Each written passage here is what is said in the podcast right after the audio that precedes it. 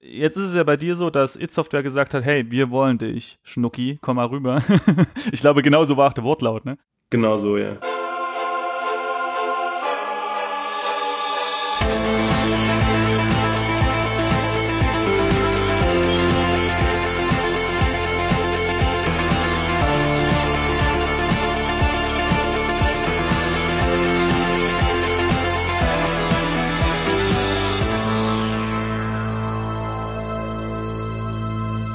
Hallo und herzlich willkommen zur vierten Ausgabe des Game Dev Podcast. Und äh, heute mit dabei ähm, der Marcel, wie schon immer irgendwie. Hallo.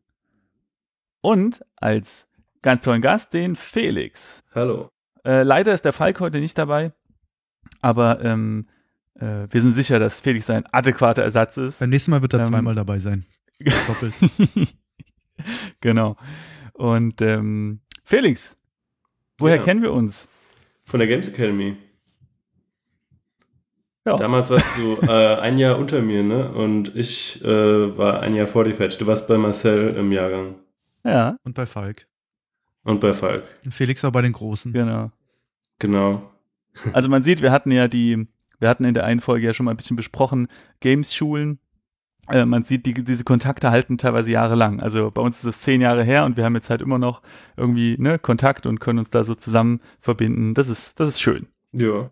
Äh, ja, genau. Und wenn du magst, kannst du ja so ein bisschen äh, kurz erzählen, was dich dann ab der Games Academy so, wohin es sich da getrieben hat und wo du gearbeitet hast, was du da gemacht hast im Bereich Game Dev Mhm. und sowas. Das interessiert nämlich immer die Leute hier, die zuhören. Die wollen immer ganz genau wissen, wer hier Klar. zu ihnen spricht. Ja, also ich bin der Felix und ähm, nach der Games Academy 2005 war ich fertig. Bin ich direkt zu Crytek und habe dort Crisis 1, 2 und 3 gemacht. Und nach Crisis 3 noch äh, diverse unveröffentlichte Sachen. Und bin dann 2000, Moment mal. Ja, 2014 oder 15? Moment mal, ich weiß gar nicht mehr. Äh, zu It Software gegangen. Also jetzt seit einem Jahr ungefähr in den Staaten und davor ein halbes oder dreiviertel Jahr äh, von Frankfurt aus. Und bin jetzt in Dallas, Texas und habe äh, Doom mitgeschippt und im Moment arbeite ich noch an Multiplayer DLC. Nice. Und wie, wie war das? Du, du, also du bist im letzten Jahr sozusagen zu Doom hinzugestoßen, ne? Also Genau, ein Jahr ja. daran mitgemacht. Letztes Jahr im August bin ich äh, in Dallas angekommen, ja. Okay. Das ist, das ist natürlich nett, ne? Da kommt man irgendwie so. Bei mir war das nämlich auch so, dass ich zu den Produktionen dazugestoßen bin, als sie schon relativ weit waren. Und dann Mhm. hat man relativ schnell einen neuen Titel im Portfolio Ja. und hat sich nicht die jahrelange Vorarbeit antu Das angetan. war bei mir mit Crisis so. Bin ich dazu Ja. gekommen, Ja. als es schon cool war und man musste einfach nur noch fertig machen. Ja, das war bei mir wohl besonders äh, günstig, weil wenn man, man kann es ja äh, anlesen online, wie die Development-Geschichte von Doom war, das war ja die totale Katastrophe. Stimmt. Am Anfang, das wurde ja dann gecancelt und gerebootet und Drama und hast du nicht gesehen, das habe ich mir dann also alles erspart. Also ich kenne das Projekt nur in der jetzigen Form und äh, wurde verschont von sämtlichen äh, Querelen oder Turbulenzen. Kennst du den geilen Teil? Aber Ja. ist gut geworden, trotz all Der alte Teil äh, soll eigentlich auch ganz geil sein, aber halt nicht so richtig Doom-mäßig. Ich habe es selber aber gar nicht gespielt, muss ich Mhm. sagen. Kann man den überhaupt noch spielen? Wahrscheinlich nicht, oder? Ist irgendwo in der. Irgendwo wird der schon noch rumfahren, aber ich habe jetzt niemanden ihn spielen sehen oder mir wurd's Ich habe damals nur die, diese so. geleakten Screenshots gesehen. Sah eigentlich auch ganz cool aus. Dieses urbane Setting. Ja, das war mehr so Call of Doom anscheinend. Ah, okay. Ja, das wäre schon, wär schon nett. Ich meine, jetzt hat man das ab und zu mal, dass, äh, dass irgendwelche vor 10, 15 Jahren entwickelten Titel für irgendwelche Konsolen irgendwie noch mal rauskommen, weil die irgendwer auf dem, weiß ich nicht, äh, in irgendeiner Gold-Cartridge gefunden hat von irgendeinem Entwickler und, und die dann veröffentlicht. Vielleicht in 15 Jahren sehen wir dann diese Version von Call of Doom. Vielleicht, ja. Ja. Ja, gut, aber ich meine, keine Ahnung, vielleicht überlegt sich die Firma auch irgendwann so, hey, es war eigentlich doch ganz cool, wir machen daraus jetzt ein Spiel unter einem neuen Namen. Wäre ja auch nett. War auf jeden Fall ein nettes, nettes Setting. War ja eher so ein bisschen Bürgerkrieg, Bürgerkrieg, Häuserkampf und, und irgendwie sowas, ne? Und, und Revolution und sowas. Äh, ja, so in die Richtung war das, glaube ich. ja. Ah, cool. Ja, aber das neue Doom, ich habe es leider noch nicht äh, gespielt, ich habe die Demo gespielt, aber äh, seitdem bin ich heiß drauf. Also ich habe da schon echt, echt Lust drauf. Das hat mir sehr gut gefallen vom, vom Ton.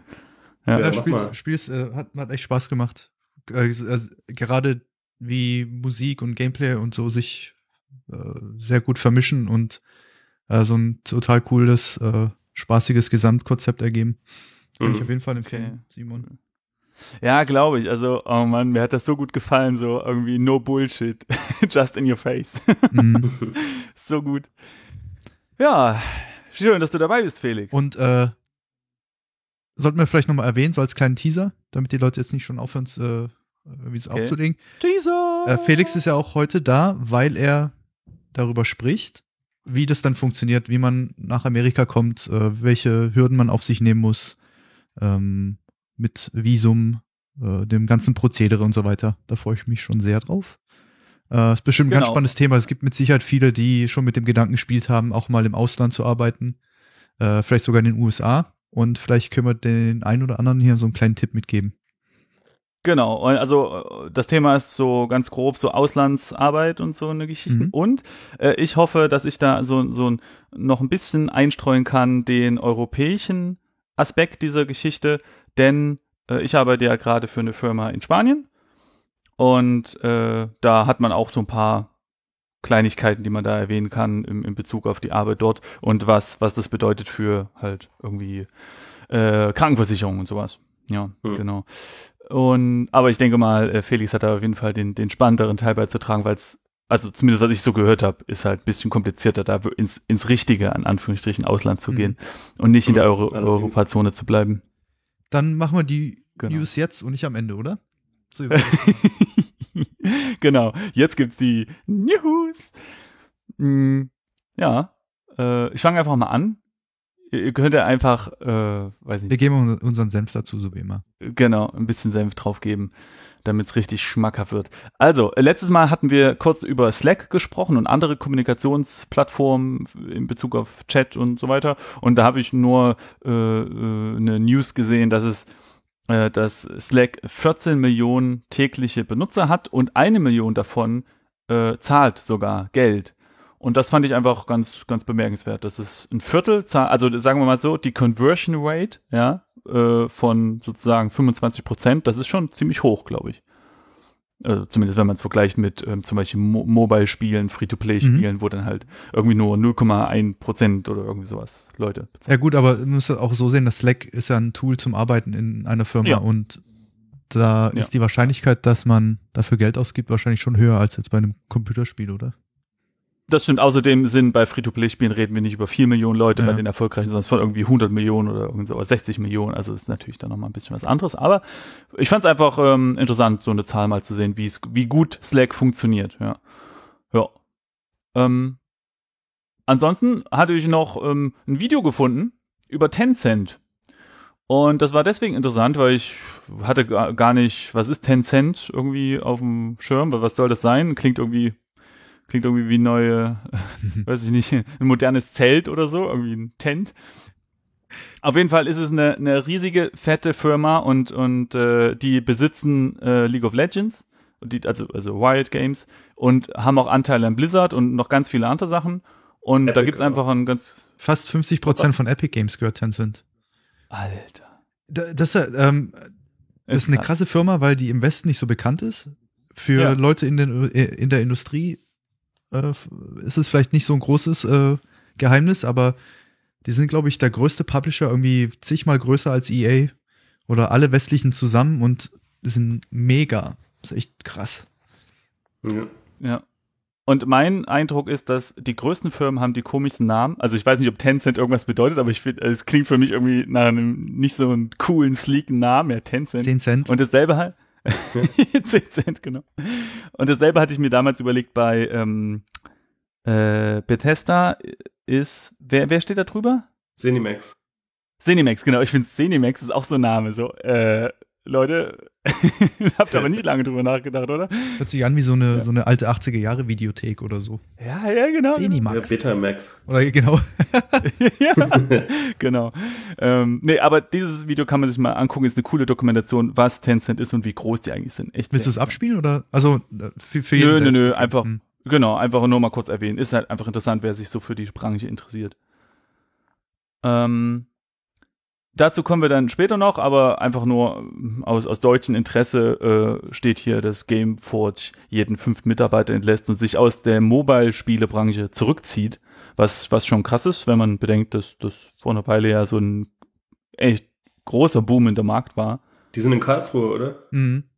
Ich glaube, das sind Das die. ist Ja. Da komme ich her, aber ich habe sonst eigentlich noch wenig von der Firma gehört. Also sind die relativ, wie lange gibt's die denn schon? Weißt du das? Nö, Äh. aber Ich schau mal kurz. okay. Die hatten, glaube ich, jetzt Also auf jeden- 500 Mitarbeiter. Ähm, die gibt's seit 2003 Wann? übrigens. Waren das dieselben, die mit, mit Earth 2154 oder wie das hieß, das damals gemacht haben? Ähm, weiß ich jetzt gar nicht. Sowas, so, Du mit deinen investigativen Nein, Fragen das, hier. das wäre das wär jetzt die perfekte Frage für Falk gewesen, der, der wüsste sowas. Ja. Ähm, Ich versuche es nur einzuordnen, weil ich wusste, dass es eine größere Firma in Karlsruhe gibt, aber ähm, habe das nicht mehr so mitverfolgt, seit ich halt nach also Videospiele sehe ich jetzt hier auf Google. Ähm, Metin, Nostale, O-Game, also alles so Browser-Games. King's Age, Battle Knight, Star Trek Infinite Space, Hellbreed. Also sind eher so, ähm, Mhm, mhm. also keine AAA-Spiele, sag ich mal, sondern glaube ich alles so, äh, Ich glaube, die, die ich meine, sind CDV. Die sind Ja. auch in Karlsruhe. Ah, okay. Naja, auf jeden Fall ist es so, dass der mobile Markt anscheinend so ein bisschen äh, berüchtigt ist derzeit und äh, ein, äh, das hatten wir gerade noch nicht erwähnt, äh, ein zweiter Teaser ist nämlich, dass äh, wir noch ein, ein kleines anderes Metathema später haben und zwar so, ähm, so die deutsche Spielebranche im Vergleich mit der internationalen und da äh, kommen wir auch nochmal kurz auf dieses Thema dann zurück. Genau. Also Mobile Games und so. Mm. Dann habe ich was Interessantes gesehen. Und zwar gibt's einen oder gab es einen Synchronsprecherstreik in den USA. Und zwar gibt es da eine Gewerkschaft, die äh, ist unter anderem mh, hat die Mitglieder ähm, äh, in, in der Synchronsprecherbranche auch äh, ähm, äh, für Games und die hat zum Streik aufgerufen. Und der Grund ist die mangelnde Transparenz in der Gaming-Industrie. Und zwar wissen einfach manche äh, Synchronsprecher nicht, für welches Spiel sie arbeiten. ehrlich? Genau, ja gut. Ich meine, es ist halt ähm, es, und, jetzt fand ich halt interessant herauszufinden, ja und und woran, was ist da der Grund? Und da, äh, weil ich konnte mir auch keinen Reim darauf bilden, so okay, warum müssen die das denn wissen? So, also ist doch eigentlich egal, für was die jetzt einsprechen. Und es gibt da ähm, folgende Gründe. Zum ersten, ähm, wenn du nicht weißt, für was du arbeitest, dass du zum Beispiel für das neue Fallout arbeitest oder für irgendwas, ja, dann, dann weißt du nicht, wie du an deine Gehaltsverhandlung rangehen sollst. Weil wenn du jetzt natürlich für den neuen AAA Superblockbuster, dann kannst du vielleicht doch sagen, okay, dann mm, pokern wir ein bisschen höher, ja, weil weil es da einfach, weil das einfach eine, eine Multimillionenproduktion ist. Ähm, und das ist natürlich von, von Vorteil, wenn man da in die Verhandlung geht. Und da geht's nur um die ähm, Verhandlung vor der Produktion. Die wissen während der Arbeit schon, woran sie arbeiten, oder? Also, Nee, ich sie reden an meine, irgendeinen Text und wissen nicht, zu welchem Spiel der gehört, oder was? ja, äh, ich meine, ja, Die können sich vielleicht So- so zusammenreimen, aus- wenn sie sich ein bisschen auskennen. Aber wahrscheinlich. Das ist ja total es scheiße. Wahrscheinlich kennst du dich da einfach nicht aus, genau. Und äh, deswegen fallen die Honorarverhandlungen häufig zu ungünstigen der Synchronsprecher auf äh, aus. So und ähm, das ist so so mit der Hauptgrund. Und auf der anderen Seite gibt es aber auch wieder einen ganz guten Grund, ähm, nicht zu sagen, an was äh, an was gearbeitet wird, denn es ist schon öfters mal passiert, dass Synchronsprecher Spiele geleakt haben, indem sie auf Twitter erwäh- erzählt haben, hey cool, ich bin jetzt äh, bei einer Rolle dabei für irgendwie äh, Doom 2, also Doom 2 Neuauflage wäre das dann, äh, und plötzlich, weißt du, ist das halt rausgekommen und das willst du vielleicht auch nicht als Hersteller. Ähm, und daher kann man auch vielleicht verstehen, dass es da so ein bisschen Bedenken gibt. Also, Ja, aber da sind so viele Leute arbeiten an Spielen mit. Ich glaube, die, die Gefahr besteht doch eigentlich immer. Das ist halt ein unprofessionelles Verhalten und die Leute Hm. muss man, muss man darauf hinweisen, aber ich glaube nicht, dass es der Grund ist, warum man ihnen nicht sagt, an welchem Spiel sie arbeiten. hm, Weil vielleicht jemand Gut, was das auf ist Twitter ja. postet. ist ein gutes Argument, das stimmt, ja. Es gibt da noch, noch echt viele andere, ja. Naja, also ich fand das auf jeden Fall einfach einen netten, netten Einblick mal in so eine, in so einen Bereich, den man so vielleicht als Grafiker, Programmierer äh, nicht so auf dem Schirm hat. Und dann ist noch was ganz Interessantes, gerade gestern äh, ist die News reingeploppt, warum die Synchronsprecher bald sich vielleicht noch größer aufregen werden. Und zwar hat Adobe ein Programm vorgestellt, das heißt Voco. Ähm, und sie, sie, sie sprechen davon als Photoshop äh, für Audio. Und ich bin noch nicht ganz so ähm, äh, sicher, ob das wirklich alles so gut funktioniert, wie sie es da gezeigt haben, aber im Grunde genommen machen sie folgendes. Sie lassen ein paar Leute Text einsprechen. Angeblich reichen 20 Minuten Textaufgabe, äh, äh, Textaufnahme, um eine Stimme zu analysieren. Mhm. Und dann kannst du zum Beispiel einen Satz einsprechen. In dem Fall war das sowas wie And uh, uh, I kiss my dogs and my wife. Dann laden sie diesen Soundschnipsel und dann haben sie oben die Soundspur die, die, die Ausschläge, also die Sound, äh, äh, wie heißt das? Sound Wave Spur? Mhm. Wave Form? Waveform, genau, Waveform. Und unten den Text. Und dann können Sie ein Wort zum Beispiel rauskopieren und woanders hin verschieben oder neue einfügen und sozusagen den kompletten Text umschreiben. Und dann spielen Sie das ab und es klingt so, als hätte dieser Mensch das gesprochen. We're, we're not just going to do with words, we can actually type small phrases. So let's say, okay, so we remove those words and we do three times. Oh! and playback. And uh, uh, I kissed Jordan three times. Krass. Okay, also die, das Programm versteht ähm, Betonung, das Timbre und den Klang der Stimme und die Farbe und so weiter. Anscheinend. Ah, echt krass. Ich bin deswegen kritisch, weil erstens ist das ein relativ kurzer Satz, den sie dort genommen haben und nicht ein ganzer Text. Und zweitens war es so, dass sie äh, irgendwie den Soundschnipsel haben, das reingeladen haben und dann stand dieser Satz in Textform schon unten drin. Mhm. Und da bin ich mir jetzt nicht ganz sicher, ist es wirklich so, dass das Programm das so perfekt erkennt oder muss man den Text manuell irgendwie hinschreiben und dann wirklich selbst noch cutten, wo die Worte in der Waveform aufhören und anfangen. Aber abgesehen davon, dass das natürlich, das sagen sie auch, auch politisch interessant ist, weil du kannst halt damit ja ganze Reden umändern, was ja, Leute gerade habe ich gedacht, haben. oder so als Arnold Schwarzenegger Pizza ja? bestellen oder sowas. Genau. Äh, aber wenn das funktionieren würde, dann könntest du ja mit, mit irgendwie 20 oder von mir 50 Minuten eingesprochenen Text von irgendwelchen Synchronsprechern, könntest du halt ganze Spiele vertonen. Und zwar dynamisch. Mhm. Also, mhm. Äh, da, das wäre natürlich schon cool, wenn die ganzen NPCs dann wirklich äh, generierte Texte, das geht sicherlich einfacher als Sound zu generieren, ne? Und dann mit dieser Software dann den Sound dazu generieren und plötzlich hast du sehr, sehr dynamische Dialoge. Vielleicht. Das äh, ist auf jeden Fall interessant. Das äh, lohnt sich vielleicht im Auge zu behalten. Ja. Hm. Genau. Was ist tun? Ich, also hast du da einen Link dazu? Krass. Genau, ist, äh, Link ist im, im, im Workflow, genau, könnt ihr euch mal angucken. Ja. Kennt ihr Simpligon? Ja. Also mein, mein Wissensstand beschränkt sich darauf, dass man damit LODs erstellen kann. Also in Unreal kann man dann äh, ein Modell reinladen und dann kann man äh, klicken und dann macht er ein ganz okayes LOD-Mesh davon. Ich glaube, da geht noch mehr mit, aber ich weiß Texture nicht. Texture Bacon kannst du auch, da kannst, wenn du, wenn du zum mhm. Beispiel ein Objekt, Objekt hast, das mehrere Material IDs hat, ähm, oder mehrere Tileable Texturen verwendet, kannst du im Lot ähm, die ganzen mhm. äh, Slots auf eine Textur runterbaken, um Drawcodes zu sparen und so eine Sachen. Ähm, naja, okay. Und auf jeden Fall ist die News, dass das Ding jetzt kostenlos ist für private Zwecke und nicht kommerzielle Anwendungen und Ausbildung. Aber ganz im Ernst, wer macht denn privat zu Hause Lots? Aus Spaß an der Freude. Also, Na, wenn du halt einen, kostenlosen Mod machst oder so. Also ich meine, jetzt ist ja gerade so, okay. zum Beispiel dieses hm. riesige Skyrim-Mod rausgekommen. Wie hieß die Enderal so? Also ich glaube, wenn du da für sowas arbeitest, dann Okay. Ja. Genau. Weiß nicht. Ja, fand ich. Ich hab's noch nicht benutzt, oder?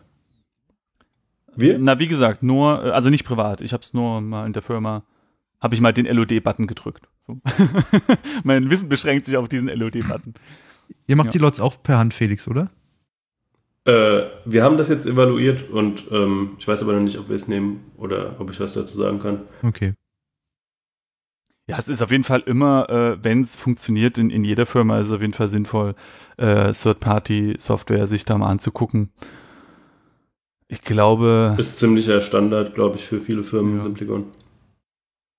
Vor allem für so, für so unwichtigere Objekte, ne, wie irgendwelche Steine oder so. Wenn du dann halt einen ganz speziellen Charakter hast oder so, vielleicht, vielleicht muss man da nochmal das per Hand machen, damit es wirklich perfekt funktioniert, aber gerade bei so einfacheren Sachen kann das echt viel Zeit sparen. Ne? Next. News. Es gibt für alle Producer, die zuhören, wenn, wenn jetzt irgendwer zuhört, es gibt ja mittlerweile auch Studiengänge oder schon seit einigen Jahren Studiengänge für Producer und deswegen, vielleicht gibt es hier Producer, die zuhören oder werdende Producer. Der äh, Ralf Adam hat ein kleines privates Seitenprojekt gelauncht. Äh, der Link ist auch in, in Workflow, wenn ihr da draufklicken wollt. Und zwar Game Producers Guide. Und da findet man ähm, so ein paar Talks, äh, Links auf irgendwelche Artikel oder, oder Videos, die Leute geschrieben haben in, im, im Producer-Business sozusagen. Aber er hat auch zusammengefasst ein paar ähm, Webseiten und Tools, die man ja als Producer vielleicht benutzen könnte, um eben äh, Struktur ins Team zu bringen. Zum Beispiel Hansoft, Asana, äh, was ist hier noch, Shotgun, Teamweek, Jira und so weiter und so weiter. Also einfach eine, eine kleine Übersichtsseite für Producer. Ähm, ja, wenn man sich dafür interessiert, kann man da definitiv mal reingucken. Ich würde jetzt mal vermuten, obwohl ich es jetzt nicht genau weiß, dass es vielleicht da noch nicht ganz so viele Zusammenfassungen gibt. Also ich habe mich jetzt gerade mal durchgeklickt und da sind schon ziemlich interessante Sachen dabei, ja. Ja. Finde ich gut. Genau, das, das ist auf jeden Fall eine gute, gute Sache.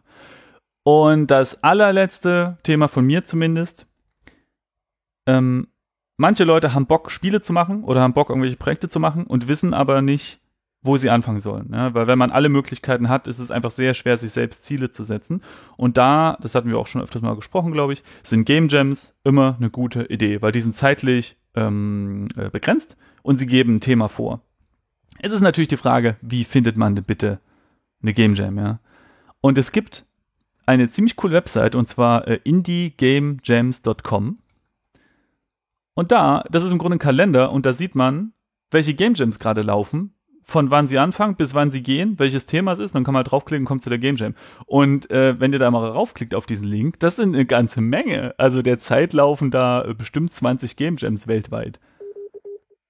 Hm. Ich kann jetzt hier mal kurz, äh, was haben wir denn hier? Ähm, äh, Cinem Cinematic Jam, äh, A Batch of Batch, Forever Jam, äh, Moopy Jam, keine Ahnung, was das alles ist. Puzzle Game Jam, Climate Jam, da geht es um, um ja eben Themen, die das, äh, also Erderwärmung und sowas sich, sich darum kümmern. Also auf jeden Fall, wer äh, ein Ziel für sein Projekt braucht, oder wer ein Projekt mal braucht, der wird dort auf jeden Fall fündig. Jetzt gibt es keine Ausreden mehr. Das ist jetzt aber nur ein großer Kalender, oder? Das ist jetzt kein, man kann sich da nicht direkt anmelden, man muss sich dann schon wieder weiter durchklicken auf die. Nehme ich jetzt mal an. Und man kann übrigens äh, ja, äh, genau, also das wäre jetzt, das wäre jetzt mein, äh, meine Vermutung, denn oben ist so ein Button, Submit Game Jam und da ah, könntest okay. du deine eigene Game Jam dann submitten. Und was aber auch sehr, sehr cool ist, du kannst dir diese ähm, Game Jams nicht nur in Kalenderform anzeigen, nein, du kannst sie auch auf einer Ma Karte anzeigen. Oben sind so drei Buttons, Online Jams, Game Jam Map und Other Event Map. Und dann kann man auf die Map klicken und sieht dann, wo die auf der Welt sind. Und dann kann man rein äh, zoomen und findet dann vielleicht sogar was in seiner Nähe, was ja auch echt cool ist. Ich gucke jetzt gerade mal, Deutschland, ist eine, glaube ich. Zwei sehe ich. Aschaffenburg. Ja. Ah, okay. Genau. Das ist auf jeden Fall sehr, sehr cool. Schönes, schönes Ding. Ja. Cool. Ähm, jetzt wollte ich zwei Sachen sagen über, äh, über all diese Sachen, äh, die wir hier gesprochen haben. Die Links findet ihr alle auf unserer Webseite gamedevpodcast.de äh, unter dem, unter dem Webplayer. Und das sind die ganzen Links, da könnt ihr draufklicken und die Sachen wiederfinden ihr, äh, wenn ihr dieses Geräusch hört, äh, dann heißt das, dass auf eurem Podcast-Player hoffentlich ein Bild angezeigt wird, falls das nachher nötig sein wird. Und eine Sache ist mir jetzt beim Reden noch gerade aufgefallen. Felix, wir haben noch gar nicht gesagt, was du eigentlich machst. Also ja, Grafik, ich auch gerade überlegt. Producer und so weiter. Ich bin also 3D-Artist äh, und mache hauptsächlich Environments und aber auch viel Hard Surface Modeling, so Props, Vehicles und so Zeug. Und äh, meine Webseite ist felixleindecker.com mit Y. Wenn ihr cool. mal was gucken wir, wollt. Ähm, wir werden auf jeden Fall unter unserem Webplayer sind nicht nur die ganz tollen Links zu diesen ganzen Themen, sondern auch eine kleine Übersicht über die Teilnehmer des Podcasts. Und da werden wir auf jeden Fall dich dann auch hinzufügen. Mit Webseite, mit Twitter, mit allem drum und dran. Je nachdem, was du halt hast. Genau. Wer sich da interessiert, kann dann da mal nachklicken. Das ist aber deine richtige Webseite, nicht die, die Hanno dir mal gemacht hat, oder? Doch, das ist noch die. Aber, aber äh, die Domain, ja, aber die Website okay. ist jetzt richtig. Kleiner Insider. Okay. Ja, mein, Ich habe ähm, keine Ahnung von der Rede. Ein ehemaliger Kollege von mir hat äh, irgendwie entsetzt festgestellt, dass ich nach fast zehn Jahren in der Industrie noch keine Portfolio-Webseite habe und hat dann einfach die Domain äh, genommen und äh, eigentlich nur ein Bild von einem riesig großen Dildo draufgepackt und meinen Namen als äh, subtile äh, Aufforderung, mich doch mal um eine Website zu bemühen und das habe ich dann halt auch gezwungenermaßen machen müssen und seitdem habe ich Das die ist eine echt gute Idee. ja, ist echt nicht Das ist eine echt gute Idee. Ich habe mich ja in, in, in einer der früheren Folgen ein bisschen darüber aufgeregt, dass Programmierer oft keine ähm, Webseiten haben, aber dass Grafiker keine haben, das äh, ist mir nur selten. Naja, ich meine, wenn du zehn Jahre denselben Job hast, äh, brauchst du ja eigentlich, klar, ist immer, also ich kann nur jedem empfehlen, immer äh, eine zu haben, weil wenn man das nicht macht und dann, dann doch mal eine braucht, dann ist es ein Haufen Arbeit, irgendwie jahrelang Ja. das Versäumnis nachzuholen. Da hatte ich also aber sag mal, ähm, als du dich damals bei Crytek beworben hast, hastest du da schon irgendwie eine Website, oder? nee, da hatte ich nur so ein PDF-Portfolio gemacht und das dann halt geschickt. Das war übrigens eine krasse Sache und ich bin mal gespannt. Ich werde dir gleich eine Frage stellen und ich hoffe, du darfst sie beantworten, aber ich meine, Crisis 1 ist ja jetzt auch schon lange raus. Und zwar, euer Games Academy Projekt war ziemlich cool. Das war das hieß Rebirth, ne? Ja. Und das war ein 2D äh, äh, ähm, Sidescroller Jump'n'Run, aber in 3D-Grafik. Und ich kann mich noch erinnern, du hattest gesagt, ein Element davon oder ein Grafikasset oder irgendwas hat Crytek gefallen. Und das war mitunter äh, auch so ein ausschlaggebendes Argument, um dich dann einzustellen. Irgendwie so ein Bereich. Ich glaube, das war ähm, eine Normal Map einfach. Ähm, Nee, also ich glaube, Oder? die Story, das sind zwei Stories, die gerade vermischt werden. Also die eine Story ist halt die, ähm, dass ich oder ich weiß gar nicht mehr, ob ich das selber gesagt habe oder ob das andere gemutmaßt haben, weil die Hauptfigur in dem Spiel damals auch so eine Art Nanosuit hatte und das auch Mm. wirklich auch mit Nano im Wort äh, erwähnt wurde und man konnte sich in so Nanopartikel auflösen, um durch Gitter zu gehen und so. stimmt. Äh, aber ich schätze mal, also ich habe, das wäre eine Frage für den Bernd gewesen vielleicht. weil Ich weiß nicht, ob das ursprünglich seine Idee war oder ob das schon war, bevor er zu Crytek ist. Es ist wahrscheinlich Zufall und ähm, hatte irgendwie nichts miteinander zu tun. Bin ich mir ziemlich sicher. Die andere Story war mit der Normal Map, ähm, dass äh, ich eben mein Vorstellungsgespräch hatte bei Crytek und dorthin bin nach Coburg und äh, das Spiel natürlich dabei hatte. Allerdings das Intro-Video war äh, ein Bink-Video oder irgendein anderes Videoformat, was so ein spezielles Plugin brauchte und das war nicht installiert, äh, weshalb das Spiel nicht lief auf deren Rechner und ich es nicht Oh. zeigen konnte, was natürlich sehr schlecht war. Äh, deswegen waren wir darauf beschränkt, einfach nur ähm, die Working Directories durchzubrowsen und dann halt Texturen anzugucken, um das war also alles, was ich zeigen konnte, neben den Screenshots in meinem PDF. Äh, und deswegen hatten wir dann irgendwelche Normal Maps angeguckt. Aber ich glaube jetzt nicht, dass das der Grund war, dass sie mich eingestellt haben. Hoffe ich zumindest nicht. Das ist ein bisschen dünne, äh, dünne Arbeitsprobe gewesen.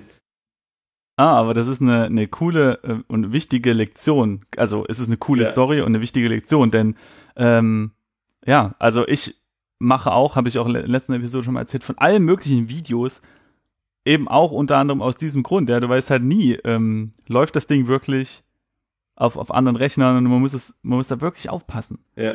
Wir hatten, wir hatten das, das hatte Marcel auch erwähnt, äh, in der Folge über, über Bewerbung, dass es problematisch sein kann, wenn man eine Webseite hat, die, äh, oder zum Beispiel sein Demo-Reel auf YouTube, wäre für mich jetzt eigentlich ein No-Brainer. Aber wenn du in der Firma arbeitest, wo YouTube zum Beispiel gesperrt ist, dann hast du einfach mal keine Möglichkeit, diese Demo-Reels anzugucken. Oder Dropbox Ja, und oder so weiter. Dropbox. Ja. Ja. Hm, genau, oder Dropbox, genau. Und äh, daran denkt man normalerweise gar nicht. Und Bing ist äh, ja auch ein Standard-Videoformat, gerade früher, ich weiß nicht, wie es heute ist, aber äh, hat das eigentlich jedes Spiel benutzt. Zumindest hat man dauernd dieses Logo gesehen, hier, Bing-Video, bla bla. Und äh, oh nee, oh nee, das, oh. Und wie, wie war denn das für das muss ja schrecklich gewesen sein. Also du gehst da so hin, bist dann aufgeregt und dann geht das Ding nicht. ja, das war scheiße, ja. äh, Kann man nicht anders sagen. Und, aber ich konnte halt nichts dran ändern. Dann musste ich halt erzählen und die Texturen zeigen. Mit wem das hattest du Spiel ein- habe ich dann erst, das war mit MK und Emil. Ah, okay. Also Michael Mhm. Keimson und äh, Michael Entres. Äh, das Spiel selber konnte ich dann erst zeigen, als ich dann schon eine Woche oder zwei dort bei Crytek war und dann habe ich es halt auf meinem Rechner installiert und dann allen gezeigt. Ja, aber war dann ja egal, dann war ich ja schon eingestellt.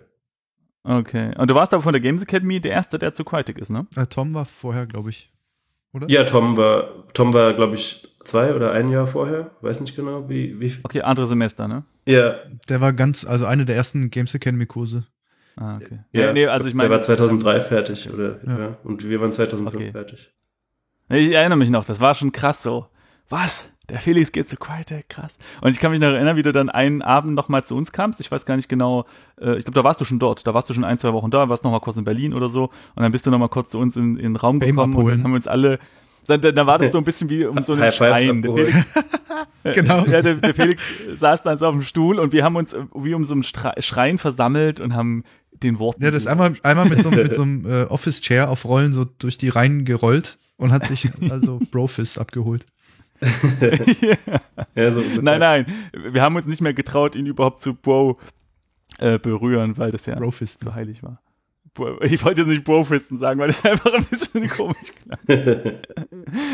oh Mann, ey. Was Ja, ich, ich war ein oder zwei Monate vor dem Abschluss, glaube ich, hatte ich schon das Gespräch. Also ich bin dann auch gar nicht mehr bei der Zertifikatsvergabe da gewesen, da war ich schon in Coburg. Das war bei mir auch so. Und vielen Dank nochmal an den Postmann. Das Zertifikat kam irgendwie so halb zusammengeknautscht in meinem Briefkasten an. Und bis heute habe ich da so einen riesigen fetten Knick drin. Also man bekommt dann nach der Games Academy so ein auf, auf gutem Papier gedrucktes, in so einem Hefter eingesortiertes Ding. Sieht bei mir halt für den Popo aus. Ich weiß gar nicht, wo meins ist, hab- wenn ich ganz ehrlich bin.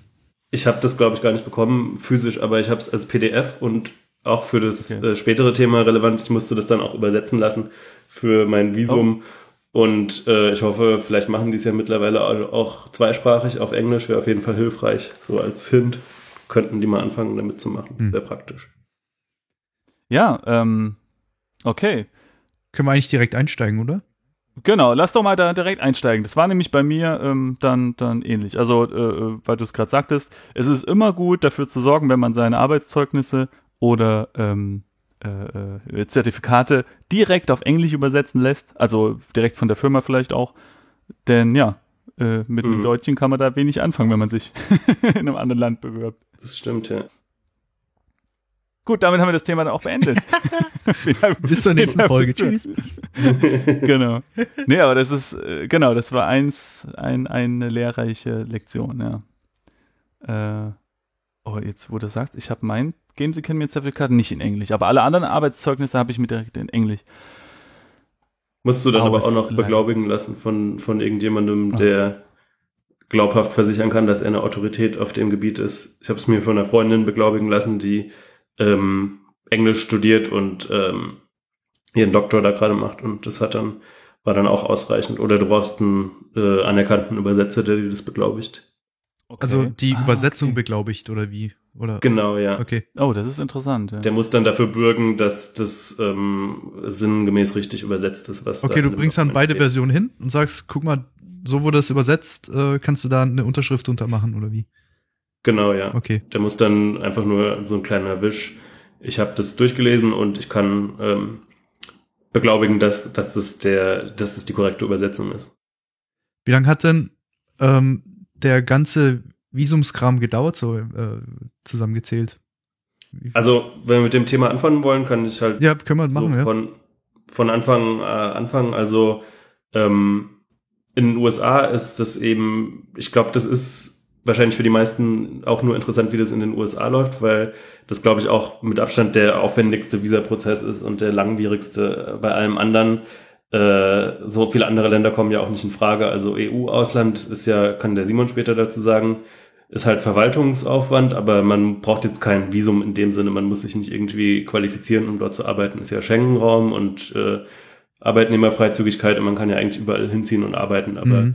äh, für die USA gilt es eben nicht. Man muss äh, ein Arbeitsvisum haben. Ohne Arbeitsvisum darf man überhaupt nichts machen. Man darf auch nicht mal volontieren oder freiwillig irgendwas aufbauen äh, und selbst so Sachen wie zur GDC reisen und da quasi als Medien, äh, als für seinen Blog irgendwelche Aufnahmen oder Interviews zu machen, dafür, das darf man eigentlich auch schon nicht mit Touristenvisum. Man braucht da schon ein äh, Journalistenvisum oder ein Medienvisum. Das ist also eigentlich alles sehr streng. Passiert auch immer wieder, dass die bei der E3 oder GDC halt Leute rausziehen, die einreisen und nicht einreisen lassen, weil sie eben dann sich verplappern und sagen, hier, wir wollten äh, Interviews machen, aber oh, wir haben aber gar kein Medienvisum und dann dürfen sie nicht einreisen. Äh, bei den USA ist es eben so, dass man sich für so ein Visum qualifizieren muss. Für die, die zwei Visa, die es gibt oder die für Spieleentwickler relevant sind, sind das H1B und das O1-Visum.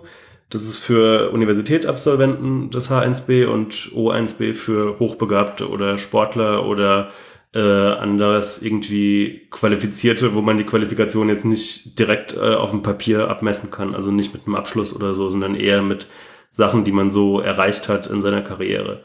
Äh, und äh, also eins von den beiden braucht man. Die sind, ich glaube, H1B ist fünf Jahre gültig oder äh, O1 drei Jahre und das kann danach verlängert werden. O1 kann beliebig lang verlängert werden und H1B, glaube ich, bis zu zweimal. Und äh, H1B ist insofern schwieriger zu bekommen, weil das auf, ich glaube, 60.000 im Jahr begrenzt ist. Und wenn man ähm, dann zu spät kommt, kann das also bis zu ein oder zwei Jahre Wartezeit geben, bis man es dann endlich bekommt. Hm. Ähm, man, man braucht halt für beide verschiedene Qualifikationen, für H1B eben einen Hochschulabschluss und für ONSB muss man halt auf andere Weise beweisen, dass man eben solche Talente mitbringt, die so wertvoll sind für die amerikanische Firma, dass das eben rechtfertigt, äh, einen Einwanderer den Job machen zu lassen und nicht einen US-Staatsbürger.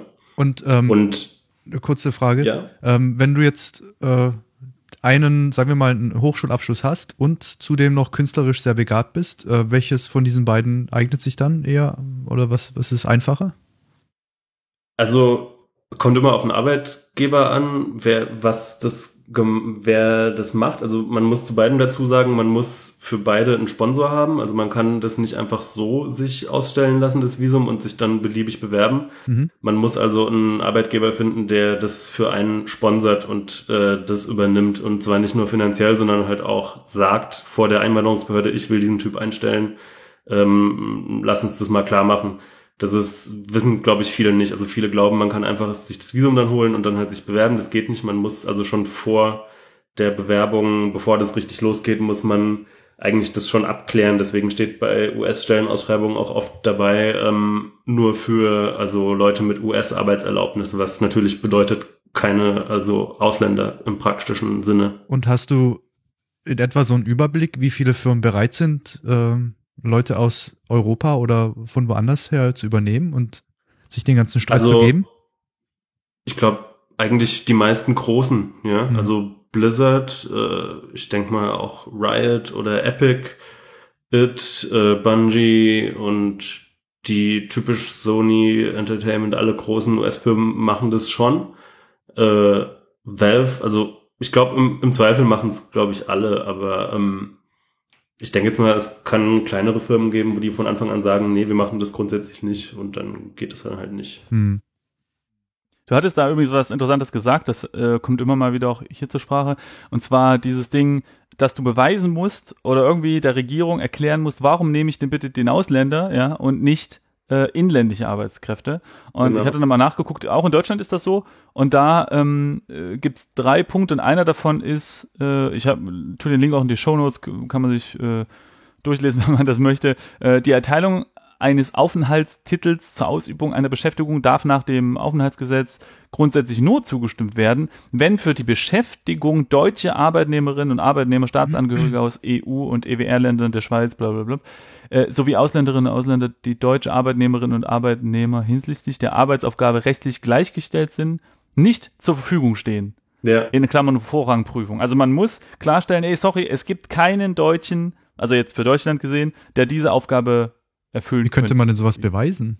Also ja, das weiß ich auch nicht. Ich glaube, das ist in Deutschland relativ leicht zu beweisen, indem du einfach so ähm, Arbeitsplatzstatistiken anführst. Äh, wir haben so und so viele offene Stellen oder so und so viele offene Ausbildungsstellen. Das bedeutet ja automatisch, dass es halt nicht genug Bewerber gibt und damit okay. ist es, glaube ich, gegessen. Mhm. Ich glaube, ich, ich, das wäre vielleicht eine Frage für Taff, der, der aus Amerika ja rüber zu Crytek war. Ich glaube, in umgekehrter Richtung ist es wesentlich einfacher. Ich glaube sogar gehört zu haben, dass man eigentlich nur ein einigermaßen hohes Bruttogehalt vorweisen muss, um automatisch als Spezialist zu gelten. Und dann wird auch nicht weiter gefragt, ob man mhm. jetzt irgendjemanden den Job wegnimmt. Ich glaube, ab, ab 60 oder 64.000 Euro brutto im Jahr äh, gilt man da automatisch irgendwie als Fachkraft und kann, ähm, kann dann dieses Visum bekommen. Praktisch. Hm. Aber sag mal, äh, jetzt ist es ja bei dir so, dass It Software gesagt hat, hey, wir wollen dich, Schnucki, komm mal rüber. Mhm. ich glaube, genau so war auch der Wortlaut, ne? Genau ähm, so, ja. Äh, aber wie ist denn, wie ist es denn überhaupt erstmal zu dem Kontakt gekommen? Ich meine, du warst bei Crytek und äh, äh, alles cool und, und dann hast du dich da beworben, sind die auf dich zugekommen? Äh, äh wie, wie, wie, da so, wie ist da der Kontakt da abgelaufen? Also das hatte den Hintergrund, dass relativ viele Leute von Crytek zu It Software gewechselt sind äh, zu der Zeit damals. Das war also Ende 2014 hat sich das so angebahnt und äh, die haben halt noch geheiert zu der Zeit Artists und ähm, haben dann also mich angeschrieben als Initiativbewerbung und mich halt gefragt. Also ich habe mich nicht dort beworben und ähm, haben sind dann auf mich zugekommen und äh, daraus hat sich dann alles weitere ergeben. Also das war so eine äh, interne Empfehlung. Also, ach so, das heißt, die, ah, okay, jemand hat dich dort empfohlen, okay. Hm. Genau. Äh, die sind jetzt nicht auf deine Website gestolpert oder irgend sowas und haben dann gesehen, oh, cool. Nee, nee, die, die haben halt ah, von den anderen Crytek-Leuten gehört, dass ich anscheinend ah, okay. nicht so ganz unfähig bin und dass sie mich doch mal anschreiben ah, soll. Ja, das ist auf jeden Fall sehr hilfreich. Äh, so hatte ich auch mal einen Job bekommen, ja. Das, äh, äh, ich glaube, sowieso werden die meisten Jobs vergeben. Ja. Also zumindest für ja. erfahrene Leute, weil wenn du erstmal einige Zeit Erfahrung hast und auch dann bist du ja auch gesettelt in der Firma und dann brauchst du schon einen triftigen Grund, um dich jetzt initiativ zu bewerben irgendwo anders. Ich, ich würde mal mhm. schätzen, dass locker drei Viertel von so Senior-Positionen einfach auf persönliche Empfehlungen vergeben werden und nicht so sehr über Stellenausschreibungen oder so die alte Masche. Ja. Aber ich meine, die haben ja dann sicherlich dennoch dir Fragen gestellt, äh, Art-Test oder sowas gemacht. Und ab wann war dann klar, okay, wir wollen dich und jetzt fangen wir an, diesen ganzen Visumskram der, äh, anzuleiern. Ja, der Visumskram war als allererstes sogar. Also das, ähm, mhm. bevor die sich einen überhaupt das Leben, den Lebenslauf anschauen, ähm, ich weiß nicht, wahrscheinlich machen das die anderen Firmen auch. Die müssen erstmal klären, ob du überhaupt eine Chance auf das Visum hast. Die müssen, also okay. ich habe dann einen Fragebogen bekommen, wo man eben angeben musste, äh, es gibt diese und jene Kriterien, welche davon erfülle ich, wie kann ich das belegen und so weiter. Und dann haben sie gesagt, äh, ja, okay, du hast eine gute Chance auf das Visum, ähm, dann machen wir erstmal weiter mit den Bewerbungsprozessen. Erst dann ging das alles mhm. los mit Portfolio, Lebenslauf und so weiter, Interview. Ja, bei, bei mir war es ähm, mit dem Kontakt der Firma übrigens so, ich habe äh, einen Blog, auf dem ich über so Tech-Art schreibe und das so ein bisschen erkläre. Und irgendeiner bei Tequila Works, für die ich jetzt gerade arbeite, ähm, kannte das. Ich glaube, das war ein Effektartist, der dort schon gearbeitet hat. Und äh, dann und, und irgendwie, ja, ich weiß gar nicht, ich glaube, der ist nicht mehr da. Und dann hat er wahrscheinlich irgendwie so gesagt, hier, ich kenne da irgendwie, also ich, ich kenne in Anführungsstrichen da zumindest so einen Typ, der interessiert sich so für Tech-Art auch, äh, könnte ja mal gucken. Und ähm, ja, genau, und so ist der Kontakt dann zustande gekommen mhm. und das finde ich ähm, auch ein schönes Beispiel dafür, dass dass sich das lohnen kann, halt so sich zu engagieren in der Community, auch ohne dafür Geld zu bekommen. Also man kann ja jetzt sagen, okay, also es ist schon so, dass diese Artikel, die ich da mache und Videos, das kostet sehr, sehr viel Zeit. Ähm, und man könnte jetzt sagen, ja, ja, ich würde gerne irgendwie entlohnt werden. Aber es gibt halt eben auch Sachen, die, äh, die, die nicht monetär äh, sehr große Vorteile verschaffen. Das ist zum Beispiel, dass man vielleicht irgendwie ja, äh, dann dadurch auch mal einen Job bekommt oder irgendwelche ja, coolen Kontakte oder sowas. Du hast halt ziemlich viel äh, Aufmerksamkeit generiert mit, dein, mit deiner Arbeit. Die hat sich dann halt erst so, ist halt wahrscheinlich eher so eine, so eine äh, langfristige In, äh, genau. Investition. Mhm. Ähm, und ja. äh, das macht das sich dann schon bemerkbar. Man muss dazu sagen, das ist nicht nur also ähm, indirekt wertvoll, also von deinem Bekanntheitsgrad und so weiter, das ist, hat auch handfeste Vorteile, wenn man sowas macht, weil das eben konkrete Kriterien auch für ein O1-Visum zum Beispiel sein können. Man hat irgendwelche Artikel veröffentlicht und äh, mhm. die sind geshared worden oder diskutiert worden oder man ist eine anerkannte Stimme in der Community. Das ist, hat also handfeste äh, Vorteile, die können einem ein Visum verschaffen. Mhm. Zum Beispiel mhm. das, äh, ähm, wie heißt das, Vertex Magazine von äh, Ryan Hawkins. Ja. Äh, das hat, glaube ich, schon über 10 oder 15 Leuten, also quasi ausschlaggebend ein Visum verschafft für die USA. Oh. Und deine Seite wäre auf jeden Fall auch äh, ein Kriterium oder wäre auf jeden Fall ein Pluspunkt. Das Vertex-Magazin, wer es nicht weiß, ist ähm, ein Online-Magazin im, im Bezug auf 3D-Art, ne? Genau. Genau. Oder Spiele, ich weiß, ich glaube, es ist schon auf Spiele. Schon eher Games, ja. Nee, Aber Games, also, genau.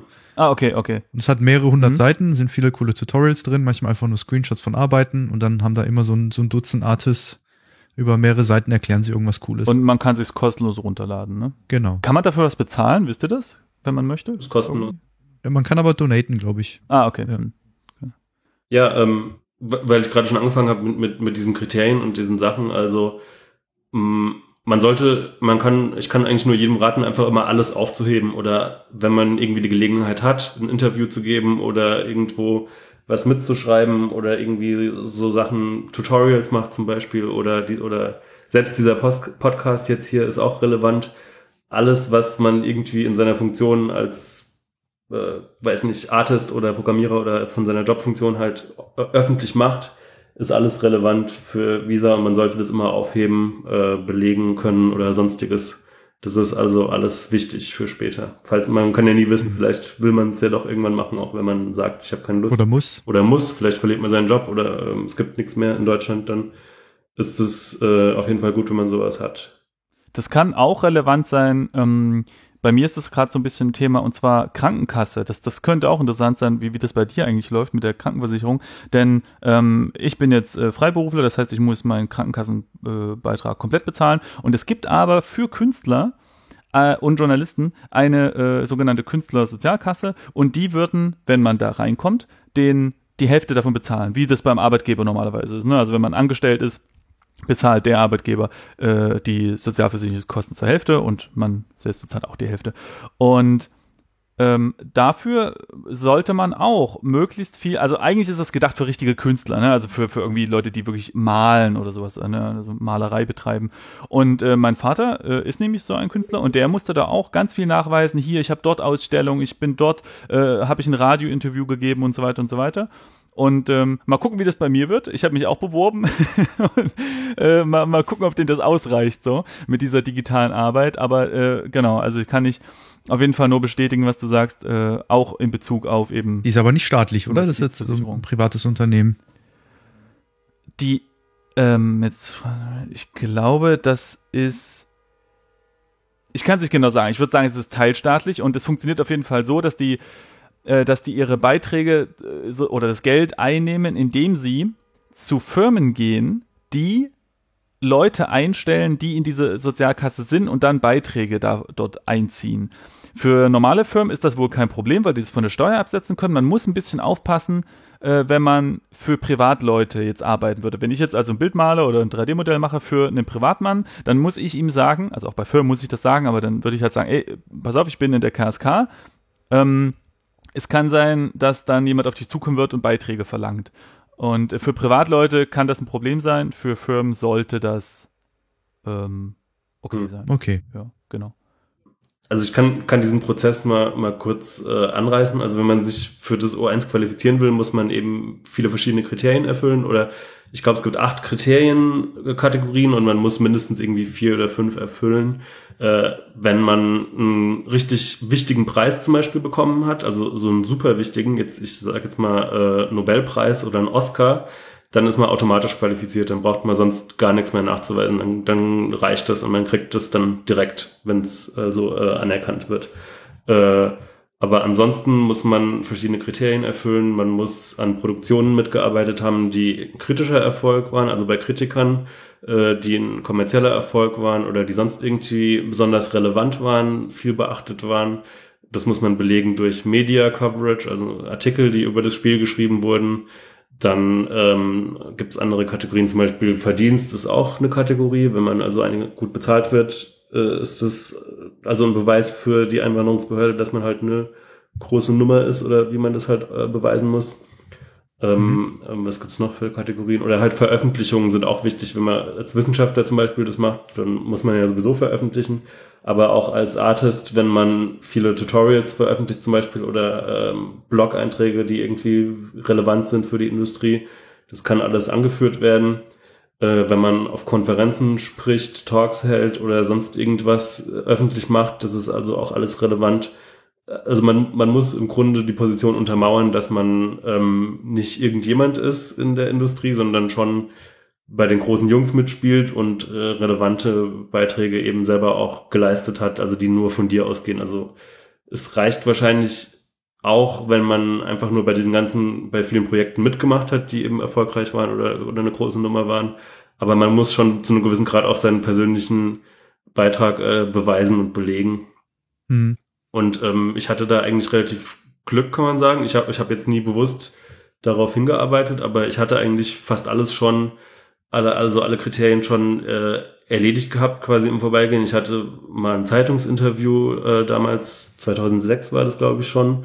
Ähm, oder ich hatte, ich war bei der Games Academy, waren wir auf der, ähm, da warst du ja auch drin, Simon, das, falls du jemals ein Visum brauchst, äh, das ist auf YouTube, ich hab, kann dir den Link schicken, wo wir auf Giga waren und unsere Projekte äh, im Fernsehen gezeigt Was? haben, ja. Das habe ich, ja Das klar, das musste du? ich übersetzen, in Englisch und so, und das war alles, äh, What? Woher hast du das das? ist auf YouTube. Das habe ich gesucht. Ja, ich hab, ich hab, ich kann dir den Link Was? schicken. Oh Mann, Ich erinnere mich. das war so super. Alter, das muss ich, ey, das müssen wir, oh Mann, wie cool ist das denn? Da habe hab ich gesucht und ich finde es einfach nicht mehr. Ich habe sogar versucht, einen von Giga anzuschreiben, ob Nee, die noch der- irgendwas in ich hab das schon haben. mehrmals- Der Ich Malte hab hat das es schon in gesehen. YouTube-Kanal, der Malte von der Games Academy, also der, der Malte Krüger. Können ja später mal Links austauschen, dann kann sich Simon das mal anschauen wieder. Das war also auch ein Teil von, von meiner Visa-Bewerbung und ähm, auch, dass ich Nice. zum Beispiel einen Talk gehalten habe auf der DDC Europe war wichtig und halt auch äh, Preise, die wir bekommen haben. Also jetzt Deutscher Entwicklerpreis haben wir öfters bekommen für Crisis 1, 2 und 3. Da war ich dann auch selber dabei bei der Preisverleihung. Das war, glaube ich, auch wichtig. Also habe ich dann auch Fotos geschickt, wie ich den Preis hatte auf der Bühne und so weiter. Äh, Und ich habe von anderen zum Beispiel gehört, die ein O1-Visum haben und die, die hatten von solchen Sachen halt nicht so viele Sachen, einfach weil sie halt, es hat ja nicht jeder das Glück, äh, jahrelang bei einer erfolgreichen AAA-Firma halt arbeiten zu können, wo man das halt quasi so mitnehmen kann, alles. Also wenn man das Glück halt nicht hat, äh, haben andere Leute zum Beispiel sich viel engagieren müssen, viele kostenlose Tutorials eben veröffentlicht, viele Interviews mit 3D-Magazinen oder, oder Websites oder so weiter. Äh, da muss man also viel Klinken putzen und ähm, solche Sachen sammeln und belegen können. Und das kann man, also das ist dann eben anstelle von so Sachen wie Preisen oder ähm, Kritikerwahrnehmung und so, kann man das also auch anführen. Ja, da haben wir schon ein bisschen Glück gehabt, dass unsere Chefs uns damals immer mitgenommen haben auf solche Veranstaltungen. Genau, ja, das war auf jeden Fall gut. Ja. Ich glaube, das ist sogar relevant, Ja. wenn du selbst einfach nur hingehst zu einer GDC als Gast oder als äh, Mhm. äh, Zuhörer. Wenn du dann die Badge aufhebst, kannst du dann auch ein Foto davon machen und das äh, dann mit in diese Bewerbung reingeben. Und ähm, das hört sich nach sehr viel Arbeit an, ist es wahrscheinlich auch. Oh ja. Und du hast wahrscheinlich sehr viel Zeit damit verbracht, den ganzen Kram zu sammeln. Ja. Aber jetzt mal ganz im Ernst, du hast ja vorhin eine, eine Zahl genannt, äh, äh, es werden da 60 oder 70.000 Stellen vergeben. Ähm, Das gilt für, für, das gilt für H1B. Also ähm, okay, das O1 ist äh, unbegrenzt, das ist das Gute. Also ich habe jetzt die Zahlen nicht. Ich glaube, das sind so 5000 im Jahr, die vergeben werden im Schnitt. Also das ist Okay. ziemlich wenig. Also ist ja ein 400 Millionen Land oder so, USA. Also Mhm. das ist eine ziemlich kleine Zahl von Visa, die da vergeben werden, aber die sind also nicht begrenzt. Wenn man da qualifiziert ist, kriegt man das. Und das ist auch nicht an irgendeinem Stichtag. Äh, also die O1-Visa gibt's glaube ich, im April jedes Jahr. Wenn man also einen Monat danach sich bewirbt, muss man auf jeden Fall warten bis zum April des nächsten Jahres, bis man, bis es dann entschieden wird. Und äh, O1 ist also kann jederzeit vergeben werden. also ich ver vermute mal, dass nicht alle Anträge durchgehen. Also vielleicht nur die Hälfte oder ein Drittel und so. Das heißt, sagen wir mal, es sind 20.000 äh, Anträge, nur jeder vierte wird genommen. Da ist die Wahrscheinlichkeit schon hoch, dass äh, sich das jemand genau anschaut, oder? Ähm, ich Und- glaube jetzt oder ist nicht, das die, dass so oder geht's da viele- nur, dass man einfach einen dicken Stapel auf den Tisch legt mit vielen coolen Sachen drin und dann blättert da einer kurz durch und macht da einen Stempel drunter oder wie muss man sich das vorstellen? Genau, die messen, die messen mit einem Zentimetermaß die Höhe des Stapels und Die- Nee, aber mal im Ernst ist, also wenn man so viele, und das oft ja auch äh, in, in einer fremden Sprache sich Dokumente anschaut mit und die, Mhm. die Beamte, die das machen, die verstehen ja vielleicht auch gar nicht so viel von, von, von einem Fachgebiet. Mhm. Ähm, ich ich frage mich, ob, ob inwiefern das wichtig ist, dass es auch all, alles irgendwie Hand und Fuß hat. Äh, Das weiß ich Oder- jetzt nicht, wie genau sie sich das angucken, aber ich denke mal schon, dass die sich das genau anschauen. Und ich glaube allerdings, dass diese Ablehnungsquote nicht so hoch ist, wie du gesagt hast, weil das ja von Anwälten übernommen wird. Also man macht das ja nicht selber. Man schreibt sich da nicht sein eigenes Plädoyer und schickt es dann einfach hin und guckt, was passiert. Äh, Das wird von professionellen Anwälten gemacht und die schicken sowas auch nicht los, ohne dass das äh, Aussicht auf Erfolg hat. Deswegen kann ich mir denken, Okay. dass, dass also dass die Ablehnungsquote sehr gering ist. Einfach weil halt die halbgaren Bewerbungen gar nicht erst hingeschickt werden. okay, bei 5000 Anträgen dann Also 5000 Ja, werden, werden genehmigt, also pro Jahr, Ja. soweit ich das weiß. Müsste ich Ja. Sagen wir mal, dass alle angenommen werden, ist die Wahrscheinlichkeit, dass, dass sich das jemand genau anschaut, dann wahrscheinlich doch eher hoch. Ich denke mal, ich kann es nicht so genau sagen, aber ich denke mal, das Haupt, also was ich noch nicht erwähnt habe, ist, äh, was auch ein Hauptkriterium ist, es sind Empfehlungsschreiben. Da hast du mir ja eins geschrieben, Marcel. Vielen Dank nochmal dafür an der Stelle. Ja, gerne. Ähm, da braucht man also mindestens acht irgendwie äh, Empfehlungsschreiben von Leuten, Mhm. die also eine anerkannt hohe Position in der Industrie haben. Die braucht, da braucht man also ein persönliches Empfehlungsschreiben. Von wegen, ich glaube, dass der und der Kandidat sehr qualifiziert ist und ich habe, man muss erklären, wann man mit ihm gearbeitet hat und in welcher Verbindung man zu ihm steht. Diese Leute, die dich empfehlen, müssen am besten welche sein, die aktuell nicht mehr mit dir zusammenarbeiten, weil das dann halt so wie Vetternwirtschaft aussieht.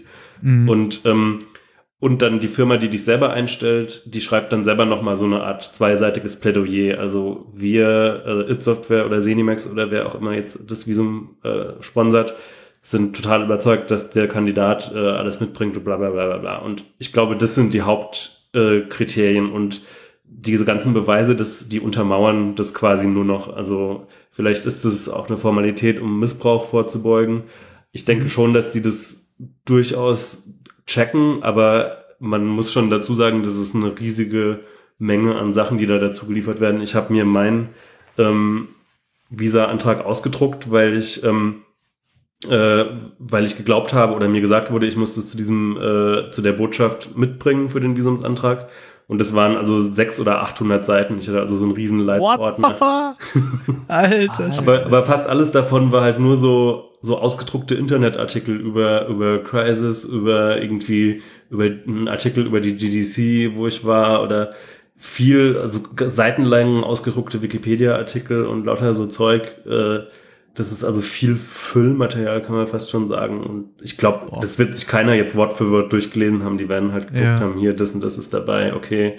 Wow. Die werden bestimmt das auch stichprobenhaft überprüfen, googeln, ob dieses Event wirklich stattgefunden hat oder, oder ob es diesen Artikel wirklich gibt oder diesen Talk oder Mhm. so. Äh, aber dass es wirklich jeder sich Wort für Wort durchlässt, kann ich mir nicht vorstellen. Da würden die Ja, die werden sich auch wahrscheinlich über die Jahre so eine, so eine ähm, äh, Liste gemacht haben, diese abarbeiten, Stichproben Ja. machen, äh, bisschen googeln und so, ja. Aber so, äh, du hast, du hast also acht Bef äh, Empfehlungsschreiben äh, dir geholt. ja, ich glaube acht waren es oder, oder sechs oder ja, sowas Aber, in den ähm, Dreh. Und, und wie, wie war das dann? Weil, ähm, also ich finde das relativ viel. Also du warst ja äh, davor nur in Anführungsstrichen bei Crytek. Ja. Ähm, äh, und, und, und wenn die Person anerkannt, äh, Marcel, warst du da schon in der Lead-Position zu dem Zeitpunkt? Weiß ich gar nicht. Ja, doch, weißt du. Ähm, aber Simon, stell dir vor, du, ähm, du ähm, bist in der Industrie, die generell sowieso eine relativ hohe Fluktuation hat. Und Mhm. dann hast du vielleicht mal Kollegen gehabt, die jetzt irgendwie mal vielleicht irgendwie jetzt hier bei Studio 2 bei dir waren und dann irgendwie bei Blue Byte gelandet sind, jetzt wie mit Daniel Ja. äh, oder so, dann kannst du die Leute ja auch fragen und dann kann, werden die wahrscheinlich auch nicht mehr so direkt mit dir in Verbindung gebracht, wie Felix meinte, was jetzt Vettern Ja, ja. und so angeht. Aber Ja. Du, wir kennen doch alle ganz viele Leute aus verschiedenen Studios und so und ich glaube, ach, kriegst du schon zusammen, wenn die Leute bereit sind, das zu machen. Äh, Schon, aber äh, ich bin, ich frage deswegen, weil Felix gemeint hatte, die müssen eine anerkannt hohe Position haben. Also heißt Ach das, so. dass die in Mhm. Lead-Position sein müssen oder reicht das halt auch, wenn die einfach nur, also wie ich jetzt normaler äh, Effektgrafiker bin und könnte dir das dann sozusagen ausstellen? Also besser ist, wenn sie eine hohe Position haben, eben, keine Ahnung, Ja. Director, Lead oder sonst irgendwie. Ja. Man muss, glaube ich, auch, also man kriegt da so einen vor, so einen vorformulierten Brief für die Struktur, wie das dann halt aussehen sollte. Und da ist halt ein Absatz, wo derjenige dann erklärt, wie seine Qualifikation in der Branche ist. Ich habe diese und jene Titel mitgeschippt, äh, ich bin Lead gewesen und habe das und das. Äh, also man muss schon selber ein bisschen erklären, was, Mhm. warum man selber ein Experte ist. Man kann jetzt da nicht irgendwie irgendjemanden äh, das, das schreiben lassen. Äh, und man muss auch, äh, die haben dann auch alle eine Kopie von der Business Card zum Beispiel anfügen müssen, einfach nur als extra Beweis, dass sie eben Stimmt, keine ja, ausgedachten Personen sind, sondern dass es die wirklich gibt. Also und schon, unterschreiben ähm, natürlich mit, also Bringen da auch äh, irgendwelche LinkedIn-Recommendation was oder ist das, ähm, kann man sie knicken? ich glaube eher nicht, das kommt, das muss halt diesen persönlich formulierten Brief geben. Mhm. Aber generell, also die hast du nicht in die Ma Mappe mit reingepackt Nee. irgendwie, oder? Okay. Und wie lange hat das Ganze so in etwa gedauert bei dir, bis alles unter Dach und Fach war? Fünf oder sechs Monate locker, ja. Wow. Weil ähm, also erstmal brauchst du die Zeit, was man halt selber machen muss als Antragsteller, ist halt sich in diesen ganzen Kram zu kümmern. Du musst das alles schriftlich äh, sammeln oder eine Linksammlung aus Interviews, die du gemacht hast oder PDFs von Interviews, die von dir veröffentlicht wurden. Das musst du alles besorgen. Dann musst du es äh, übersetzen lassen be oder beziehungsweise das kannst du dann auch die Anwälte übersetzen lassen. Aber schneller geht's, wenn du das selber machst. Dein Zertifikat muss übersetzt werden lauter so Zeug äh, und diese ganzen, du musst halt den Leuten teilweise auch hinterherrennen wegen diesen äh, Empfehlungsschreiben und halt auch erstmal genug finden, die sich dazu bereit erklären oder die gerade Zeit haben, sowas zu machen und so und so weiter und so fort. Äh, das dauert also schon seine Zeit und selbst wenn du das dann alles hast, brauchen die Anwälte halt Zeit, um dieses Plädoyer halt zu verfassen und alles zu ordnen und zu strukturieren und es dann einzuschicken. Und dann musst du warten, bis darin darüber entschieden wird. Und, und selbst wenn dieser Bescheid positiv entschieden wird, das heißt, dann hast du ja nichts mehr als die Berechtigung, dich um so ein Visum zu bewerben. Und dann kannst du eigentlich erst das, also, dass dieser, dieser O1-Bescheid durchgeht, heißt erstmal noch gar nichts. Das bringt dir überhaupt nichts. Das ist kein Visum. Das heißt, du hast also erst eine Berechtigung, dich um ein Visum zu bewerben. Das musst du dann bei der Botschaft machen und dann dauert das nochmal paar Wochen oder wie auch immer, bis sie das dann entscheiden. Und dann musst du persönlich dort erscheinen äh, deinen Pass abgeben, nochmal ein kurzes Gespräch mit dem Beamten dort führen und äh, dann wird entschieden, weiß nicht, dann kommen dann so Sachen ins Spiel wie, keine Ahnung, liegt irgendwas gegen dich vor oder bist du von der Interpol gesucht oder Terrorist oder sonst irgend sowas. Das spielt also bis zu dem Zeitpunkt noch gar keine Rolle. Und erst dann äh, kannst du, also erst wenn du dieses, diesen O1-Bescheid hast, kannst du dich erst bewerben um ein Visum und dann, bis das dann nochmal genehmigt wird, dauert es dann auch nochmal. Also summa summarum unter einem halben Jahr, glaube ich, kann man das kaum schaffen. Also das, so lange dauert das auf jeden Fall. Und äh, die Anwälte, die du erwähnt hast, das sind Leute von der Firma, oder? Also von Software in dem oder oder das sind so Kanzleien, die die beauftragen, die sich halt okay. spezialisieren auf Einwanderungsrecht. Also musstest du jetzt nicht irgendwie bezahlen oder sowas? Im, im nee, nee, das bezahlt die Firma. Und wie, ich meine, äh, das ist ja schon schon krass. Du musst ja, äh, das ist ja ein halbes Jahr so. Das heißt, du warst während der Zeit wahrscheinlich noch bei Quitec, ne, angestellt? Äh, das lief, glaube ich, eine Zeit, also nur kurz. Ich habe dann ja ähm, im April oder im, ja, im März oder im April gekündigt und dann war ich direkt bei äh, äh, It halt in Deutschland angestellt, bei It Software und habe dann so. von zu Hause gearbeitet, solange dieser Visumkram lief. Ah, und okay. im August bin ich dann äh, rübergeflogen. Weil, weil grundsätzlich ist das ja, muss man das wirklich geschickt timen, denn man hat ja nicht nur eine Kündigungsfrist bei der Firma, bei der man gerade ist, sondern auch noch eine Kündigungsfrist für die Wohnung zum Beispiel. Und wenn man nie so richtig weiß, äh, ab, ab wann der Bescheid dann überhaupt da ist, ab wann es dann losgehen kann, ist es wahrscheinlich nicht so einfach, ne? Ja. Ja, aber ähm, bei amerikanischen Firmen ist es so üblich, dass die dir das erstatten, wenn du irgendwie noch Miete nachzahlen musst oder weil deine mhm. Kündigungsfrist halt nicht rechtzeitig das, das machen die immer und vor allem bei amerikanischen äh, Vermietern ist es ja so, dass man immer nur befristete Mietverträge kriegt, immer nur so ein Jahr oder zwei Jahre am Stück und danach den neu verhandeln muss. Das heißt, wenn man vor Ablauf dieser Frist kündigt, muss man eh alle Monate noch zahlen. Das ist also ganz krass oh. Äh, oh. mieterunfreundlich geregelt hier. Und wenn du jetzt hier innerhalb von Amerika die Firma wechselst, dann ist das üblich, dass die dir also deine Lease dann auszahlen und das, also dass du das nicht selber bezahlen musst.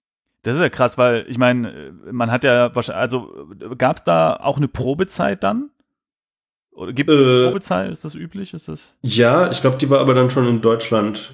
Weil so, okay. das war ja dann noch nach deutschem okay. Recht, weil, weil ich war ja festangestellt in, in der deutschen ah. Niederlassung, okay. bis ich dann rüber bin.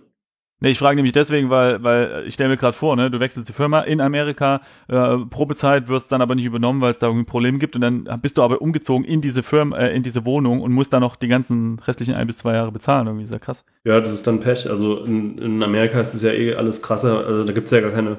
Ich glaube, es gibt wohl schon sowas wie Probezeit, aber Festanstellung heißt ja nicht dasselbe wie in Deutschland, dass du irgendwie je nach Staat hast du ja überhaupt keinen Kündigungsschutz. Du kannst also einfach so gefeuert werden, mhm. wie ohne Angabe von okay. Gründen und auch von ah. einem Tag auf den anderen ohne Frist.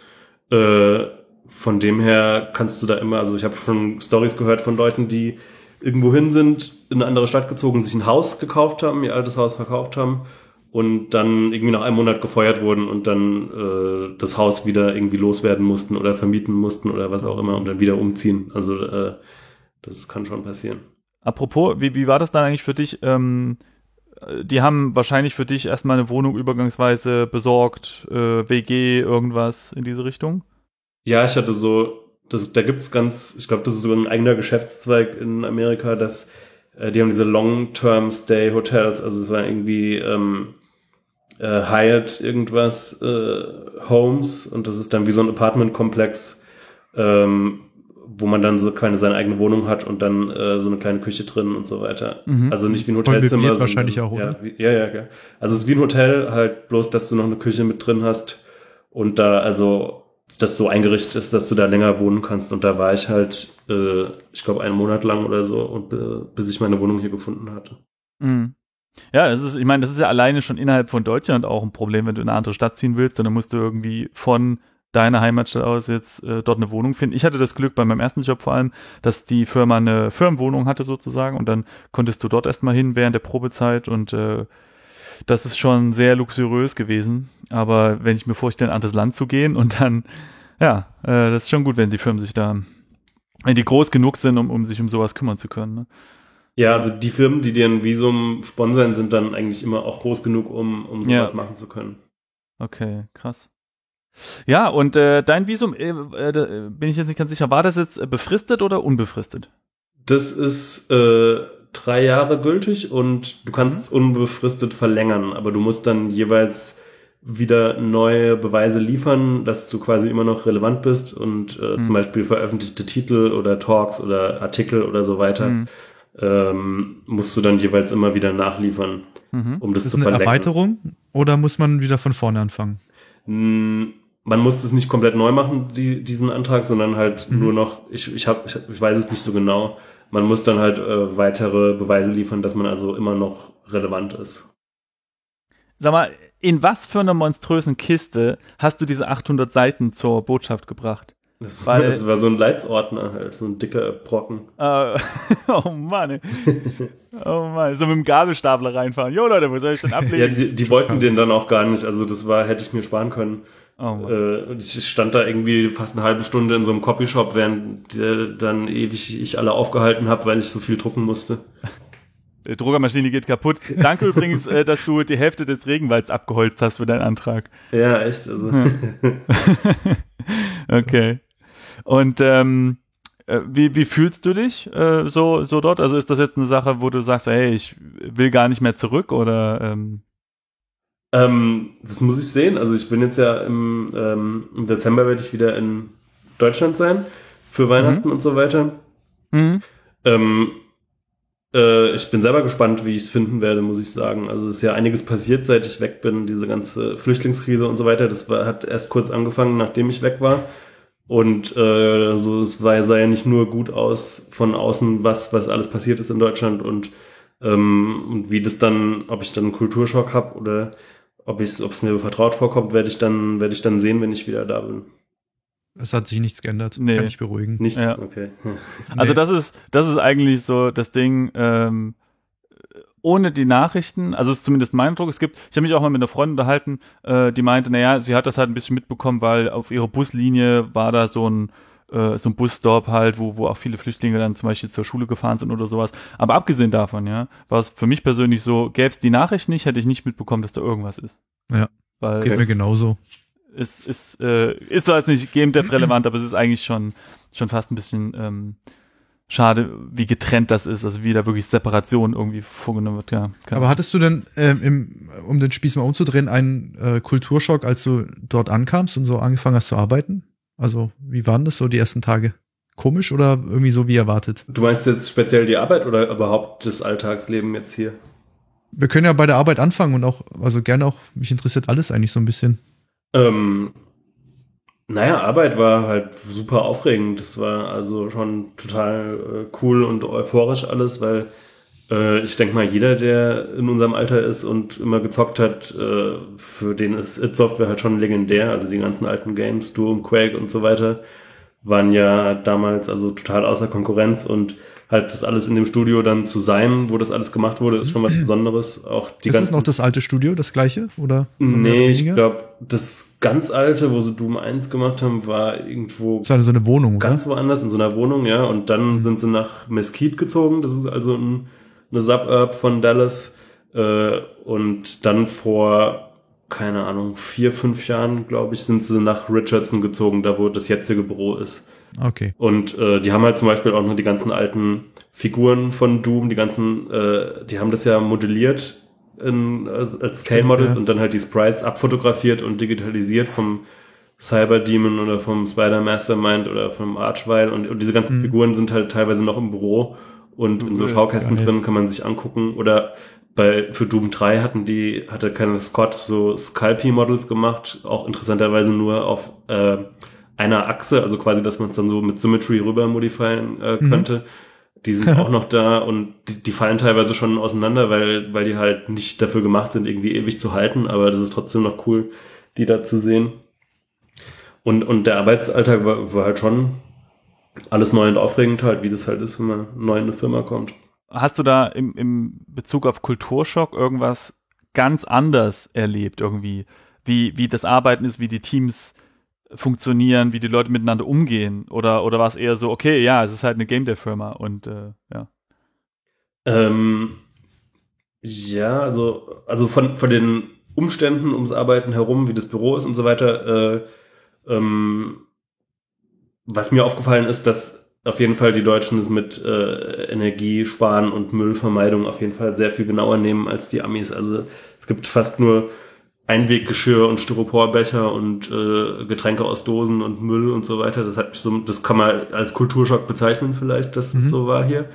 Ähm, die Arbeit selbst ist sehr ähnlich, also äh, wie, wie jetzt bei Crytek, was, was mir aufgefallen ist und was, glaube ich, einer der Hauptunterschiede ist, ähm, es ist schon ist schwer zu erklären. Also es ist auf jeden Fall, finde ich, professioneller in dem Sinne, dass man äh, eine stärkere Hierarchie hat und mehr eben auf die Ansagen von den Vorgesetzten hört. Also die, die Vorgesetzte und speziell der Director von dem Game hat also, kam auf jeden Fall mir so vor, sehr viel mehr zu melden, als ich das bis jetzt äh, in Deutschland erlebt hatte. Also es ist dann schon äh, ein bisschen autoritärer.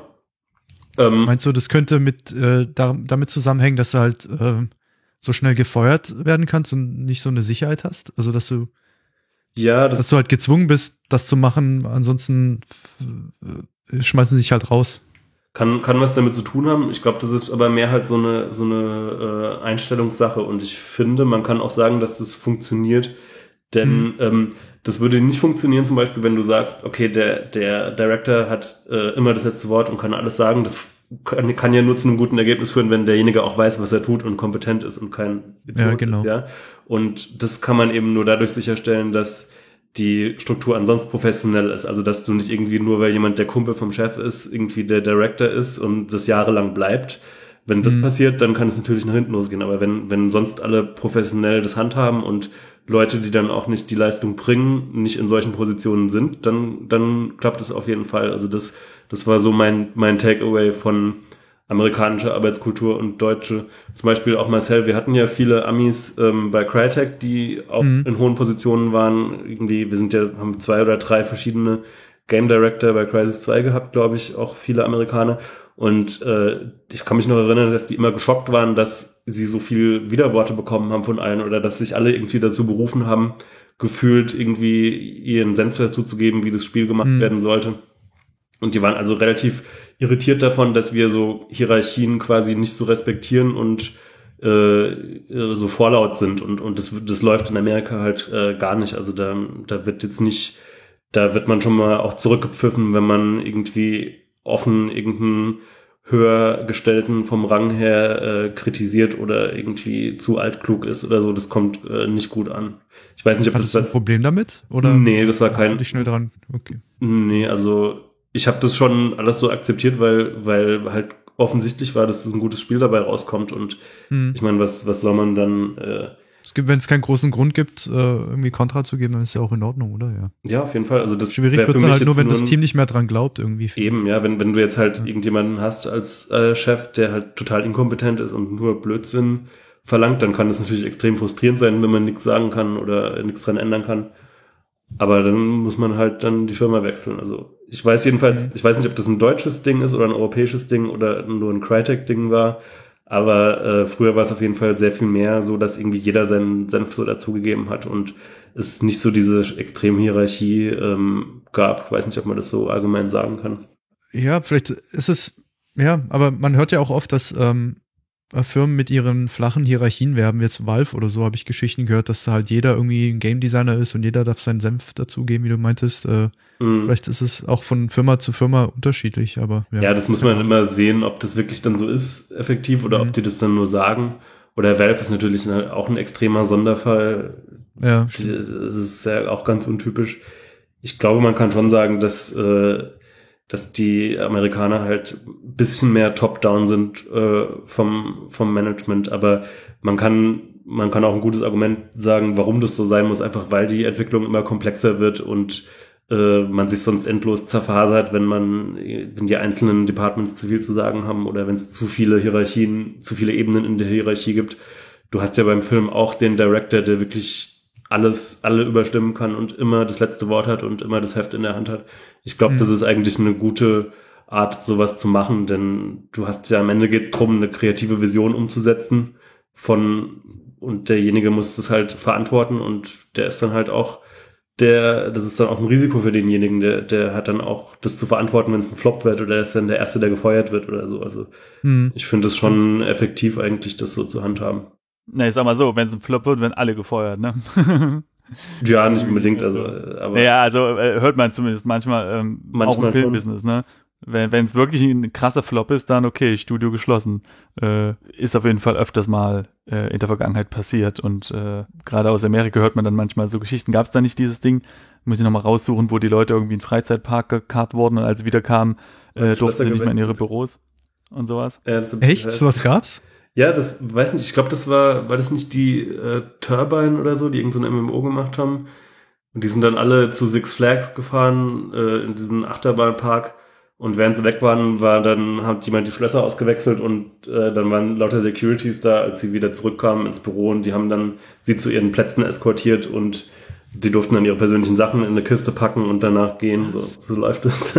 Das war ja. so, so, ein äh, ge gewollt inszeniertes Ablenkungsmanöver, oder? Ja, ja, so war das. Ah, krasser ja, Scheiß. So. äh, und, und äh, dann, dann ist es halt schon krass. Ähm, ja, das, das ist, ich finde, das ist ein ganz, äh, ein ganz interessantes Thema. Wir hatten das auch schon mal besprochen, dass dass halt viel Vertrauen auch dazugehört, äh, weil, weil du brauchst einfach Vertrauen, dass diese ähm, Führungspersönlichkeit an der Stelle einfach mal recht hat, auch wenn es dir vielleicht jetzt gerade noch nicht so erscheint. Und ich finde es deswegen vor allem schwierig, weil eben eigentlich jeder sagt, ähm, vor allem zum, zum Beispiel beim Game Design, ja, dass du dort viele Dinge erst rausfinden kannst, wenn du es testest. Das heißt, äh, es kann auch passieren, dass vielleicht jemand dort eine Meinung vertritt und dann nachfeststellt, dass es eben nicht funktioniert. Mhm. Und ähm, und die Gaming-Branche entwickelt sich so rasant, äh, dass äh, das sagen auch, auch die Leute in den führenden Studios, ne? Ich erinnere mich da an, an Leute von, von Assassin's Creed so. Äh, jedes Projekt ist quasi neu, du musst das alles neu überdenken. Und dann finde ich es auch manchmal schwierig, äh, naja, Vertrauen zu haben, weil auch für die Leute ist das halt nun mal neu. Mhm. Und und wenn du dann halt auch einen neuen Titel machst, okay, vielleicht wenn du jetzt, ja, wenn du jetzt äh, einfach eine Marke erweiterst, wie jetzt das nächste Assassin's Creed, dann ist es vielleicht nicht so schwierig, aber wenn die Leute jetzt zum Beispiel sagen, wir machen ähm, einen Titanfall, ja, wir sind zwar die Leute von Call of Duty, wir machen jetzt aber einen Titanfall, wir machen da was anderes irgendwie, dann, dann müssen die Leute sich ja auch erstmal wieder neu beweisen, dass sie das auch können. Ja, ja, man braucht halt auch einen Vertrauensvorschuss zu den Leuten, die das dann machen, also wie bei Respawn ja. halt die äh, der Vince Zampella oder wie der heißt, äh, die diese Haupt ähm, Directors, die eben für Call of Duty verantwortlich waren. Und ich glaube, wenn du so einen Namen hast, dann kannst du auch viele Leute anziehen, die dann eben dann bei dieser Firma anfangen. Oder ein anderes Beispiel ist äh, Bosky Productions von dem Cliff Blesinski, der ja ähm, mhm. Gears of War Hauptdesigner war oder Unreal Tournament schon viel gemacht hat wenn du so einen Namen hast, ich glaube, dann hast du es auch einfacher, eben Talente anzuziehen, die dann halt mit dir zusammen das, so ein neues Studio aufziehen. Also hinter jedem neuen Studio steht eigentlich immer so ein, so ein großer Name, so ein Hauptdesigner, der schon eben so ein Track Record hat. Kojima ist auch ein gutes Beispiel. Genau, ja. Ja, aber die müssen sich alle neu beweisen und es gibt da ein paar Beispiele für, weil du gerade sagst, ähm, ähm, Cliff, denn der hat ja mit seiner Firma dieses ähm, Fortress irgendwas gemacht, dieses Zombie Fortnite. Fortnite, genau. Hört man davon jetzt was? Keine Ahnung, äh, ob das irgendwie weitergeht. Und ja, das läuft noch. Äh, ich Ja? weiß gar nicht, ob das so ein Okay. Cliff-Ding war oder ob die das so, ob der da schon weg war. Der ist ja schon seit einer Weile weg. Ach so, nee, stimmt, stimmt. Ah, okay, äh, sorry. Stimmt, das ist ja noch unter Epic. Ja, aber ja. auf jeden Fall ist Epic ja für uns so ein Name, okay, da kommt halt die krassen Spiele raus und die müssen sich jetzt aber auch erstmal wieder beweisen mit, ähm, mit äh, Fortnite und natürlich auch mit dem neuen Unreal Tournament, was ja jetzt äh, so community-based entwickelt wird. Und was auch immer ein ganz gutes Beispiel ist, es gab viele Leute, die von Blizzard weggegangen sind und neue Spiele gemacht haben. Ich erinnere mich da leider nicht mehr an den Namen, aber es gab eine Art Diablo mit Samurais. Das ist völlig in der Versenke geschwunden. Ein- ein- Hellgate London war auch von Activision Hellgate London ist, das, Stimmt. ist ja. das krasseste Ding, ja. Und da hast du halt die, die coolen Leute dahinter stehen und du denkst so, wow, was für ein Name. Und dann siehst du das und Ja. ja, es war wohl dann Oder Firefall war auch, glaube ich, von so Ex-Blizzard-Typen. Ja, obwohl Firefall würde ich noch zu, zu ganz äh, schon, schon zu guten Spielen im Gegensatz zu Hellgate, das war ja leider nicht so was Tolles. Und ähm, ja, also es gibt da auch immer wieder Beispiele, wo halt bekannte Namen, ähm, auch Peter Molyneux zum Beispiel, ja, äh, super bekannt, super krasse Spiele gemacht. Und dann, also mir hat zum Beispiel jetzt Black and White äh, gar nicht zugesagt und auch die neueren Sachen, da gibt's ja, da gab's ja schon öfters mal so Fauxpas, wie hieß dieses äh, Survival-Spiel auf Mobile, ähm, äh, wie hieß es, äh, diese, diese God, God Simulation auf Mobile, äh, die jetzt irgendwie auch nicht mehr weiter Godus wird. Und dann gab's, ja genau, Godus, da gab's irgendwie Hickhack. Und dann, dann hast du dieses Cube-Spiel. Und, und man muss sich wirklich jedes Mal neu beweisen. Deswegen finde ich es also gut, dass da anscheinend äh, bei euch da so, so diese Struktur herrscht und da Vertrauen auch herrscht in die Lead-Position, aber ich, ich könnte es auch nachvollziehen, wenn Leute so denken, ja, okay, ähm, mal gucken, ob das alles was wird, ne?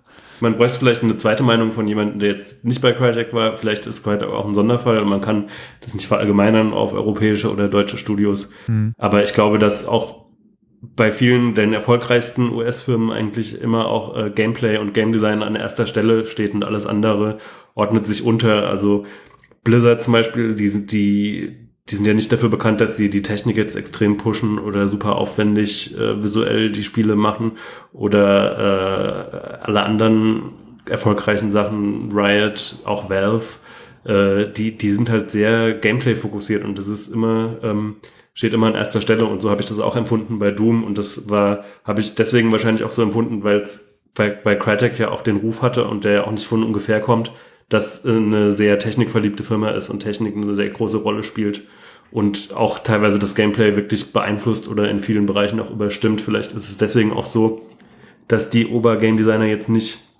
äh, auf eine Art und Weise das Heft in der Hand halten wie, wie bei US-Firmen jetzt. Aber ich weiß nicht, ob man verallgemeinern kann, dass das ein kulturelles Ding ist oder jetzt nur diese beiden konkreten Beispiele eben betrifft. Mhm. Ähm, ich habe auch noch mal eine Frage zu, zu diesen Hierarchien.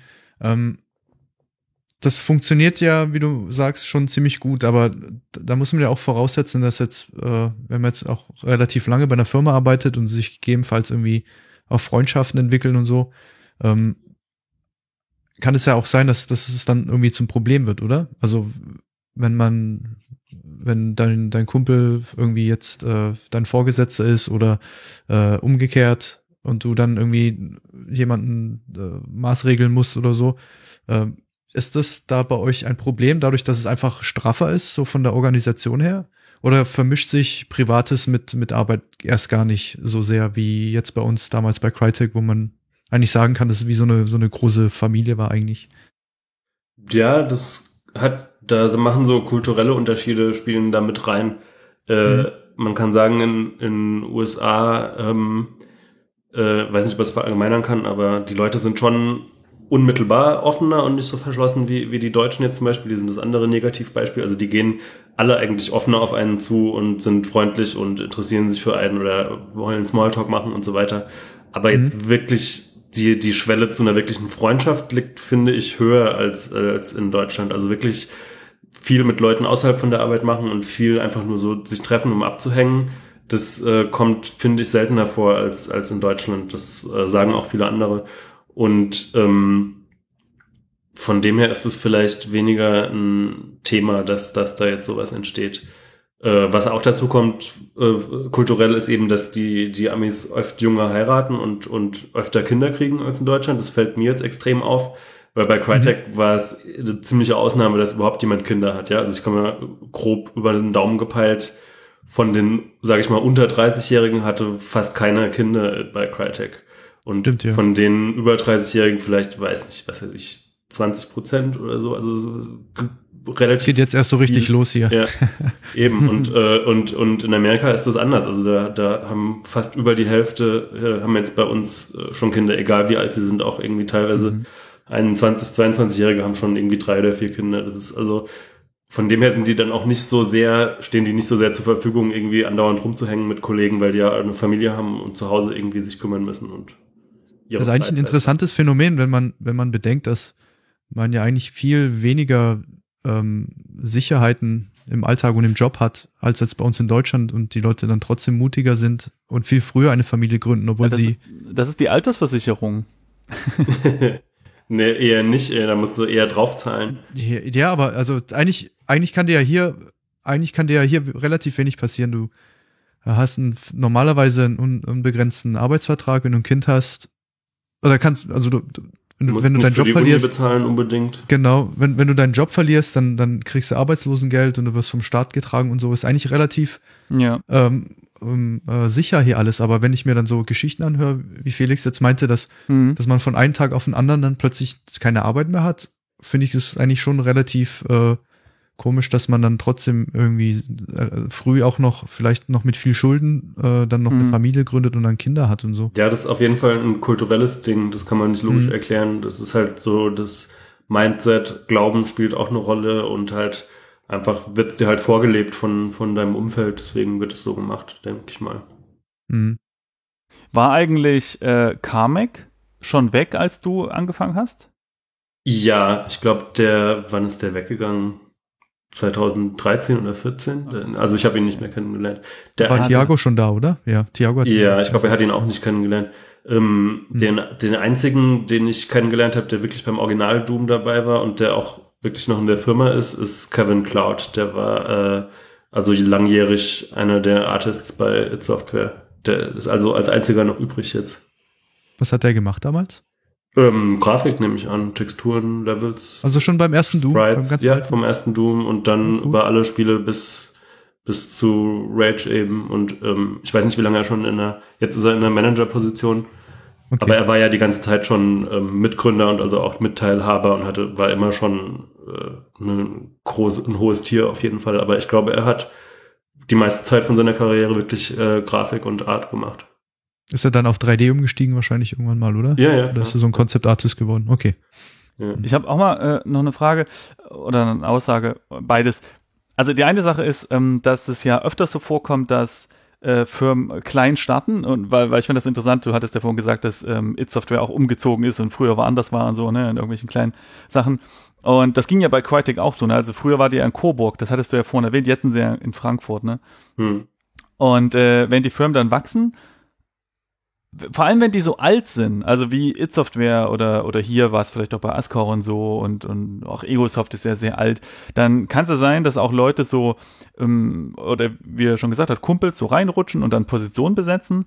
Und ich frage mich dann, ob es irgendwann mal zu einem Problem werden könnte, was du eben auch meintest, Marcel, dass du hast da einen guten Kumpel, der ist halt Art Lead jetzt eben, weil er halt schon seit Anfang an dabei ist, aber vielleicht hat er sich auch gar nicht so weiterentwickelt, wie es äh, benötigt sein würde, wenn die Firma 20 Jahre alt ist. Ne? Mhm. Also wenn man da irgendwann so auch in seiner Comfortzone ist und, und ne? äh, ob das dann ein Problem werden könnte. Oder vielleicht Ja. sogar ist oder so. Ich weiß nicht. Ich glaube, für sowas sind, sind die Amis zu professionell, ähm, um Mhm. das zu einem Problem werden zu lassen. Die, die, die sind da schon knallhart mit ihrem Feedback auch und so. Also ich kann mir nicht vorstellen, dass es Okay. sowas gibt. Oder natürlich wird es Ah. sowas geben, aber ich habe das selber noch nicht erlebt jetzt. Und weil du, weil, weil Marcel hat, hat vorhin kurz erwähnt, äh, oder äh, auf jeden Fall wegen dieser st- strengeren Hierarchie, das kann ich insofern bestätigen. Ich war mal in einer Firma, die ähm, da gab es erst am Anfang keine Team Leads, es gab nur Team Communicators. Und der Idee, die Idee war halt genau das, dass du eben eine flache Hierarchie hast und ähm, dass du nur Leute hast, die so die Kommunikation übernehmen, aber keine richtigen Entscheidungen fällen. Und ich finde, das ist ein ganz gutes Beispiel dafür, dass vielleicht wir in Deutschland wirklich so ein bisschen naja, halt wirklich eher so familienmäßig vielleicht denken für eine Firma und nicht so hart. Das kann Ähm, mir schon vorstellen, ja, habe ich von vielen anderen Leuten auch gehört, dass es oft mehr so ein Kumpelding oder Familiending Mhm. ist, so wie Firmen geführt werden in Deutschland. Ist eigentlich, eigentlich äh, nicht unbedingt von Vorteil, finde ich. Äh, so ein bisschen straffer. Ist ja auch immerhin noch ein Business. Also, Klar, ich meine, muss es ist halt ja, es Geld ist ja ein ist knallhartes Business, ja. Es ist ja, Ja, nicht so, dass du easy peasy und nicht groß Konkurrenz hast oder so. Das wird ja immer härter. Und, und Mhm. muss man schon das durchziehen. Man hat ja auch oft das Problem, du, du hast eine Firma, du hast ein Core-Team, das baust du dann äh, auf, dann jetzt in die Vollproduktion, dann holst du dir noch ein paar Leute ran, äh, viele, viele Leute, die dann Assets pumpen und alles fertig machen. Und danach hast du ja oft das Problem, okay, jetzt haben wir hier ganz viele Leute, aber wir müssen jetzt eigentlich erstmal ähm, wieder auf ein Core-Team schrumpfen, um das nächste Projekt vielleicht anzuleihen, wenn es eben nicht ein direkter Nachfolger oder Add-ons sind oder sowas. Hast du da irgendwie Erfahrung machen können, wie das, ob, ob das wirklich da ganz knallhart ist, okay, Projektende, 80% raus, oder ob es eher so ist, nee, wir planen schon früh genug das neue Projekt, dass wir direkt im Anschluss alle Leute darüber rüber schicken können, sozusagen. Ähm, ich habe das nicht erlebt, nee. Also es wurde niemand gefeuert wegen Stellenabbau oder Downsizing, nachdem das Projekt fertig war. Also dazu kann ich nichts sagen. Äh, Nur ähm, wir haben jetzt zum Beispiel DLC jetzt das ganze Jahr noch gemacht. Also Doom kam im Mai raus und seitdem haben wir äh, DLC gemacht. Also es ist nicht so, dass dann alle.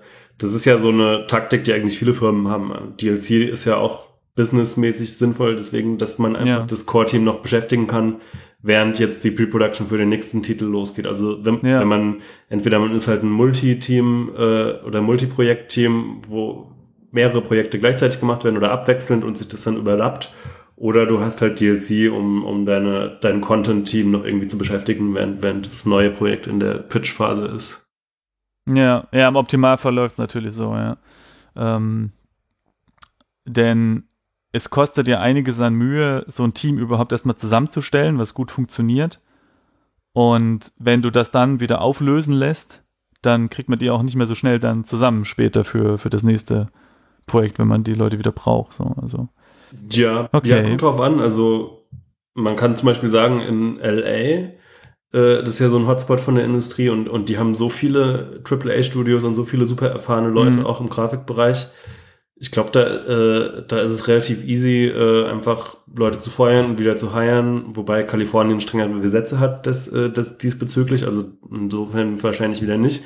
Aber auf jeden Fall wären genug Leute da, um die wieder kurzfristig ranzuschaffen, falls man sie braucht. Also äh, du hast in LA ja fünf, sechs, sieben AAA-Studios und äh, da kennt auch jeder jeden und man kann, die wechseln dann ihre Jobs und kommen wieder zurück zu ihrer alten Firma. Die sind da ziemlich locker. Also das hat Simon zum Beispiel erzählt von Blizzard.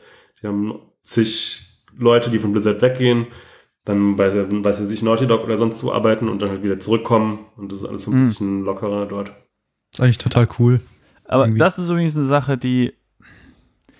Also, gerade Blizzard ist eine Firma, wo es mich echt wundert, wie machen die das, dass jedes Ding von denen, abgesehen von diesen wenigen Projekten, die nie das Tageslicht äh, der Welt gesehen haben oder äh, halt gecancelt wurden, wie machen die das, dass jedes Projekt von denen ein Knaller wird? Nicht nur spielerisch, sondern auch stilistisch, finde ich. Es ist jedes Spiel von denen irgendwie äh, toll. Äh, tolle Hintergrundgeschichte, tolle Grafikstil, tolles Gameplay, alles toll.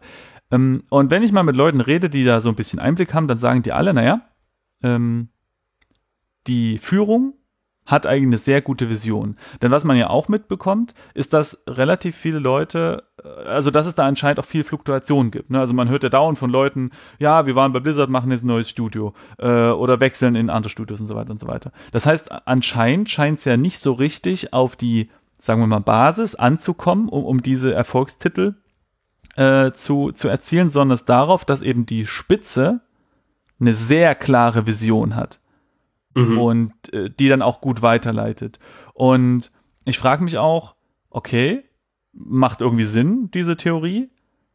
Und warum ist das bei uns nicht so stark? Also ich kann jetzt, oder, oder, oder würdet ihr sagen, nee, nee, wir, bei uns ist das auch so, wie, aber, aber ich kann, also gerade so, so eine Knaller rauszuhauen, Naja, also erstmal, um in so eine Position zu kommen, wo dir diese Vision was bringt und wo du die auch äh, in ein Spiel verwandeln kannst, was erfolgreich ist, musst du ja erstmal erfolgreich sein. Ja, du musst ja erstmal diese Ausgangsposition haben, wo, wo du das überhaupt bringen kannst. Und äh, die hat Blizzard auf jeden Fall. Und, und da kommt wieder, glaube ich, ins Spiel, was ich gesagt habe, dass die halt einfach professioneller sind oder was heißt professioneller, dass sie halt professionell sind, den Designprozess extrem ernst nehmen, äh, immer die Core-Philosophie immer ist, es muss äh, Spaß machen und es muss äh, ein cooles Spiel sein. Das steht, glaube ich, auch eingemeißelt auf ihrer äh, Bronzestatue, die sie im Hof mhm. stehen haben. Marcel, du warst ja, glaube ich, auch da. Äh, die Gameplay First oder irgend sowas steht da halt wirklich eingegossen mhm, in bronzenen Buchstaben. Und wenn du erstmal in einer erfolgreichen Position bist, die guten Leute an den Reglern hast und dann halt diese Philosophie durchziehst, dann stellt sich der Erfolg quasi von selber ein, kann man sagen, würde ich jetzt behaupten. Die haben sich auch mit, mit World of Warcraft ähm, in eine Position gebracht, in der sie den Luxus dann haben, finanziell, weil es ja auch ein Riesenhit war, hm. auch mal Fehler zu machen und ja. äh, mal zu failen. Man, man, sie machen ja auch Dinge falsch. Hat mir ja mit äh, ich, Titan äh, gesehen, ja. dass es dann auch mal, dass nicht immer alles perfekt läuft. Aber wenn man dann einfach äh, so, so ein Powerhouse wie, wie World of äh, Warcraft im Nacken hat, dann kann man sich auch mal so einen Fehler leisten. Ich finde, sowas ist auch wichtig, dass du nicht in eine Position kommst, äh, unter Druck gesetzt zu werden finanziell und dann halt äh, Dinge vielleicht äh, überschnell entscheidest und dann nicht mehr so wirklich ähm, darauf achtest, ob die Entscheidung jetzt äh, richtig ist oder nicht, was Gameplay angeht und so weiter. Ja. Ähm, in die Position muss man ja auch erstmal kommen, ja. Mhm. Ja gut, aber gerade wenn es um Blizzard geht, sagen immer viele Leute, ja, ja gut, die haben Geld. Aber ich finde, man muss echt dort beachten, die haben sich das alleine erarbeitet. Die haben ja angefangen, ja, ja. die haben ja angefangen mit. Kommt ja nicht äh, von ungefähr. Ja, aber, aber also sie haben angefangen mit irgendwie Spiele für andere Sachen zu portieren, ja, okay. Aber das erste Spiel von denen war Blackthorn. Mhm. mhm. Und schon das ist cool, ja. Da haben sie halt mhm. halt gesagt, nee, wir, wir, wir geben dem Typi halt eine doppelte Schrotflinte und, und machen das irgendwie cool. Dann kam äh, Rock'n'Roll Racing und auch da, ne, okay, wir machen halt ein Autorennen mit cooler Mucke und nicht irgendwie, was alle anderen machen äh, mit, was ich, Pieps. Das waren ja auch Konsolenspiele damals, keine PC-Spiele. Ja, genau. Und äh, dann, dann kommt irgendwie Diablo und, und was, alle, alle Sachen, die sie raushauen, das ist, da ist alles wirklich äh, ganz speziell und, und, und so langsam also von Anfang an halt. Es ist ja nicht so, dass sie irgendwie erst ein paar Trash-Spiele rausgehauen haben, die sie so über Wasser gehalten haben und dann konnten sie sich leisten, was, was richtig cool ist, äh, zu investieren ins mhm. Design mhm. und in diesen, seit Anfang an, weiß ich nicht, kommt da irgendwie Magic Powder irgendwo her. Ja, äh, ja, das ist auch, glaube ich, so ein, so ein, so ein äh, evolutionärer Prozess. Du überlebst ja nicht 30 Jahre, wenn du nicht gut bist. Das heißt, äh, deine guten Eigenschaften sind die, die dich dann weiterbringen als Firma. Und auf 30, 40 Jahre gerechnet dann, wenn es mal, wenn es Firmen mal so lange geben wird in der Zukunft, werden auch nur die da sein, die sehr oft und häufig gute Spiele rausgebracht werden. Das ist ja so, so eine Art äh, Natural Selection mehr oder weniger. Also ich habe dazu äh, aber einen interessanten Punkt gefunden. Ich habe ich hab mal ein bisschen rumgeguckt, äh, ob es äh, Artikel gibt über ne, deutsche internationale Spielebranche und sowas. Denn wir haben ja auch alte Firmen oder alte Firmen gehabt. Ja? Mhm. Zum Beispiel Ascaron, ja, war ich glaube 20 Jahre alt oder 25 Jahre alt. Und äh, die hatten ja dann auch mit Sacred einen sehr äh, erfolgreichen Titel gemacht. Und äh, da ist die Frage, warum ich, ich glaube sogar Ascaron, könnte es sein, dass sie sogar älter waren als Blizzard irgendwie? Ich weiß nicht genau. Auf jeden Fall mh, hm, haben sie auch, auch sehr viel Zeit, äh, ähm, World Leader zu werden und so. Und äh, ich habe dann so ein Zitat gefunden, oder wo ist das hier?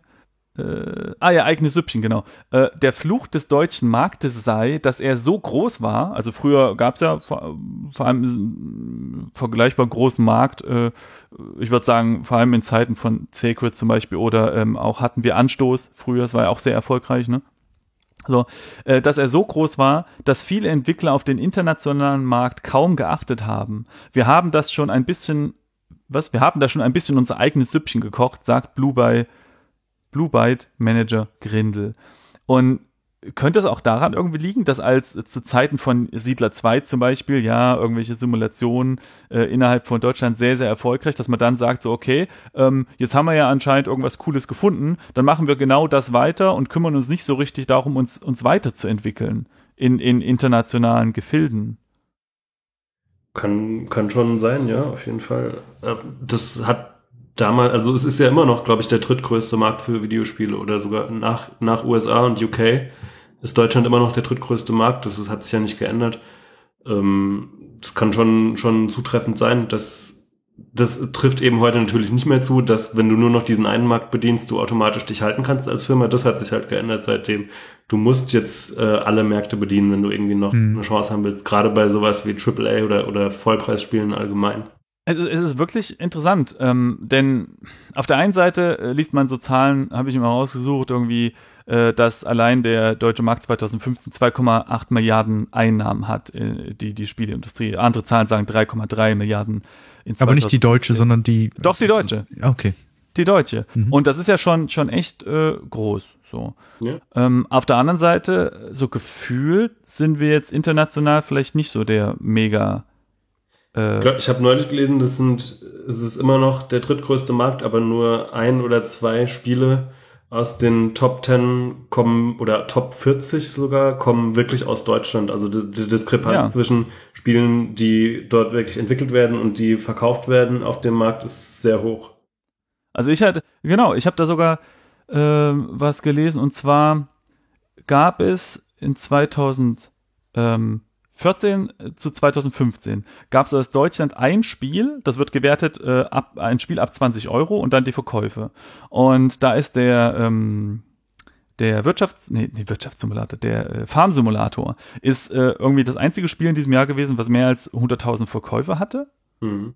Wie, äh, die, die, die Links zu diesen äh, Zahlen könnt ihr dann in den Shownotes finden. Ich bin kein Anwalt, ich kann das nicht beweisen, aber ich nehme das jetzt einmal so draus. Und dann im Vergleich aus Kanada kamen 2014 insgesamt 23 solche Spiele, aus den USA 16, aus Japan 12, aus Schweden und Großbritannien jeweils 7. Hm. Und ähm, es gibt da noch Leute, die sagen, na ja, äh, die Deutschen, ne, das sind halt so eine so eine Fitzelheinis, die mögen halt Adventure und Simulationen, so. Und dann, dann frage ich mich aber auch, warum kommt dann nicht aus Deutschland ein City Skylines, was sich ja auch relativ schnell, meine ich, eine Million mal verkauft mhm. hat, oder ein Walking Dead? Telltale. Also warum, warum kommt Telltale? Ich meine, wenn wir das Adventureland sind, warum haben wir uns nicht weiterentwickelt, äh, ein bisschen weg vielleicht von den traditionellen Adventuren, mehr hin zu den ähm, cineastischen, eher ähm, interaktiven Storytelling-Geschichten wie eben Telltale und verkaufen dann plötzlich, äh, weiß ich wie viel. Ich glaube, es hat ähm, unter anderem auch irgendwie so einen kulturellen Grund, finde ich, dass ähm, inwieweit die Industrie an sich gesellschaftlich akzeptiert ist und so. Es ist ja schon öfter in Deutschland vorgekommen, dass ähm, gewisse Dinge ähm, bisschen anecken. Äh, beispielsweise Comics, äh, Arcades, die mhm. Computerspiele generell mhm. ähm, waren in der Vergangenheit nie wirklich akzeptiert und wurden auch nicht äh, wertgeschätzt. Ähm, es, ich sehe auch, es, es, gibt ja im Grunde genommen auch keine äh, nennenswerte Comic-Kultur in Deutschland, ähm, weil Comics verboten waren. Arcade-Maschinen wurden auch in die Hinterzimmer äh, der Kneipen, äh, in den Hinterzimmern der Kneipen versteckt und so weiter. Ähm, ich ich glaube, das ist erstmal ein Grund. Ähm, und daraus resultiert dann auch so, so, ein, so, eine, so eine, eine fehlende Förderung vom Staat beispielsweise mhm. oder von den mhm. Ländern, ähm, dass man einfach mal was riski äh, riskieren kann. Ähm, da da gibt es ganz andere Möglichkeiten in anderen Branchen hier in Deutschland. Äh, bei, bei den Spielen ist es da, glaube ich, immer noch ein bisschen schwierig, an Gelder zu kommen. Ja, Zum so. anderen, ähm, oh, sorry. Ein, ein, ein Punkt noch, ähm, wenn ich mir dann beispielsweise ähm, ähm, äh, CG Project Red anschaue, da wird äh, also die Firma wird von, von der äh, polnischen Regierung äh, äh, äh, vorgezeigt und äh, ja. das Land ist stolz darauf und es ist halt so, so, ein, so ein Projekt, das, das ein Erfolgsprojekt drüben. Und ich glaube nicht, dass wir so, dass es hier in Deutschland auch möglich wäre. Ähm, einfach, weil es nicht so akzeptiert ist.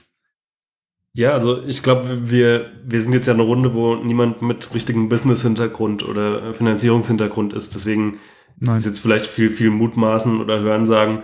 Aber ich glaube, ein wesentlicher Punkt ist einfach schon Geld und, und das Finanzielle, wie man an Gelder kommt, wie die Publisher Relations sind und äh, da können, glaube ich, die Jellies ein großes Lied davon singen. Ich glaube, das ist nicht ohne Grund so, dass, dass die Sparkasse Coburg immer noch der Haupt äh, Bankpartner von, von Coitec ist, war, war zumindest auf der Webseite vor einiger Zeit.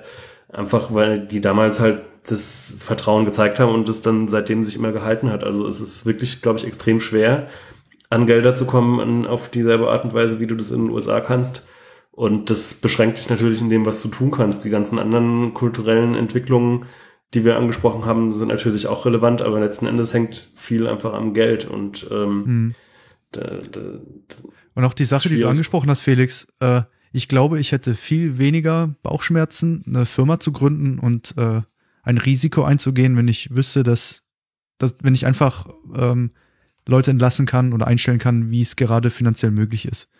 Ähm, Mhm. Hier hat man halt diesen Kündigungsschutz, äh, der wahrscheinlich schon die ein oder andere Hürde darstellt ähm, bei, bei der Unternehmensgründung und so. Da, ich, ich glaube, da, da kommen ganz andere Kosten auf einen zu, als jetzt in den Staaten, vermute ich mal, ohne es wirklich jetzt genau zu wissen.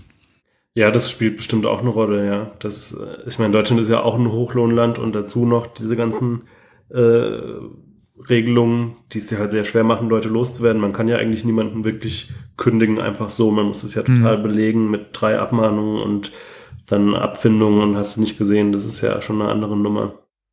Ja, ich frage, das ist auf jeden Fall ein guter Punkt. Ich frage mich halt nur, ja, wir haben auf jeden Fall so vielleicht kulturell da so ein bisschen Bedenken, aber da wir ja für einen internationalen Markt arbeiten, könnte uns das ja als Entwickler erstmal egal sein. Also ich könnte ja jetzt äh, ein kreatives, total lustiges Spiel machen und dann verkauft sich von mir also eben nicht in Deutschland, aber eben weltweit dann.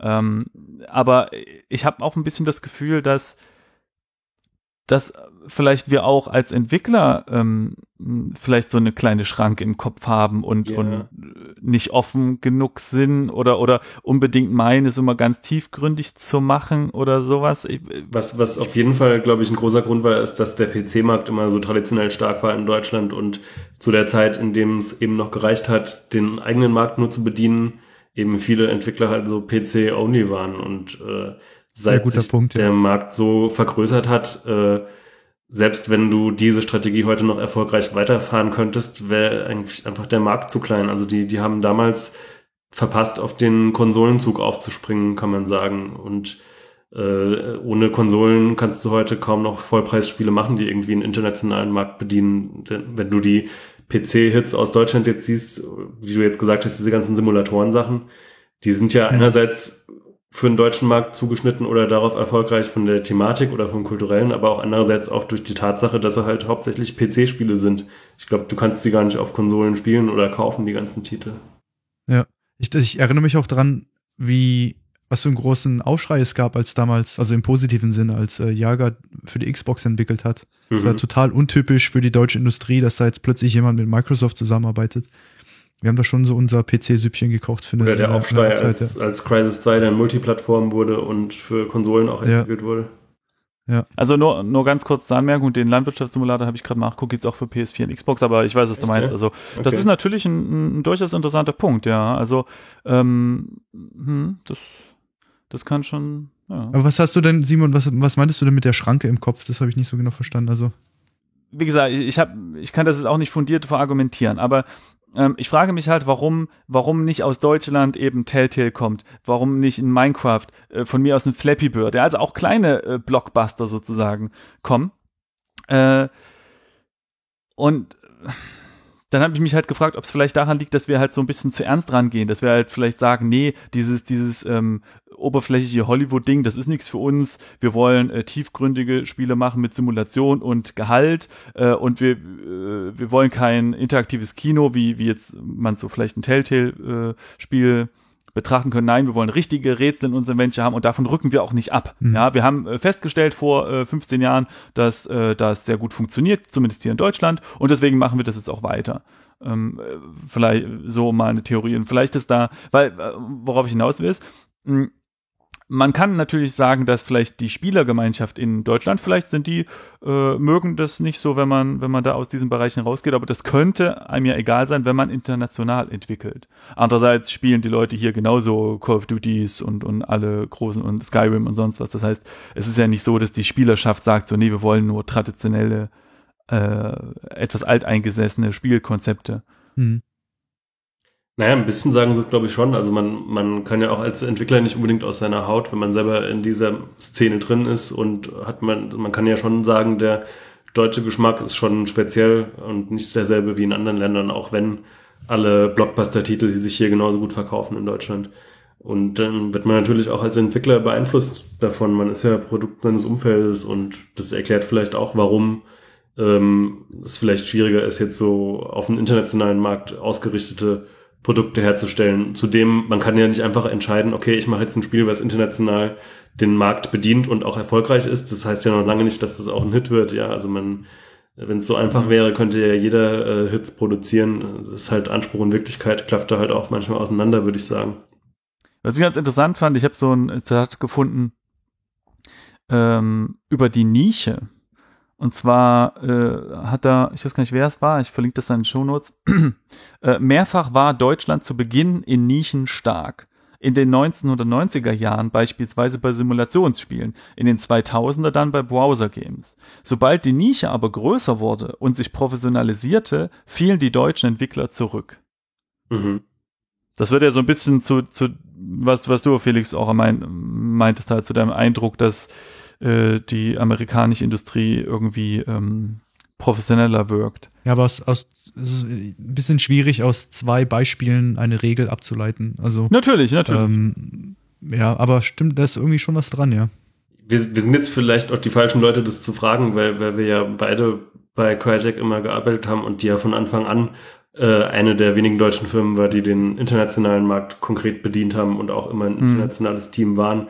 Von dem her will ich mir jetzt nicht anmaßen, über andere deutsche Entwickler so zu urteilen. Ähm, nur nach allem, was du sagst, könnte man schon den Eindruck bekommen, dass, dass die Herangehensweise halt mehr so hobbyistenmäßig ist, ja. Also das machen, was einem selber auch gefällt und, und das äh, in so kleinen äh, Teams zu betreiben. Und vielleicht hat dieser, diese Entwicklung, die stattgefunden, sich halt so, so zu professionalisieren, dass man eben auf dem internationalen Markt Erfolg haben kann. Also es geht ja, man hat es schon gesehen, auch bei deutschen Firmen.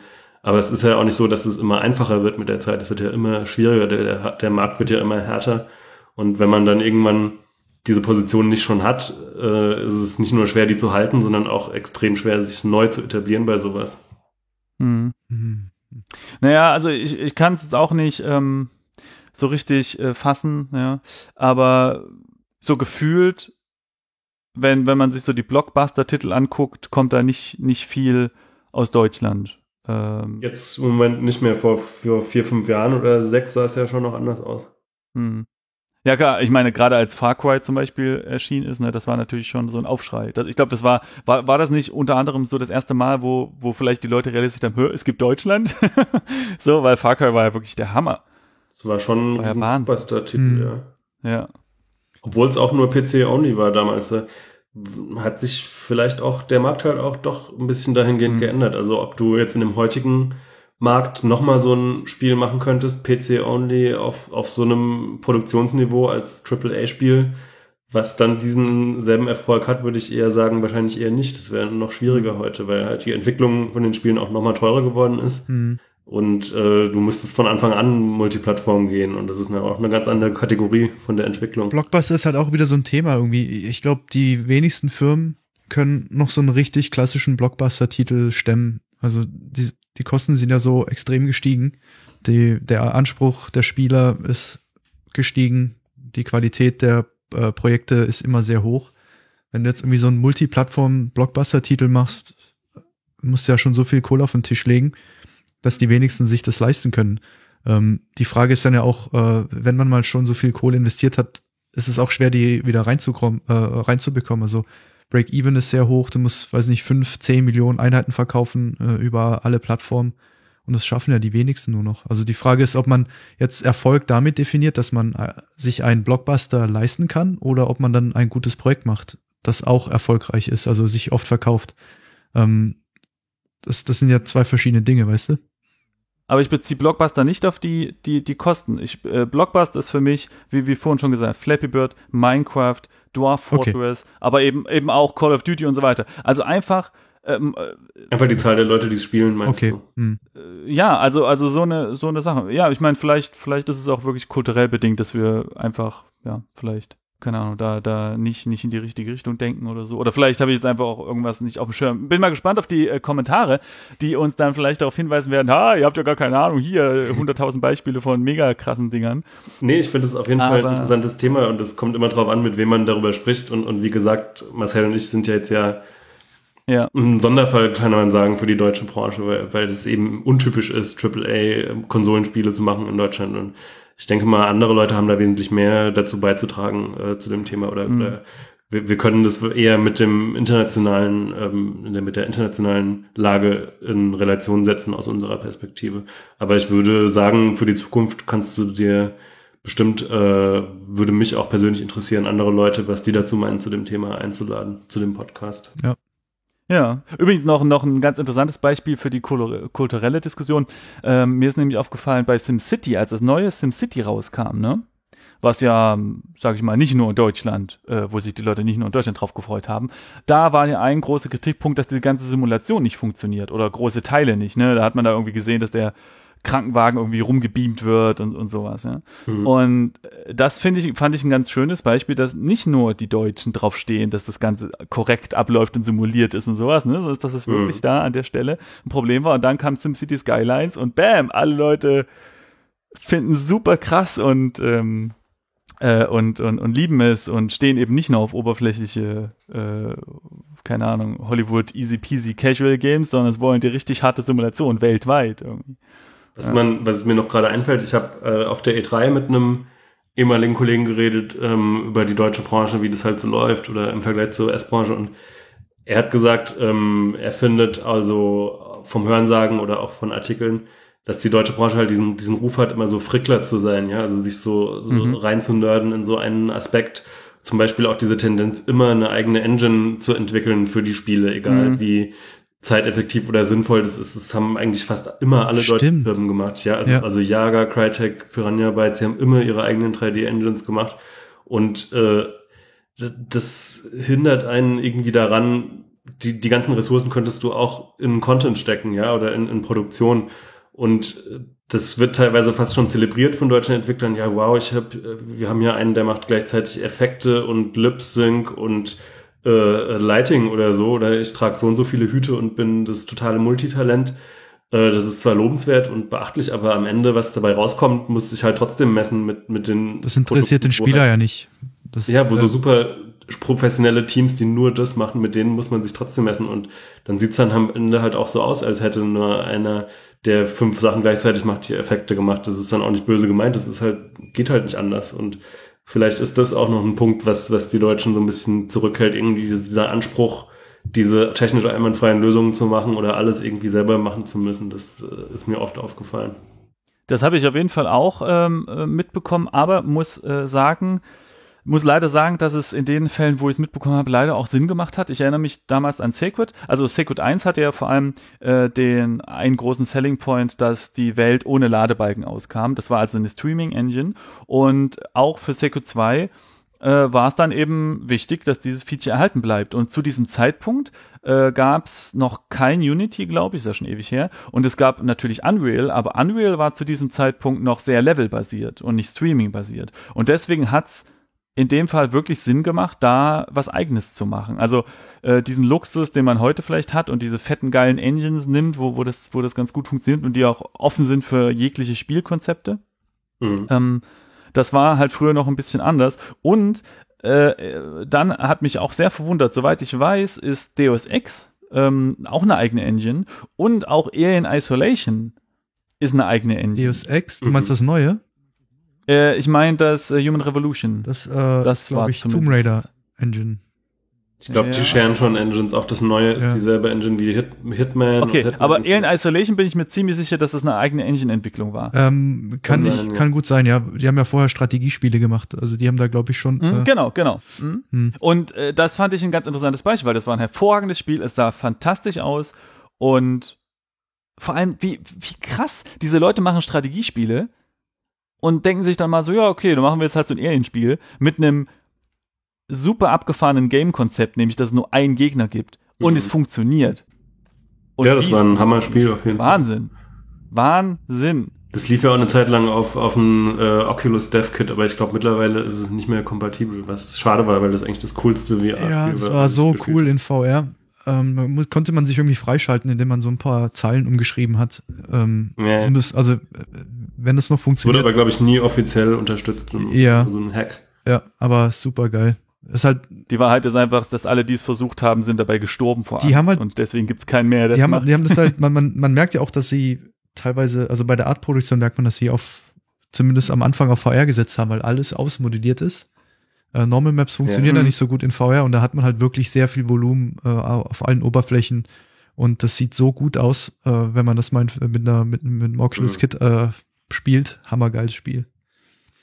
Ich will noch eine Sache sagen zu dem äh, Thema mit Deutschland äh, gegenüber dem Ausland. Mhm.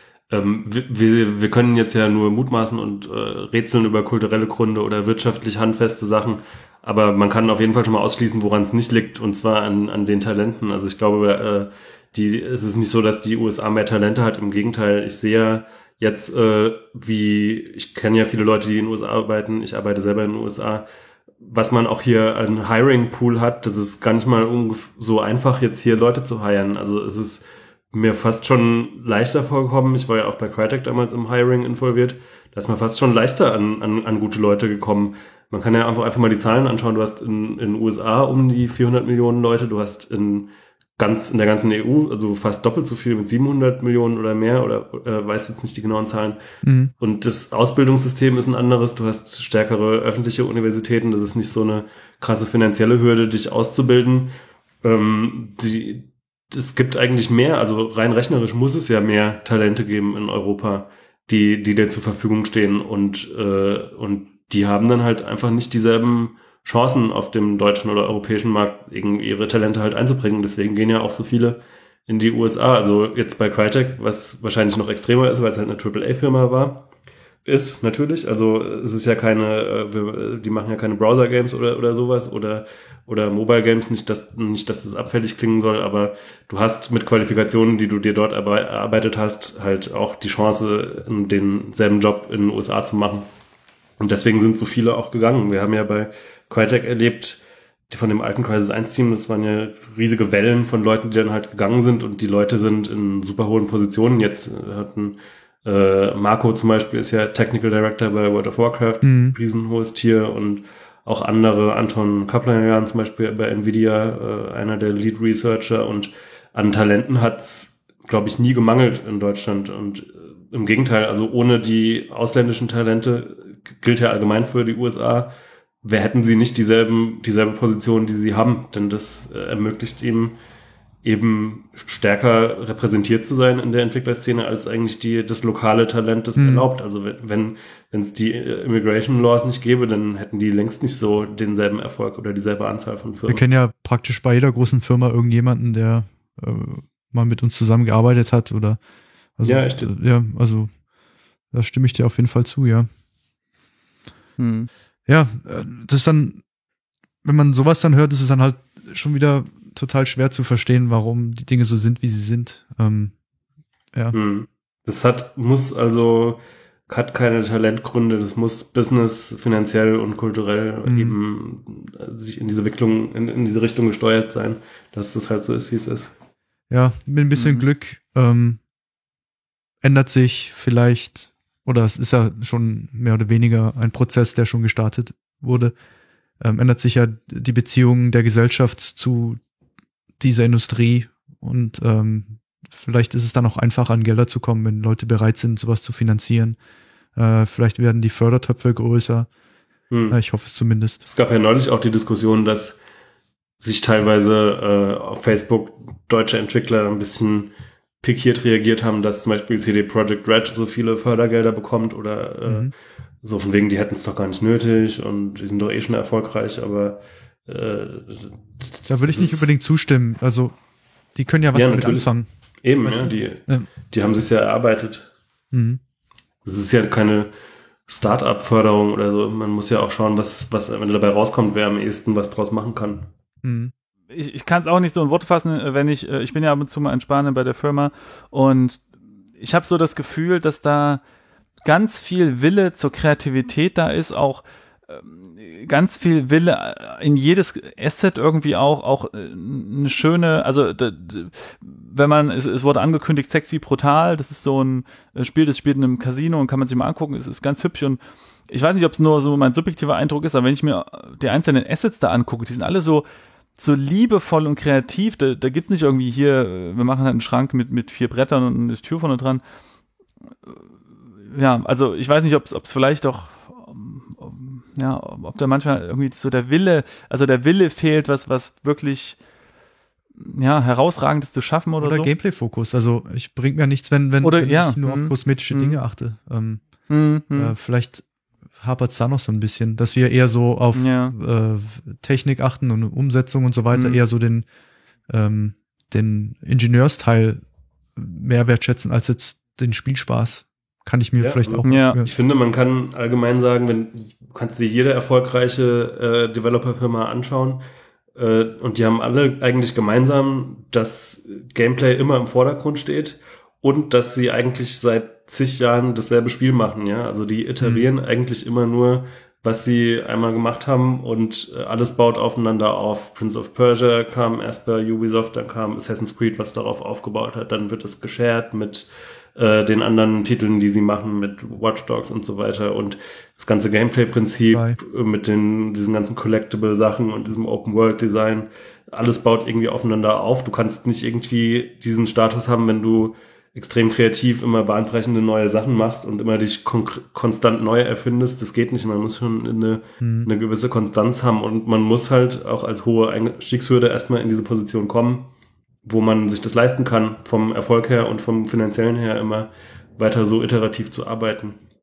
Ja, ich, ich glaube, ich weiß jetzt nicht, ob das stimmt, aber vom Bauchgefühl her haben wir, glaube ich, auch so äh, die Mentalität, etwas zu konsumieren, also ein, ein Projekt, das von außerhalb kommt, und dann zu sagen, ach, das kriege ich doch irgendwie besser hin. Irgendwie, Mhm. äh, da ist die Animation komisch oder da, das hätte man technisch besser, besser lösen können, dass man vielleicht sowas eher als Motivation sieht, äh, ein Projekt zu beginnen, weil, weil man es einfach dann kopiert und irgendwie was besser machen möchte, als selbst innovativ zu werden und sein, sein eigenes Standbein aufzubauen, was Gameplay angeht. Ja. Ja, man, auch so, man, ich finde, es gibt zwei Kategorien von Kreativität im, im Game Design. Du hast halt einmal den wirklich extremen Gameplay-Fokus, den du dir nicht irgendwie ersetzen kannst durch irgendwie großartige Technik oder sonst was. Aber du hast halt auch Spiele, die nur aufgrund der Technik funktionieren und wo Technik und Game Design schon so ein bisschen dasselbe ist. So Mhm. Far Cry hätte ja nicht funktioniert, wenn nicht die Technik da gewesen wäre, einfach diese riesen Insel zu rendern und du halt diese riesigen Level haben kannst. Das wäre nicht dasselbe Spiel gewesen, das wäre, hätte nicht Stimmt, denselben ja. Spaß gemacht. Oder auch Battlefield, äh, da, was da für ein technischer Aufwand dahinter ist, diese riesigen 64-Spieler-Matches mit diesen riesigen Maps, das geht halt nicht ohne die Technik. Aber man kann schon, finde ich, sagen, dass die Deutschen halt schon mehr, mehr abgehen auf Technik, einfach die Entwickler und sich da Mhm. mehr dafür begeistern. Und jetzt das, dieses Game Design, finde, kam mir immer so vor, würde, wurde nicht mit demselben Ernst äh, behandelt oder derselben Professionalität und demselben basieren auf Fakten oder auch Literatur und so weiter. Also mir kommt es vor, als würden die Game Designer in den USA sind natürlich auch in der Position, wo sie so respektiert werden und es ihnen zugestanden wird, aber sie nehmen ihre Arbeit, finde ich, ein bisschen ernster und äh, Mhm. äh, gehen, gehen da sehr viel rigoroser äh, nach objektiven Kriterien vor und, und es ist nicht so kreativ Larifari irgendwie wird es so angesehen, das ist schon eine Mhm. handfeste äh, äh, Sache. Weiß Vielleicht nicht, ist es auch so, dass- dass, also nicht nur wie die Game Designer selbst sich verhalten, sondern auch wie wir äh, mit den Game Designern umgehen. Dass Ja, auf jeden Fall. die Leute, die keine Game Designer sind, vielleicht weniger wertschätzen, was die Leute drauf haben und machen, die Mhm. dann eher den Technik-Typen hinterherrennen und die irgendwie in den Himmel loben und die, die Game Designer vielleicht irgendwie so ein, ja, das muss halt sein, weißt du, dass das vielleicht auch von den restlichen Entwicklern das Ansehen äh, ein bisschen fehlt. Ja, das kommt mir Game Designer vor, dass, dass, dass irgendwie jeder irgendwie eine Meinung hat zum Game Design und Ja. jeder irgendwie sich berufen fühlt, da mit mitzureden zu wollen und, und den Designern oft vielleicht nicht zugestanden wird, diese Autorität mal selber zu haben. Mhm. Vielleicht spielt da auch wieder rein diese Sache mit Autorität und Professionalität und Hobbyistentum allgemein, dass, äh, dass du eben diese professionellen Strukturen haben musst und das so ernst nehmen musst, dass die Game Designer eben ihren Job halt so machen können, dass dann am Ende auch ein gutes Spiel dabei rauskommt. Das ist, glaube ich, ziemlich wichtig. Mhm. Wie ist denn so, da hast du Unterschiede festgestellt zum Thema Arbeitszeit, Crunch, Intensivität der Arbeit äh, im Vergleich deutsch, amerikanisch? Ehrlich gesagt nicht. Es ist beides AAA und äh, AAA bedeutet immer, dass das äh, einfach, weil ähm, es liegt in dem, im Kern der Sache. Du, du willst was, du willst die Technik pushen, du willst neue äh, Experiences halt liefern. Das kann man nicht nach Schema F äh, durchziehen, wo man genau weiß am Anfang, was einen erwartet. Man, man baut immer so ein bisschen das Flugzeug, während man schon fliegt. Also äh, so richtig 9 to 5 war es in keinem der Länder. Also es gab immer Leute, die mehr arbeiten mussten und äh, halt extra Effort abliefern mussten das kam mir jetzt nicht so vor, als wäre das in den USA krasser mhm. als, als in Europa. Eigentlich fast, also man muss ja immer unterscheiden, Crunch ist ja selten so, dass es wirklich alle, die ganze Firma gleich betrifft. Also dass wirklich jeder irgendwie ewig lange arbeitet oder am Wochenende reinkommt. Das ist ja mhm. fast immer nur ein kleines Core-Team, was cruncht. Und äh, die, der, der Großteil der Leute, die sind dann halt eben nicht dabei. Und, und so ähnlich ist es hier finde ich auch, was, was vielleicht der Unterschied war, dass äh, ähm, die Leads und Directors, also da ist mir aufgefallen, dass die sehr extrem viel sich reinhängen und äh, ähm, war vielleicht weniger so in Deutschland. Also da war das eher so gleichmäßiger verteilt und, und hier, mhm. man merkt schon, wenn jemand eine Verantwortung hat und eine hohe Position hat, dann das äh, haut richtig rein. Also die müssen dann auch richtig liefern und arbeiten. Die halten ja auch den Kopf hin. Also dann, ja. dann, das ist halt dann der also Nachteil in Anführungsstrichen, die halten den Kopf hin und dann müssen sie halt hm. alle alle hören auf ihr Kommando und dann müssen sie halt auch abliefern, ja, stimmt. Ja. Hm. hm. Und auch gerade, ich weiß nicht, ob das typisch ist, äh, wahrscheinlich hat es auch was damit zu tun, dass das It-Software relativ klein ist, ähm, dass die Leads selber auch extrem viel Content noch machen und sehr viel selber arbeiten, also mhm. Animation Lead selber animiert, Environment Lead selber Levels baut und Character Lead selber viele Character Models und ich glaube bei größeren Firmen wie bei Ubisoft oder so hast du halt automatisch mehr so eine Manager-Rolle, die du eher wahrnimmst und gar nicht mehr dazu kommst, selber Sachen zu machen und und äh, und bei It ist es schon anders und äh, dann muss man halt, wenn man beides machen will, muss man halt entsprechend äh, viel arbeiten natürlich. Mhm. Wie ist denn das, äh, wenn wenn da die Hierarchien klarer strukturiert sind und äh, hätte ich zwei Fragen dazu. Erstens, wie läuft die Kommunikation? Und zwar ähm, ist es so, dass du quasi gezwungen bist, wenn du irgendwie eine Frage hast, ein anderes Department betreffend, äh, dann darfst du sozusagen nicht zu deinem Kollegen, Programmierkollegen gehen, sondern es muss über dein Lied gehen, der geht zum Programmierlied und so weiter. Und die zweite Frage wäre, ähm, wenn du dich für andere Themen interessierst, zum Beispiel du als Grafiker interessierst dich für Leveldesign, würde da sofort auf die Finger gehauen und sagst so, nein, nein, nein, nein, nein, äh, bleib mal schön bei deinen Leisten, Schuster? Mhm.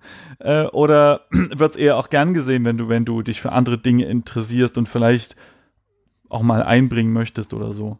Das kann man, glaube ich, nicht verallgemeinern von USA oder Deutschland. Das hängt eher damit zu tun, wie groß die Teams, äh, hängt eher damit zusammen, wie groß die Teams sind, würde ich sagen.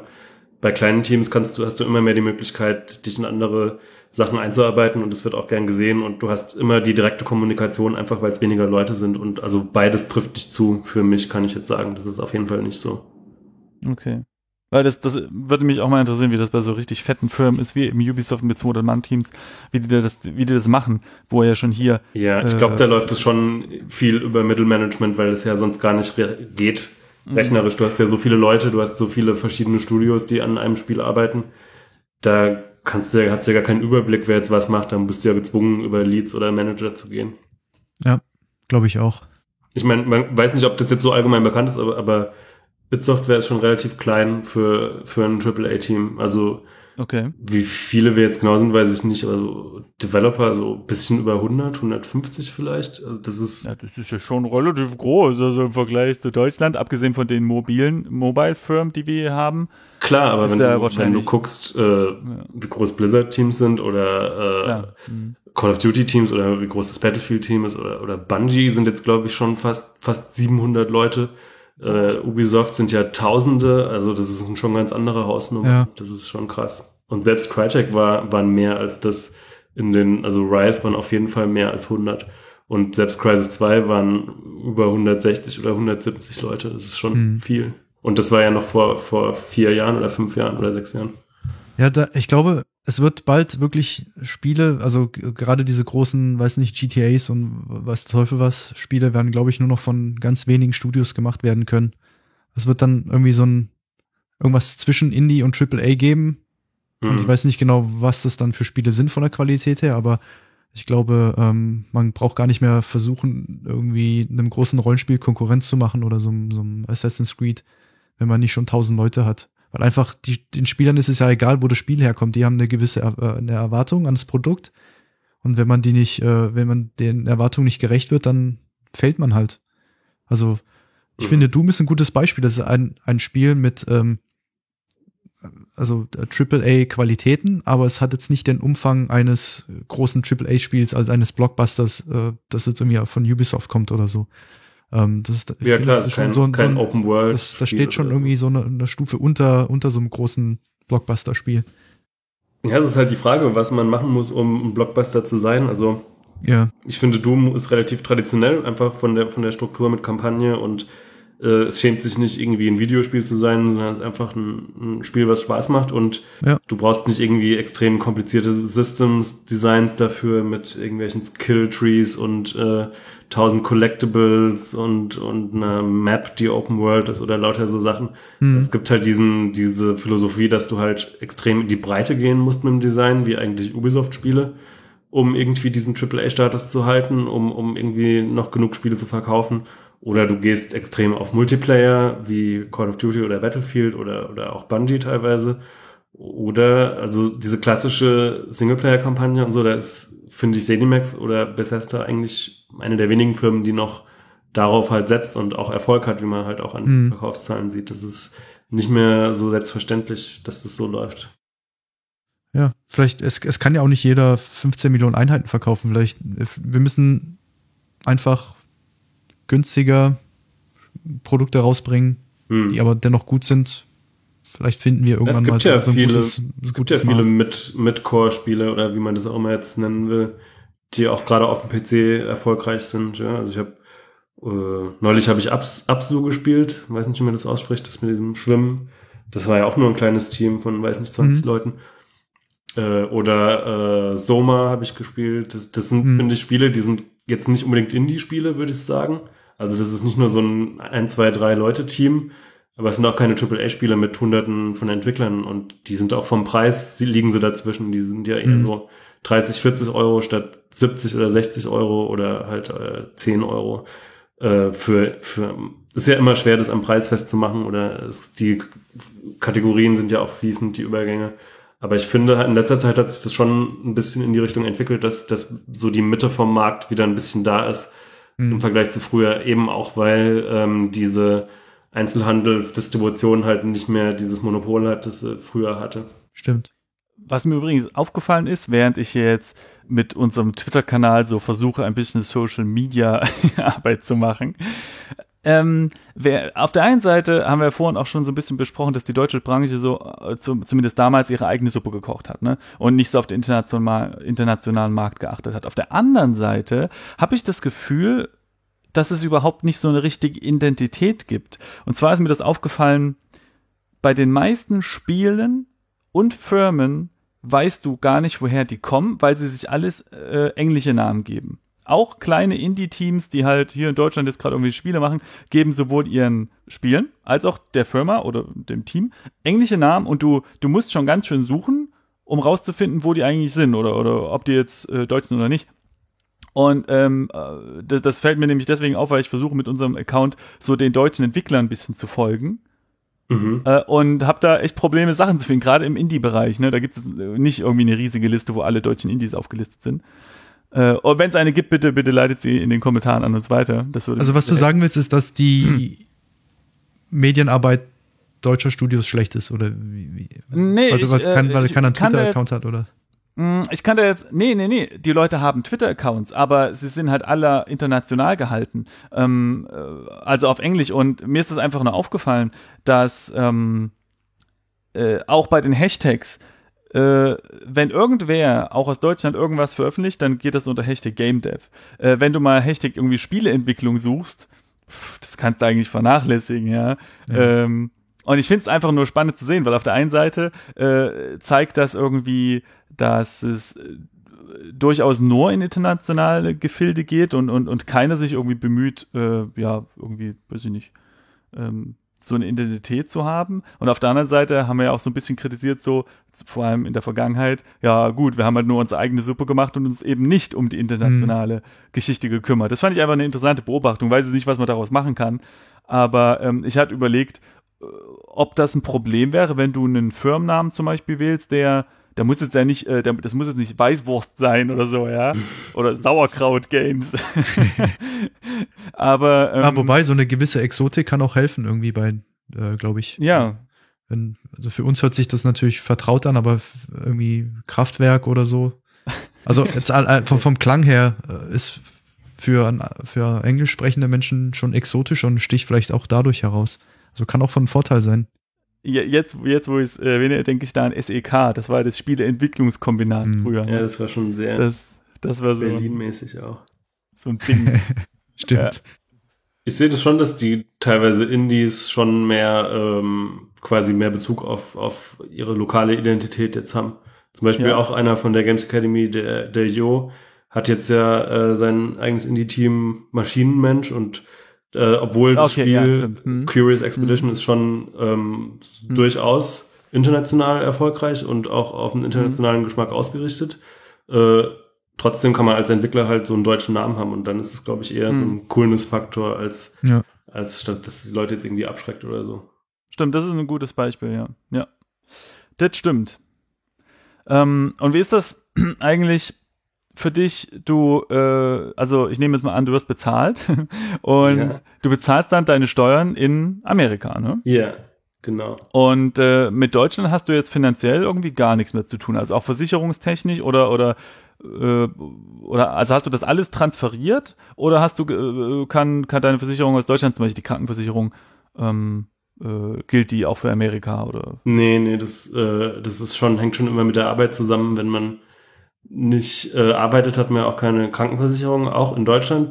In dem Fall Mhm. muss dann halt äh, der Staat einspringen, wenn du arbeitslos gemeldet bist und das halt für dich übernehmen. Aber wenn du im Ausland bist, dann musst du auch keine deutsche Krankenversicherung bezahlen, weil du ja nicht in Deutschland einer sozialversicherten oder vers- versicherungspflichtigen Arbeit nachgehst. Aber Mhm. ich bin dann auch in Deutschland nicht mehr versichert. Also wenn ich jetzt nach Deutschland reise, müsste ich mir wohl eine Auslandskrankenversicherung in Mhm. Amerika äh, zulegen. das ist ja interessant, okay. Um wie viel, ähm, äh, um wie viel musst du dich eigentlich selbst kümmern, was Versicherung und so weiter angeht im Vergleich zu Deutschland? Also was wird dir am Ende des Monats abgezogen und was musst du danach noch äh, selbst, ähm, äh, worum musst du dich danach noch selbst kümmern? Also man kann sagen, also in Deutschland ist ja immer ein Prozentsatz, ja, von, von deinem Nettogehalt oder so, wie, wie viel du dann wirklich zahlen musst für den Beitrag. Das ist ja ein solidaritätsbasierendes System. Genau. Ähm, Mhm. In den USA ist es so, dass du vergleichbar guten Sicher äh, Versicherungsschutz hast, aber dass es eher ein Perk ist von, von guten Jobs, von White-Collar-Jobs. Das sind solche Benefits, wird es halt immer gehandelt und das ist, äh, du hast halt keine Pflichtversicherung und alles, was die Firma dir bietet, ist also quasi freiwillig als Geste von der Firma und ähm, Mhm. niemand, äh, die ist dir nichts schuldig oder so. Und aber bei den meisten größeren Firmen hast du gute Benefits und die sind sehr billig, ja. Also ich weiß nicht, ob ich jetzt sagen kann, wie viel, aber es ist wesentlich weniger, als ich in Deutschland für Krankenversicherung, also gesetzliche gezahlt habe. Ist eher Mhm. vergleichbar mit privater Versicherung in Deutschland. Und ähm, Leistungen hast du relativ gute, wobei ich glaube, die Deutschen haben eine andere Mentalität mit Versicherungen. Wenn du jetzt die amerikanischen vergleichst, die sind ganz, ganz anders. Also du hast sehr geringe Deckungssummen. Selbst bei der Auto-Kfz-Versicherung, Haftpflicht, hast du eine lächerlich geringe Deckungssumme. Ich glaube sogar von unter einer Million als Mhm. Maximalsumme. Und das ist sehr wenig, wenn du überlegst, wenn du jemanden irgendwie äh, einen Unfall baust und der ist dann verletzt oder querschnittsgelähmt und was da an Kosten auf dich zukommen, das ist dann Mhm. ruckzuck weg. Und in Deutschland hast du bei Haftpflichtversicherungen absurd hohe äh, Deckungssummen im ich glaube, Vergleich. meine ist halt 15 Millionen oder sowas. Ja, ja, also richtig hoch und sowas hast du irgendwie nicht. Äh, Du brauchst, glaube ich, schon ein bisschen mehr Gottvertrauen. Ich glaube, du hast auch gar keine direkt äh, Haftpflichtversicherung, die du angeboten bekommst. Das ist ganz, äh, ganz anderes Prinzip. Ich meine, jeder hat eine, hat eine Haftpflicht in Deutschland und das kostet dich ganz wenig, ja, weiß nicht, 20 Euro oder was, 70 Euro im Mhm. Jahr oder 100 oder, oder Ja, Weiß 50, nicht genau. glaube ich, 30 bis 50, so eine Drehung. wenig Geld und die haben hohe Deckungssummen und sowas gibt's nicht in den USA. Du hast nur so eine Umbrella Insurance und die ist sehr teuer und das wird immer dir eigentlich abgeraten davon. Die sagen, also eigentlich fährst du besser damit, wenn du einfach Kohle sparst und dann im Notfall das selber zahlst, als wenn du dich da dumm und dämlich zahlst. Das ist eher so wie Berufsunfähigkeitsversicherung in Deutschland, die ja auch extrem teuer ist. Da zahlst du ja locker gerne mal 400 Euro im Monat oder 500 Euro. Aber dann halt auch im Schadensfall darauf angewiesen bist. Und so ist es eher mit der Haftpflicht, glaube ich, in den USA. Du hast dann eher eine Homeowner Insurance für Sachen, die auf deinem Grundstück passieren oder mhm. halt eine, eine Drivers Insurance, wenn du ein Auto hast. Aber äh, das ist schon eine andere Sache, auch, auch Krankenversicherung. Du hast da so Höchstbeiträge, die die dann zahlen oder, oder die du dann halt selber zahlen musst. Und man muss schon immer ein bisschen was selber bezahlen für Behandlungen. So Copay oder so heißt es. Also ich habe zum Beispiel eine Anekdote war, ich hatte ähm, also einen schlimmen Zahn, bevor ich in die USA bin und den hab ich, bin ich eben zum Zahnarzt gegangen nach Deutschland und der hat gesagt, okay, ähm, das ist schon ziemlich tief, das Karies, wir bohren mal tief und äh, hoffen mal das Beste, aber wenn du eine Wurzelbehandlung machen musst, mach's auf jeden Fall in den USA und bloß nicht in Deutschland, weil äh, ich krieg von äh, gesetzlich Versicherten nur 70 Euro pro Stunde, wenn ich daran arbeite. Aber eigentlich, wenn man es gescheit machen will, wenn du hier zu einem Spezialisten gehst, nimmt er irgendwie 1800 Euro für die ganze Behandlung. Und dasselbe zahlst du in den USA auch, dann machst du lieber gleich in den USA und die machen es dann auch gescheit und nicht irgendwie so billig. Also man kriegt immer das, wofür man bezahlt und das ist kein großer Unterschied. Du kannst ja auch draufzahlen wahrscheinlich dann einfach. Sag ich, gut, die 500, die da noch fehlen, die zahle ich dann selbst dafür. Ist es ja, dann ja. gut gemacht. Aber wie ist es denn mit, ähm, äh, wenn man in die USA geht, dann ist es ja nicht unwahrscheinlich, weil so, ein, so, eine gewisse Erfahrung ja vorausgesetzt wird, dass man da mit Familie und Kindern und so weiter ankommt. Hm. Wie sind die denn geschützt? Äh, oder die sind bei so, die? die sind bei so Versicherungen immer mitversichert. Da musst du halt ein bisschen mehr zahlen im Monat. Also das macht dann die Firma so. Das macht die Firma, okay. Hm. Ja. Ich muss, ähm, ich wollte noch mal kurz einwerfen, es gibt sicherlich verschiedene Sachen, aber ich bezahle für meine Berufsunfähigkeit äh, 45,70 Euro im Monat. Echt so wenig? Äh, das ist natürlich ein. Aber die zahlt dann auch nicht äh, so viel, oder? Äh, ich habe es gar nicht im Kopf, was ich da genau bekomme und äh, aber auf jeden Fall äh, geht da schon ein bisschen was. Das, das ist, das ist vor allem krass bei ähm, gerade bei Artists. Es gibt Versicherungen, die ähm, wollen keine Künstler äh, wegen dem Burnout-Risiko. Mhm. Und da, da war es erstmal überhaupt eine, eine so, so ein Akt, eine Versicherung zu finden, die dich halt versichert und dann, äh, ach, das ist ganz schrecklich, muss irgendwie. Ist das günstiger dann für dich, weil du Freiberufler bist vielleicht? Naja, also ich habe die schon lange, schon lange bevor meine freiberuflichen Geschichte äh, abgeschlossen. Es ist so, nur, nur kurz als, als äh, Ausblick in diese Versicherungskram. Ja, ich habe mich versucht, da einzulesen und äh, habe wirklich viel Zeit investiert und, und, und war bei der, äh, ähm, na, hier, ne, wie was, Kundenberatung, wie, heißt das, unsere Stiftung Warentest, die machen so Beratungen für Geld und sowas. Und habe am Ende einfach festgestellt, egal wie viel du dich einarbeitest, du kannst dieses Thema kaum verstehen, denn äh, immer wenn ich mich mit dem unterhalten habe, wie mit euch jetzt gerade, kam dann so eine Gegenfrage, wie, äh, und was hast du daran schon mal gedacht? Und dann konnte ich das immer nicht beantworten. Und jedes Mal kamen neue Details und, und es ging einfach, also ich habe es einfach nicht mit gutem Gewissen abschließen können, so dass ich sage, okay, jetzt habe ich einen Überblick und habe ein ruhiges Gewissen. Und dann sitzt du nämlich bei diesem komischen Versicherungsmakler da, äh, bei, bei Firma XY und hast eigentlich konstant das Gefühl, veräppelt zu werden, ja. Hast den Markt einfach nicht im Blick. Und am Ende mache ich es jetzt über einen Versicherungsmakler und der hat verschiedene Versicherungen unter sich, für die er dir Versicherung anbieten kann. Und du suchst dir dann aus. Da kann es dir natürlich passieren, dass er dir nur die vorschlägt, die eine sehr hohe ähm, äh, äh, Bonuszahlung für ihn rausspringen lassen. Aber immerhin habe ich ein bisschen ruhigeres Gewissen, weil erstens, wie gesagt, er kann aus verschiedenen Versicherungen wählen und nicht nur aus einer Firma. Und zweitens habe ich damit einen Ansprechpartner. Und wenn ich irgendeine Frage habe zu irgendeiner Versicherung von mir, schreibe ich ihm eine E-Mail. Und er antwortet dann fertig. Da muss ich mich auch nicht drum kümmern, zu welcher Firma schreibe ich mhm. das irgendwie. Aber ist auf jeden Fall ähm, ein Thema, oh, ich hasse es. es wird keine Folge geben darüber in der Zukunft. Macht ja, ja, genau. Aber auf jeden Fall wollte ich dazu noch kurz was sagen. Und zwar, für mich ist es so, als, als jemand, der für ein europäisches Land arbeitet, dass normalerweise gilt, du bist da versichert äh, oder zahlst deine, deine Beiträge da, wo du hauptsächlich arbeitest. Und in meinem Fall ist es ganz interessant. Ich wollte, ich habe ja einen Antrag für die Künstlersozialkasse gestellt und die haben mir dann einen Brief geschrieben, ja, hier, wir haben festgestellt, sie arbeiten ja nicht nur für Deutschland. Jetzt müssen wir erstmal feststellen, wo sie eigentlich ähm, äh, äh, äh zahlen müssen und versichert sind und sowas. Und das macht wiederum die DVKA. Das ist wieder eine andere Institution und die haben mir dann einen Brief geschrieben und dann musste ich da nochmal irgendwie alles erklären, wo ich jetzt genau arbeite und wie lange und, und bla. Und die prüfen jetzt, für welchen Mitgliedsstaat in Europa ich überhaupt da, äh, ja, also in welchen ich da versichert bin und zahlen muss und, und welcher da für mich verantwortlich ist. Genau, das ist auf jeden Fall auch wieder so ein Hickhack. Naja, mal gucken, was da rauskommt. Was aber ganz schön ist, ähm, für mich als Freiberufler in der Europazone ist, dass das mit den Versich äh, mit den Rechnungen relativ einfach ist. Weil normalerweise innerhalb von Deutschland ist es ja so, man, man stellt eine Rechnung und dann gibt's da Mehrwertsteuer und die äh, reicht man an den Staat weiter. Also man, ne, dann zahlt der Kunde eben die 19 Prozent und man gibt das dann weiter an den Staat. Und das ist vereinfacht in der Europazone. Bei mir ist es so, ich schreibe auf die Rechnung drauf Reverse Charge und dann zieht man keine äh, Mehrwertsteuer ein und führt auch keine ab und das ist nämlich so geregelt, dass die Länder das unter sich ausmachen. Das heißt, ähm, die Firma in Spanien äh, muss dann irgendwie dem spanischen der spanischen Regierung Bescheid sagen, ja, hier, wir, wir geben euch jetzt Geld. Und ich habe damit als, als Freiberufler gar nichts mhm. zu tun. Das ist sehr angenehm. Das ist, das ist äh, ganz schick. Genau, das haben die ganz, ganz gut geregelt, glaube ich.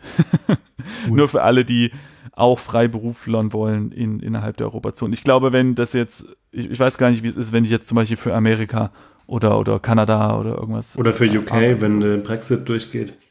Stimmt, ja. Oh, das ist echt ein krasses Thema. Ja, das ist ganz echt ein krasses Thema. Und wo, ja. Ich, ich habe jetzt auf dem, auf dem äh, Game Dev Hangout auch einen getroffen, einen äh, Briten, der hier arbeitet und ich habe auch gemeint, so und, wie fühlt sich denn er so, pff, keine Ahnung, also er weiß auch nicht so richtig, wie es dann, wie es dann das weiß, glaube ich, keiner, und, was, und Rechnung. Was, was ja. passiert, ja. Ja. Ah ja, da werden, genau. werden wir sehen, was passiert. Ähm, übrigens eine Sache, die für mich äh, als Selbstständiger auch ganz äh, immer so eine Frage ist, wie ist denn das mit Scheinselbstständigkeit, weil äh, derzeit arbeite ich halt ähm, für eine Firma, wie gesagt, für, für die in Spanien und dann ist immer die Frage, äh, wie ist denn das? Und da habe ich mich versucht zu informieren und äh, es gibt so ein paar Punkte, die, äh, also es gibt zwei große Punkte, die, die da eine Rolle spielen. Und zwar wollen sie, will, will der Staat nicht, dass du ausgenutzt wirst, dass also eine Firma dich anstellt und äh, dich bindet an die Firma und du sozusagen nicht die äh, Vorteile eines Freiberuflers hast, nämlich dass du deine Arbeitszeit selbst mhm. einteilen kannst und auch den Arbeitsplatz und so weiter. Und auf der anderen Seite ist es so, dass du als Freiberufler nicht ähm, ähm, gezwungen bist, Sozialabgaben zu zahlen. Und das ist natürlich für die Firma ganz angenehm, ne? wenn, wenn so eine Firma dich dann anstellt äh, aber eben als Freiberufler dann gibt es eben keine Sozialleistung für den Staat. Und ähm, das Einzige, was ich rausgefunden habe, ist, um das wirklich 100% zu klären, ob man äh, also bei mir ist ja so, ich arbeite ja für eine Firma im Ausland, also ist ja ganz offensichtlich, dass ich nicht bei dieser Firma die ganze Zeit sitze und die mich sozusagen kontrollieren. Aber die einzige Möglichkeit, das perfekt festzustellen, ist ein sogenanntes Status-Feststellungsverfahren und das muss man dann äh, durchlaufen. Ich weiß gar nicht, äh, ob, man, ob man sich, wo, wohin man sich da wenden muss. Aber auf jeden Fall gibt es dazu äh, viele Meinungen im Internet. Aber äh, rechtlich fundiert ist das wohl nur feststellbar durch dieses Verfahren. Hm. Genau. Nie gehört. Äh, also auch, auch irgendwie ein Anruf beim Finanzamt, ja, hier ist das alles cool und dann sagen die, ja, ist alles cool, viel Spaß damit, das ist äh, nicht rechtlich bindend. Ja. Okay. Genau. Apropos Finanzamt, ähm, ich würde gerne noch über ein Thema reden, auch Ausland und Deutschland, und zwar Geld äh, und äh, Bezahlung, um, ohne um, oh, guter Punkt. Hm. ohne jetzt auf konkrete Zahlen einzugehen. Hm. Ähm, jetzt zum Beispiel für Marcel und mich, wir haben ja immer bei Crytek dann so gehört von Leuten, die ins Ausland gegangen sind, in die USA, dass sie dann so viel Kohle kriegen und, und äh, das Gras ist immer grüner auf der anderen Seite und das war ein äh, Riesenfaktor auch für viele. Ähm, mhm. Ich finde, man kann schon sagen, in Deutschland ist ja allgemein schon ein Hochlohnland, ja, also jetzt im hm. globalen Zusammenhang gesehen. Aber äh, für solche First World Maßstäbe eigentlich eher ziemliches Lohndrückerland, ja. Also es wird ja immer kritisiert vom, von den Franzosen, dass wir eigentlich äh, Dumpinglöhne zahlen für unsere Facharbeiter und, und äh, Spezialisten und so weiter und äh, mhm. durch den Euro das ermöglicht wird und, und alles. Und, äh, und das kann ich aus Entwicklersicht finde, das trifft schon ein bisschen zu. Also man kann auf jeden Fall, man wird, kann man allgemein sagen, in den USA wesentlich besser bezahlt. Äh, aber man muss es immer ein bisschen im, im Kontext sehen. Man muss immer, äh, gerade weil wir über Versicherungen geredet haben, es kommen oft größere Kosten auf dich zu, wenn du wirklich was Ernsthaftes hast. Oder selbst wenn du einfach nur dich verletzt oder, oder äh, zum Beispiel ich hatte eine Sehenscheidenentzündung mal in Deutschland und konnte wirklich zwei oder drei Monate nicht arbeiten und das war halt kein Problem. Dann habe ich halt die äh, Lohnfortzahlung und Krankheitsteil und lauter solche Sachen, das ist ja alles gesetzlich geregelt und das ist halt mhm. nur mhm. äh, auf freiwilliger Basis. Das macht dann die Firma vielleicht für dich, wenn du Glück hast, aber die müssen das nicht und die können dann auch einfach sagen, nö, das ist uns jetzt zu blöd, wir feuern nicht einfach, du kriegst gar nichts und dann hast du halt Pech, ja, und du hast halt auch nicht dieselben Versicherungen, die, äh, auf die du dann zurückfallen kannst, hast und beziehungsweise die sind immer an deinen Job gebunden. Du hast die Hm. nicht irgendwie gesetzlich jeder irgendwie als Pflicht. Und äh, dann hast du andere Kosten, wie zum Beispiel Ausbildung, wenn du Kinder hast. Äh, allein die auf, öffentliche Unis haben nicht denselben Status wie in Deutschland. Du musst eigentlich eine private besuchen, wenn du einigermaßen gute Aussichten haben willst. Also da kommt ein Haufen Kohle zusammen, die äh, das mehr auf dich zukommt. Oder alleine selbst wenn du startest ins Berufsleben, einfach mal hast du ja nicht selten. Ich habe viele Kollegen, die jetzt sehr jung sind, ja, die 21, 22 sind. Und die haben teilweise schon Frau, Familie, ein Haus gekauft auf Kredit und haben noch sechsstellige Schulden für die Uni, ja, also 100, 150.000 Dollar. Und das ist, und dann noch Hauskredit 200.000, also die sind so extrem verschuldet, dass man schon die hohen Löhne äh, im, im Kontext dazu sehen muss. Also das Hm. ist schon extrem krass, wie, Hast du wie die sich dich eigentlich in eine relativ gute Position gebracht, weil du ohne Schulden genau, ja. äh, dort gestartet bist und es äh, dir überlassen ist, ob deine nicht vorhandenen Kinder in den Mhm. USA oder in Europa ausgebildet werden. ja, Ähm, genau. da, also dann, das ist eigentlich eine coole. Ja, ich habe ja auch immer noch die Möglichkeit jederzeit, also ich bin ja, das würde nur nicht mehr gehen, wenn ich wirklich Staatsbürger werden würde der Mhm. USA, dann könnte ich nicht mehr zurück, aber solange kann beziehungsweise muss ich dann ja zurück nach Deutschland, wenn, wenn ich hier keinen Job mehr habe oder kündige. Ja.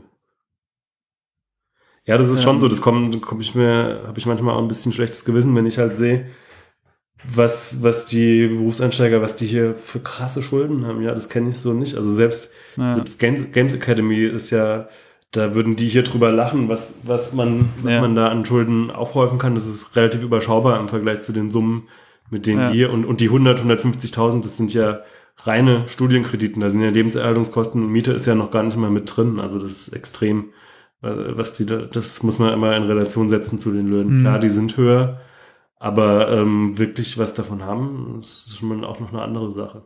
Hm. Ja. Ja, und du rollst wahrscheinlich immer die 100-Euro-Scheine und tust ein bisschen Tabak rein und äh, fragst dir, wie sie mit ihrem Geld klarkommen.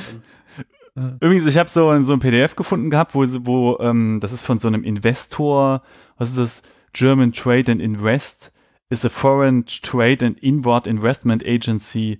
Äh, und die haben so ein PDF rausgegeben, warum Deutschland ein guter, äh, ja, gutes Land zum Investieren ist und sowas, ja. Und sie sagen auch, das hattest du vorhin schon mal gesagt, World-Class Education Standards, ne, das haben sie auch schon angesprochen. Äh, achso, und es bezieht sich auf die, auf die Spielebranche, ne? Mhm. Also ähm, Game Clusters in Germany. Und ein äh, Part ist hier, das kann ich mal kurz vorlesen. Ich hoffe, ich übersetze das richtig. Aber das klingt auf jeden Fall ein bisschen so, wie was du auch sagst, wegen den Gehältern. Ähm, äh, sie vergleichen es allerdings nicht international, sondern mit der EU. Äh, in fact, Germany has gained a labor cost edge in recent years, recording one of the lowest labor cost growth rates, äh, in Klammern 2%, within the EU. Hm. Ähm, und das ist halt ein, ein positives Argument für Deutschland. ja, für Äh, die Leute, die da arbeiten, natürlich nicht so positiv. Genau, aber für die Investoren natürlich, ja. Ähm, Ja, aber ja. den Leuten mehr Geld zu geben, macht die Sache, über die wir ja gesprochen haben, vorher auch nicht unbedingt besser. Also wir haben ja viel über Geld gesprochen, über Budgets und so. Ähm, das ist schwierig. Ja, klar, also nur, wenn du den Leuten mehr Geld gibst, ähm, bleiben sie auch nicht unbedingt da. Also, aber, aber es war schon für viele auch eine Hauptmotivation von den Leuten, die ich kenne, einfach in die USA zu gehen. Klar. Weil, ja, einfach mehr Kohle, ich meine, mehr Kohle ist mehr Kohle. Ja. Geldgierige Es ist aber auch, Spieleentwickler. wenn man aus Europa kommt, ist es schon eine ziemlich komfortable Situation, dass du halt die Vorzüge der, des amerikanischen Systems sozusagen genießt, was das Geld Ja. angeht, aber halt, du kannst halt immer wieder zurück nach Europa und da geht's dir gut, da kümmert sich jemand um dich. Ja, ja, vor vor dem Hintergrund halt- kann man fast schon sagen, das ist äh, vollkommen in Ordnung, dass die Gesetze so streng sind und man Ja. diese ganzen äh, äh, Sachen durchlaufen muss, um dieses Visum zu bekommen. Ja, vor allem muss man auch sehen, ich bekomme jetzt zum Beispiel auch mehr Geld als Freelancer, aber damit hast du ja, hast du ja vorhin auch schon gesagt, ne, halt einfach auch mehr Risiko, Mhm. weil du, äh, zum Beispiel, wenn ich jetzt krank werde, bezahlt mir keiner irgendwie Klar, ja. äh, Geld. Äh, oder wenn ich jetzt Urlaub will, kann ich gerne machen, ja, aber äh, ohne Gehalt. Kohle, ne? und so. Das, das muss man halt eben auch sehen. Und äh, Kranken, Krankenrisiko, wenn man halt dann in Amerika ist und jetzt keine Versicherung hat oder so. Ähm, aber sag mal, wie hast denn du das eigentlich mit deinen ganzen Sachen gemacht? Ähm, mit deinen Möbeln, mit deinen Klamotten äh, und vor allem auch mit diesem ganzen Papierkram. Ne? Also ich habe stapelweise, ähm, weiß ich nicht, Ordner ne? mit irgendwelchem bürokratischen Papierkram. Wie hast du das gemacht? Hast du das alles mitgenommen? Hast du das irgendwo in einem Container gelassen oder? Also ich habe ähm, das, was ich mitgenommen habe, halt in Kisten verpackt und halt schicken lassen. Habe ich selber so eine Firma gefunden, die das halt äh, günstig macht, denn sonst so Umzugsfirmen sind extrem teuer. Die, die schicken Ja. dann immer Leute, die das für dich packen und so. Und sonst mein Papierkram habe ich mitgenommen, ja. Also äh, ein paar Sachen habe ich auch dort gelassen noch äh, und äh, die immer jetzt noch da sind, ja. Okay. Ich, ja, ich wollte da nämlich mal drüber reden. Vielleicht, ja, vielleicht hilft das manchen Leuten. Und zwar ist es bei mir so, äh, ich hasse Papierkram und ich vergesse auch sofort, also ich, ich habe meinen Ordner, lege ein Papier rein von Firma XY, mache den Ordner zu und habe vergessen, wo dieses Papier ist und dass es überhaupt existiert, ja. Und dann kommt irgendwann später einer zu mir und sagt so, hier, kannst du mir mal die Nummer raussuchen, wir brauchen die für deine Versicherung. Und ich so, was für eine Nummer? Ich habe keine Ahnung, was das Ding ist. Und dann habe ich äh, früher immer die Ordner Seite für Seite durchgewählt und habe diesen Kram zusammengesucht und ganz schlimm, selbst wenn ich es versucht habe, irgendwie einigermaßen zu ordnen, ja. Und irgendwann habe ich angefangen, alles einzuscannen. Das ist gut. Und äh, bei mir ist das nämlich so, ich habe mir dann ähm, Ordner angelegt, zum Beispiel Krankenversicherung, Berufsunfähigkeitsversicherung und Rechnung. Das sind halt Ordner auf dem Rechner, ja. Und daran äh, tue ich dann halt meine gescannten PDFs. Und äh, die PDFs benenne ich erstmal so, wie, wie der Ordner heißt auch, zum Beispiel eben Rechnung. Und dann schreibe ich da noch rein, weiß ich nicht, Rechnung. Zum Beispiel, wenn ich jetzt an Tequila Works eine Rechnung schreibe, dann schreibe ich dir mit Rechnung, Tequila Works, vielleicht noch ein Datum fertig. Und das äh, ermöglicht es mir, wie- mit der Windows-Suche dadurch, dass ich die ganzen Bezeichnungen für die Firma oder, oder auch was ich gekauft habe oder sonst was ähm, in den Dateinamen packe, brauche ich nicht irgendwie ein spezielles Suchprogramm, was die Meta-Infos der PDFs durch, durchsucht, sondern es kann einfach mit der Windows-Suche eingeben, zum Beispiel jetzt Egosoft oder Tequila oder Rechnung oder und kriegt es dann alles aufgelistet, ja. Dasselbe mit den Versicherungen, wenn ich jetzt nach Berufsunfähigkeitsversicherung suchen will, mache ich einfach Berufsunfähigkeitsversicherung, bam, kriege eine Liste von allen meinen PDFs, kann die super schnell durchgehen. Und dieses Programm, was ich benutze, heißt äh, Scan to PDF, das, das kostet auch was, aber es lohnt sich. Das kann auch OCR-Texterkennung machen. Und das finde ich sehr, sehr angenehm, weil du damit halt in der Lage bist, dann eben Kram auch mal rauszukopieren. Zum Beispiel irgendwelche langen Versicherungsnummern oder sowas. Und das Besondere ist, in den Shownotes wird ein Videos geben. Das sollte man sich unbedingt mal angucken. Mhm. Und zwar gibt's äh, eine professionelle Firma von äh, äh, für Scanner und die heißt Xerox. Und dieses Video ist ein Talk, wo einer festgestellt hat, dass die Scan-Ergebnisse, ähm, äh, dass die Scan-Ergebnisse verfälscht sind. Ja, und das liegt daran, dass dieses ähm, Programm auch so eine Erkennung macht und dann irgendwie äh, eine, äh, eine Kompression machen möchte und dabei kommt was durcheinander. Und um dem vor, um das zu vermeiden, ist dieses Scan-to-PDF-Programm, was ich benutze, so, dass es ähm, das Originalbild, das gescannte Bild, liegt im Hintergrund und darüber liegt der erkannte Text, aber komplett transparent. Das heißt, man kann die Worte markieren und rauskopieren, man sieht aber dahinter immer noch den Original-Scan. Mhm. Und das finde ich super praktisch. Und äh, das ist für mich halt auch sehr, sehr wichtig. Dadurch, dass ich alles gescannt habe, kann ich halt super schnell auf meine Daten zugreifen. Denn wenn ich in Spanien bin, für irgendwie drei Wochen, und dann kommt mein Versicherungsheini und will irgendwas oder irgendwas Wichtiges liegt eben gerade an, bin ich einfach in der Lage, auf meine Daten zuzugreifen, äh, auch wenn ich die Ordner nicht zur Hand habe. Und bei mir ist es Praktisch, so, ja. ich habe meine, ich habe die alle in meine eigene Own Cloud gepackt mit SSL verschlüsselt. Also ich habe das nicht zu Dropbox Mhm. gelegt oder so, äh, sondern es in, in OwnCloud ist ein Programm, was quasi wie Dropbox ist, aber eben auf einem eigenen Webserver funktioniert. Der steht irgendwo in Dresden und äh, damit ist das eine super praktische Sache und hilft mir wirklich schnell Kram zu finden, weil ich einfach keine Ahnung habe, was ich da eigentlich alles angesammelt Mhm. habe über die die Namen und ich vergesse das auch immer super schnell wieder. Von daher hilft mir das wirklich und ähm, ja genau wollte ich nur mal Vielleicht hilft das irgendwie Leuten, Bestimmt. denn ähm, Also, ja, kann ich mir gut vorstellen, wenn man viel unterwegs ist und so, dann ja, ähm, ja, macht absolut Sinn. Vor allem hast du, vor allem hast du immer das Problem, ähm, wie sortierst du diesen Kram? Also wenn du zum Beispiel einen, eine Rubrik machst, Rechnungen, tust du da alles rein? So, machst du nochmal Unterrubrik, Unterrubriken für irgendwelche Firmen? Was machst du, wenn du einmal bei irgendeiner Firma was gekauft hast? Machst du dann für diese ähm, äh, Firma auch eine eigene Rubrik äh, in deinen Hefter rein Mhm. oder nicht? Und, und das, das, das, äh, manchmal macht man dann so Sonderregeln und Ausnahmen, was dann dazu führt, dass man überhaupt nichts mehr wiederfindet. Und dadurch, dass es alles digital ist, ist mir eigentlich egal, wo es liegt, solange irgendwie der Dateinamen einigermaßen richtig ist. Also mir hilft das auf jeden Fall Mhm. super dolle. Genau. Und äh, das ist eigentlich so das Letzte, was ich.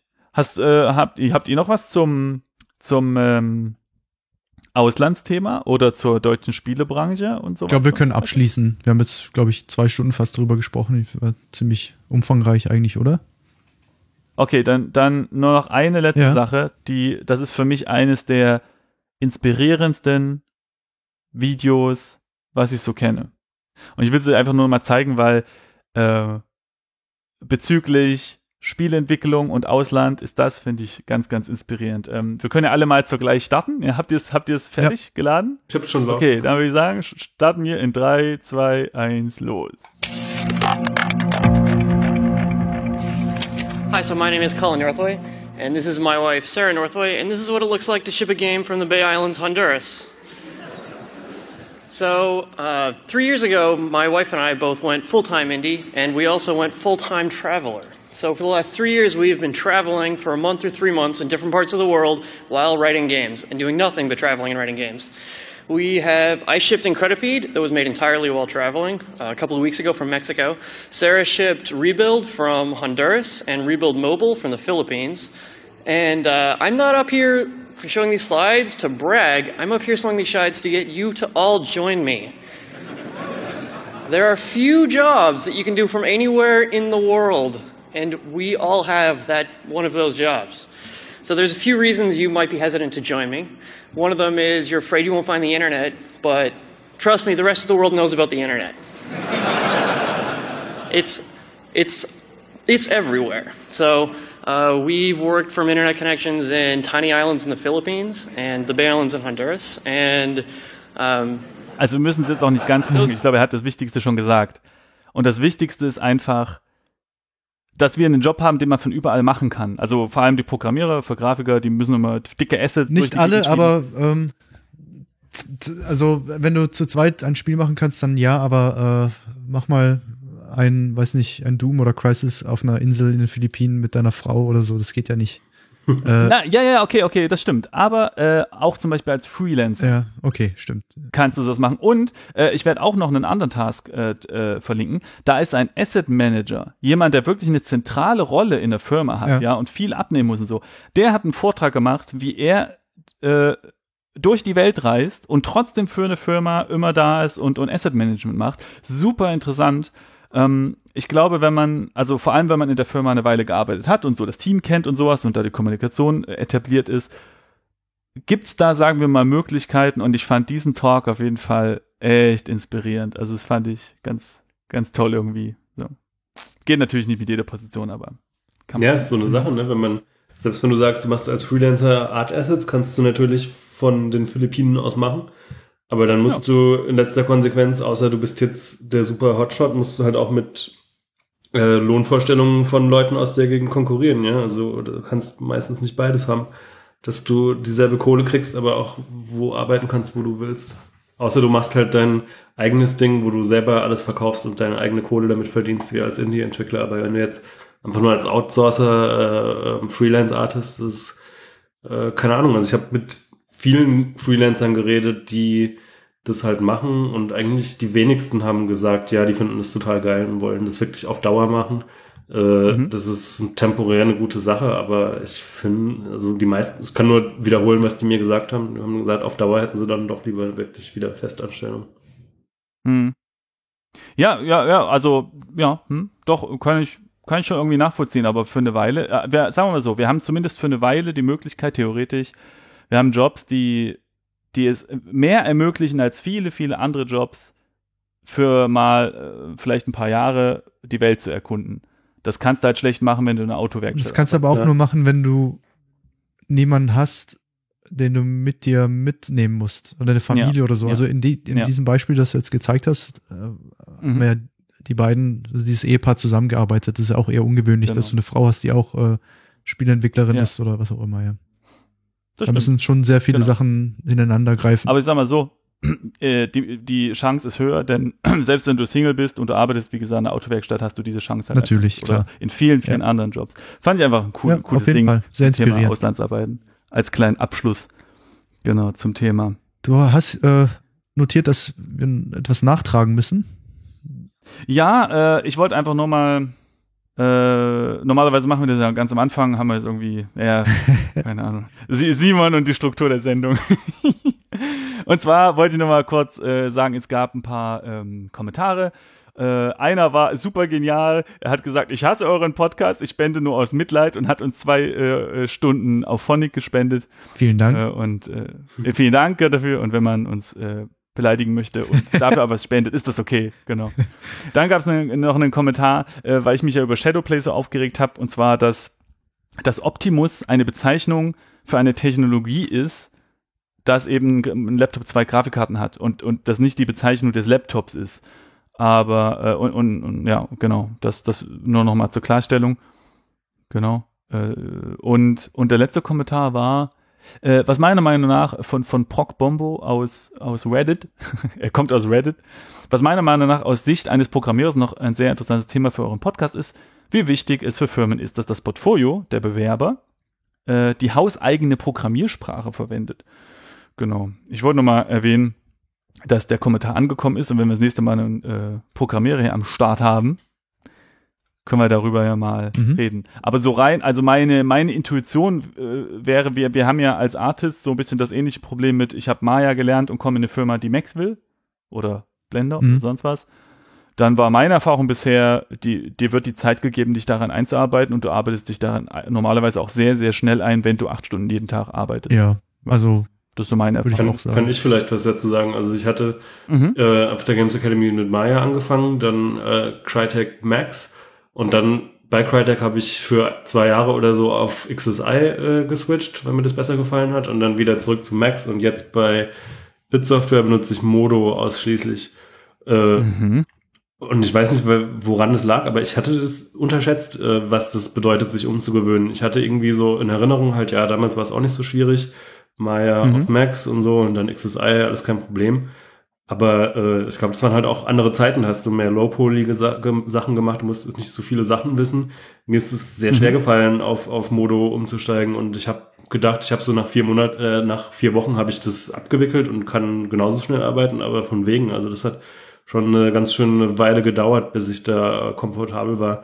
Mittlerweile finde ich es äh, sehr geil, aber ähm, das ist schon, schon nicht zu unterschätzen, ja. Also gerade auch, weil es so ein exotisches Programm ist und eigentlich sonst Mhm. niemand das benutzt. Du hast auch an- eine ganz andere Erwartungshaltung jetzt äh, nach zehn Jahren. Äh, Klar, ja, du Oder hast was halt auch deine immer, weißt du, Workflows. Du musst halt viel mehr Wissen äh, Mhm. nachholen sozusagen, als jetzt am Anfang von Maya auf Max umzu, umzusteigen, wo man eigentlich gerade erst gelernt hat, wie man richtig modelt, weißt du? Ja, ja. ja. So einen etablierten, zehn Jahre alten Workflow zu ersetzen, ist halt schon ein Haufen Arbeit, das stimmt. Ja, ich merke es auch bei Leuten bei uns aus der Firma, halt je, je mehr die Leute Workflow-Fetischisten sind, also sich irgendwie jeden kleinen Scheiß extra geskriptet oder konfiguriert haben, desto schwieriger fällt es denen halt umzusteigen, weil die dann wirklich diese genauen Erwartungen haben, das muss genau so funktionieren, Mhm. das bin ich so gewohnt und die haben dann extreme Probleme damit, äh, sich umzugewöhnen. Ist schwierig, aber auch generell der ganze Environment Workflow ist, ist ein sehr anderer als, als bei äh, Crytek, kann ich sagen. Wegen Megatextures und so oder einfach Einfach die Art, wie Levels gebaut werden. Also das wird Okay. eigentlich viel mehr, hat natürlich auch mit dem Szenario zu tun. Bei, bei CryEngine-Spielen hast du viel Außenlevel, Terrain und so Mhm. und da hast du einzelne Assets, die du verteilst, aber dass du wirklich ein komplett unique in einem 3D-Programm gebautes Level hast, ist eher die Ausnahme. Oder das, Mhm. wenn, dann wird das mit so einzelnen Versatzstücken gebaut. Aber bei, bei Doom oder anderen Spielen sind halt Außenbereiche eher selten und dann wird halt fast alles komplett unique gebaut. Und äh, ist schon eine andere Herangehensweise. Aber auch irgendwie einfacher, weil du halt einfach drauf losbauen kannst und äh, Mhm. es wird dann schon irgendwie klappen. Du musst dir nicht so viel Low-Level technische Gedanken machen, wie das dann läuft. ich weiß nicht genau, wie es jetzt ist, aber ich habe gehört, dass die früheren Gothic-Spiele auch äh, die ganzen Level komplett in, in Maya oder Max oder so zusammen. Das ist gar nicht so ungewöhnlich, ja. Das machen viele Firmen. Ja, ja, die, die, haben- die äh, modden dann Max so um, dass sie sich anfühlt wie ein Level-Editor. Ist, glaube ich, beim Mhm. Naughty Dog auch so in Maya. Ja, Naughty Dog Ähm. macht alles in Maya, dann äh, äh, Sucker Punch hat ja komplett Seattle eigentlich, soweit ich weiß, auch mehr oder weniger in Maya gebaut und das funktioniert schon. Ja, ich glaube, die, die Modeling-Tools fühlen sich dann auch gar nicht mehr an wie Modeling-Tools. Die sind dann eher wie ein Level-Editor mit den ganzen, Ja, Möglichkeiten, dauert. äh, genau, Skripte, wie man Assets platziert und Instanzen handelt und sowas. Äh, ja. Ja, und äh, ansonsten hatte ich noch, was hatte ich hier noch? Ah ja, genau. Ich wollte noch mal ganz kurz was sagen, äh, hier, wenn ihr uns irgendwie unterstützen wollt, dann könnt ihr uns gerne tolle iTunes-Bewertung geben. Da haben wir derzeit, glaube ich, eine, also, ja, hm. äh, und äh, zumindest oder ein, eine Review, genau. Und wir werden jetzt, wie das alle so machen, Podcaster, äh, irgendwie ein Patreon starten. Äh, das ist schon angelegt, ihr könnt den Link dann auf unserer Webseite finden. Und ähm, das hat einfach den Hintergrund, dass die monatlichen Kosten für den Podcast irgendwie immer mehr steigen, denn äh, ich musste Dropbox upgraden und äh, Soundcloud. Äh, das kostet jeweils 10 Euro im Monat und äh, Zencaster, was wir hier als, als Aufnahme- und Backup-Tool verwenden, wird wahrscheinlich bei 20 Euro oder Dollar im Monat kosten. Und da, das kommt dann noch dazu zu den Serverkosten und was halt sonst so anfällt. Also äh, wer Bock hat, uns zu unterstützen, kann das dort tun. Und äh, vermutlich können wir es uns nicht leisten, wie das professionelle Podcasts machen, dass die Patreone dann extra Content bekommen. Ja? Also äh, Insert Moin macht das und, und jetzt auch auf ein Bier, die, die, die gibt es dann extra Episoden, die nur die Patreone bekommen. Das ist natürlich super cool und, und, und ist auch ein schöner Rivat, aber das können wir, glaube ich, einfach nicht stemmen. Also äh, es, äh, ihr, euch muss wahrscheinlich das Gefühl reichen, dass ihr uns äh, virtuell streichelt damit und helft, äh, die Sache zu stemmen. Und ich als Freelancer kann natürlich äh, vor allem äh, mich über jedes, über jede Mark freuen, die irgendwie reinkommt. genau. Und ähm, das dazu. Und ich habe mal nochmal fotogrammetriemäßig mal reingelunzt. Wir hatten das, das letzte Thema, das letzte große Thema in dem letzten Episode war nämlich Fotogrammetrie. Und da äh, werde ich in den Shownotes eine Liste verlinken über Fotogrammetrie-Software, teils ähm, kommerziell, teils frei. Und warum ich mich damit beschäftigt habe, ist, äh, dass ich nochmal der Frage nachgehen wollte, wie man die Unterseite eines Steines bekommt. Das war nämlich nicht ganz klar, da hatte mich Lino auch nochmal darauf hingewiesen. Und zwar, ähm, also ein Stein liegt irgendwie auf einer Wiese und ich will den jetzt Fotogrammetrie einscannen, also renne ich äh, rundherum und mache ganz viele Fotos. Mhm. Und dann war für mich die Frage, ist es möglich, den Stein jetzt zu nehmen, anzukippen 90 Grad und dann nochmal ein paar Fotos von unten zu machen. Und ich habe es ausprobiert und zumindest mit ähm, dem Programm von Autodesk Remake, Remake heißt das, ähm, da ging es nicht. Und mit SFM hatte ich auch keine, visuell FFM hatte ich auch keine. Es kommt, äh, es ist ein schwieriges, äh, ein schwieriges Beispiel, weil sich die Software am Hintergrund orientiert im Verhältnis zu dem Mhm, Objekt, das du mhm. einscannst und du sozusagen die, Ja. die Umgebung veränderst und er das nicht mehr zuordnen Genau. kann. Ähm, wenn, Genau. dann musst du den Stein schon so hinstellen, dass du halt alle Seiten gut abfotografieren kannst. Ähm, ja, also vielleicht irgendwie einen Faden hängen oder sowas. zum Beispiel, oder man, kann auch Dinge auf, äh, auf so ein kleines Podest stellen und dann so rumfotografieren. Oder äh, die, äh, die Seite halt nachträglich schließen, einfach in ZBrush zumachen und dann halt irgendwas drüber sculpten und äh, copy-pasten und sowas. Das geht auch. Ja. Aber jetzt mal äh, hy- hypothetisch, ich hänge den Stein an den Faden und fotografiere dann von unten. Dann habe ich ja nur als Hintergrund Himmel. Der Hintergrund hat sich in dem Moment komplett geändert, von Wiese zu Himmel. Würde der dann ja, klarkommen? weil du den, du musst halt äh, so einen gewissen Übergang schaffen. Äh, wenn du jetzt vom Boden Okay. anfängst Ah, und den okay. Himmel, Mhm. der Himmel so langsam reinkommt, dann kann sich Mhm. das Programm orientieren. Wenn du mhm, mhm. nur Wald fotografierst und dann plötzlich in den Himmel schwenkst, dann geht's natürlich nicht. Ah, Ähm, interessant. Die Programme haben ja teilweise auch, du capturest ja teilweise Light Probes oder Cube Maps von der Umgebung, die du dann wieder rausrechnest. Also dass halt von oben blaues Licht kommt vom Himmel und von unten halt kein Licht. Das kannst du dann rausrechnen, dass halt äh, Genau. ein bisschen neutraler alles Mhm. ist von der Farbe. Okay. Ja, cool. Äh, nee, das war auf jeden Fall interessant. Und noch ein Wort zum, zum zu dem Programm, also ich habe Visual SFM probiert und meine Fotos waren jetzt auch nicht so toll und, und waren jetzt auch nicht ganz viele, aber damit kam das Programm nicht ganz klar, glaube ich. Das hat die Punktwolke erstellt, aber ich habe das da nicht geschafft, ein Modell Mhm. rausrechnen zu lassen. Äh, bei dem Typ im YouTube-Tutorial hat das wunderbar funktioniert. Aber mit Autodesk Remake, das ist ein Programm, womit man, das kann man runterladen und ausprobieren, dann kostet es aber was. Und damit hat es ganz gut funktioniert. Und ähm, ich habe das dann, man kann dort auswählen, möchte man die Fotos von irgendeiner Dropbox reinladen lassen oder von der lokalen Festplatte und man kann auswählen, möchte man das 3D-Modell lokal berechnen lassen oder auf den ihren Servern. Und weil das lokal irgendwie so ganz lang gedauert hat, da, da stand diese Anzeige immer auf 1% und hat sich nicht weiter bewegt, habe ich es dann online machen lassen. Das dauert auch eine Weile, ich würde jetzt mal sagen 10 Minuten oder so, also schon ein Stück. Aber dann kann man das Modell runterladen und das, äh, ja, das hat, hat funktioniert. Also wie gesagt, mein Stein ist halt, hat unten ein Loch, aber, aber und, und das Programm hat auch komplett ignoriert, dass ich einfach noch Fotos dazugelegt habe, wo der Stein angekippt war. Aber an sich hat's äh, äh, gut funktioniert. Ja, also war war ein netter Ausblick. mal in- ein es Bild war mein hochladen und erster, posten, dann können wir uns alle angucken. Dann. Genau, ja, da, da sehen die Leute jetzt schon auf ihrem äh, Pod, ähm, Podcast-Abspielgerät. Und wenn nicht, geht auf unsere Webseite gamedevpodcast.de, da gibt's Tipps, mit welchen, oder eine Übersicht, mit welchen äh, Abspielgeräten und Abspielsoftware auf welchem Betriebssystem äh, dieses Feature funktioniert. Genau. Jo. Das nochmal als, als Nachtrag. Ja. Und jetzt können wir eigentlich zu den lustigsten Sachen kommen.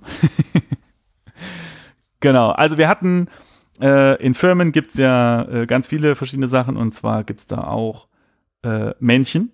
Und diese Männchen, die machen manchmal ein bisschen Dreck und manchmal machen sie den auch nicht weg. Und das bezieht sich vor allem auf Küchen und auf Klos. Und wir haben euch dazu aufgerufen, ähm, uns E-Mails zu senden mit irgendwelchen lustigen Zitaten, Texten äh, oder Erzählungen von eben solchen Ereignissen und E-Mails. Vielen Dank für die ganzen Einsendungen. Und jetzt werden wir die einfach mal vorlesen, ohne Namen zu nennen. Äh, wie, wie schon das letzte Mal erwähnt, es geht nicht darum, irgendwie Firmen zu denunzieren oder Leute runterzumachen. Es geht einfach nur um den Spaß bei der Sache. Und ähm, wir lesen jetzt einfach durcheinander die Geschichten vor, ohne dass das auf unsere Firmen, also in denen wir selbst arbeiten, zurückzuführen ist. Es ist einfach, wir, wir lesen jetzt einfach random sozusagen. Ja. Äh, wenn ihr euch jetzt, liebe Zuhörer, äh, bei diesen Vorlesungen, äh, wenn ihr dann denkt, irgendwie so, oh ja, ja, das, das ist bei uns irgendwie auch so, und das werden wahrscheinlich eine Menge Leute sein, die denken, oh ja, kenne ich, kenne ich, dann äh, könnt ihr uns die natürlich immer noch nachreichen und vielleicht können wir die das nächste Mal dann vortragen, wenn sie besonders lustig sind. Ähm, so, genau, ich kann ja mal, äh, ich kann ja einfach mal anfangen mit, mit der ersten und wir gehen dann Mhm. einfach mal durch. Äh, genau, also, das, ich glaube, das sieht aus wie eine E-Mail. Äh, vielleicht schon einmal ein kleiner Nutzungshinweis für den, der dachte, dass der Klostein in den Abfluss gehört, beziehungsweise für die, die dann dort stehen und denken, sie könnten den Reinigungs Reinigungsprozess optimieren.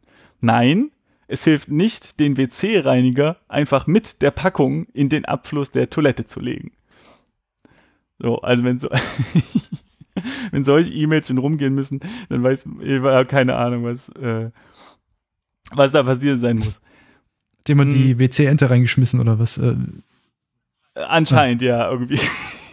ja, naja, reinge reingelegt, wahrscheinlich. Sanft äh, in, in Stellung gebracht. ich habe das, Pro das, das Problem also nicht so genau verstanden. Ähm, s- Ich glaube, jemand hat die Klosteine runtergespült. Und dann, äh, dann, dann wurde festgestellt, dass die Leute nicht kompetent genug sind, Klosteine einzusetzen. Also wurde Reiniger hingestellt und der wurde aber auch irgendwie einfach mit Flasche in, das in die Toilette gegeben. Okay. Okay. Wer möchte den nächsten Punkt vorlesen? Soll ich? Ja. Ähm, das sind wieder diese drei Punkte da, ja? Ja, ich glaube, das sind, äh, müssen wir mal gucken, ob das auch wieder eine E-Mail ist.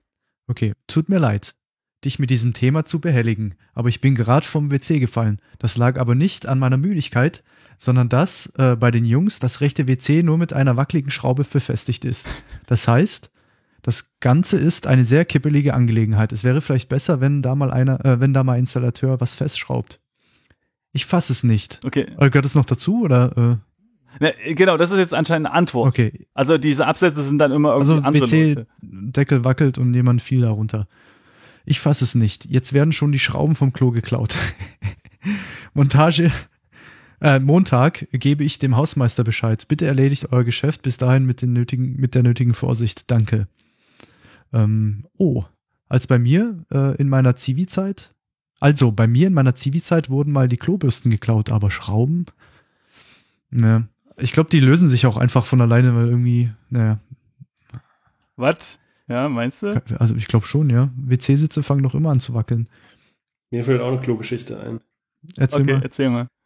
Weiß noch, wie, weiß noch, äh, Marcel, wie Rashad äh, aus, aus den USA zu uns kam und dann sich total darüber aufgeregt hat, dass es keine Urinal Divider gibt in Deutschland. Stimmt. Dass du keine Trennwände hast zwischen den Pissoirs.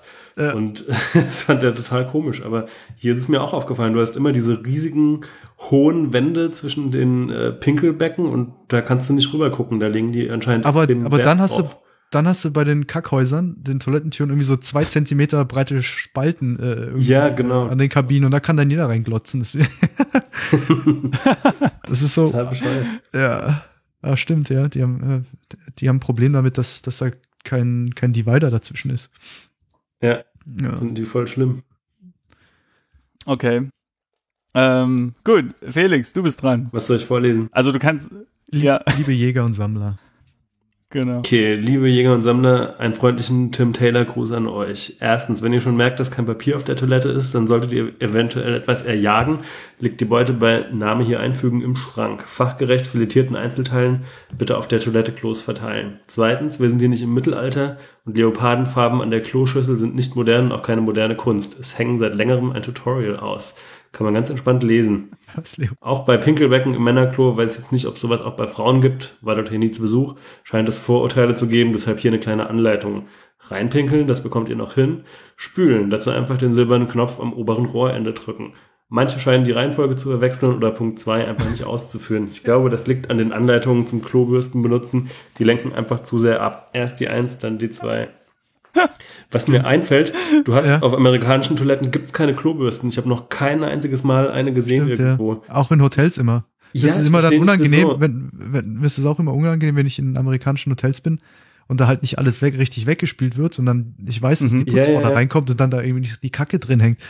Äh, Das ist ganz komisch. Die, Äh. die Amis sind ganz extreme Germophoben auch, ja. Also ich habe mich erst drüber aufgeregt, warum, warum wir überall nur Wegwerfgeschirr haben und Mhm. äh, Styroportassen und so. Und dann habe ich gemerkt, auch in Hotels, du hast teilweise in echt gescheiten Hotels, die jetzt nicht billige Motels sind, du hast immer Pappteller, du hast immer Plastikbesteck. Das liegt auch nicht nur dran, dass die halt auf die Umwelt scheißen oder äh, zu geizig sind, sondern auch, dass sie den Gedanken eklig finden, äh, Geschirr zu benutzen, was schon von anderen schon mal vorher benutzt wurde. Das ist ganz Echt? komisch. Ja, ja, das ist, äh, krass. Okay, und dann wahrscheinlich auch die Klobürste anzufassen. Ja, ja, das, das finden die total eklig. Das würden die niemals tun. Deswegen stellen die, glaube ich, erst gar keine hin. Und dann muss man warten, bis sich's auflöst oder was? Naja. Ja, dann mehrmals spülen. Ja, äh, Aber vor allem, das ist ja eine ganz große philosophische Diskussion. Du gehst in, in Klo und du siehst, da hat jemand Nutella reingespielt. Oder hatten wir das letzte Mal schon gesprochen? Auf jeden Fall äh, äh, machst du es dann sauber. Also auch wenn du jetzt selbst irgendwie nur kurz pipi musst oder so, ja, äh, machst du das dann sauber oder nicht? Weil äh, tendenziell könnte es ja sein, dass nach dir jemand reinkommt und dann denkt, du warst das. ja. Weil mir ist das, mir ist das nämlich äh, passiert, ich war in, im, im Flughafen äh, auf, auf Toilette und gehen in so eine, eine Kabine und die ist halt, boah, äh, und ich gehe halt raus und in dem Moment kommt aber die Putzfrau und geht dann halt nach mir dort rein und macht das dann sauber und ich weiß nicht, ob die da dachte, dass ich das war. Naja. Es war auf jeden Fall sehr unangenehm. so, ich bin dran. Und ach so, genau, es gibt ja auch, ähm, es gibt ja auch englische E-Mails. Ähm, oder, oder auf Englisch verfasste E-Mails.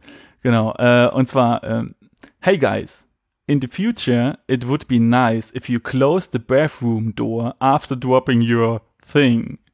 The smell between this and the WC, or WC spray, also Fibres nehme ich jetzt mal an oder sowas, um, sometimes without WC spray, is often totally shitty. Also es sind einfach nur äh, Aneinanderreihung von Sonderzeichen. And it's not fun for me and insert name here because of we sitting next to the bathroom. das ist, das ist äh, eine sehr, sehr gute Position im Büro, wenn man neben dem Klo sitzt. da lernt man die Mitarbeiter nochmal auf einer ganz anderen Ebene kennen. Oh ja, um, in addition, one of the best kept secrets of the toilet is a thing named toilet brush, aka ähm, Klobürste. Die Mail kann nicht aus Amerika sein. Ja. if the uh, side to the ground of the toilet is blocked by foam, it can be pretty good solution to just wait for three seconds and watch how nice the white of the wall is. After that time, you can easily see how the whole toilet surface and clean if needed.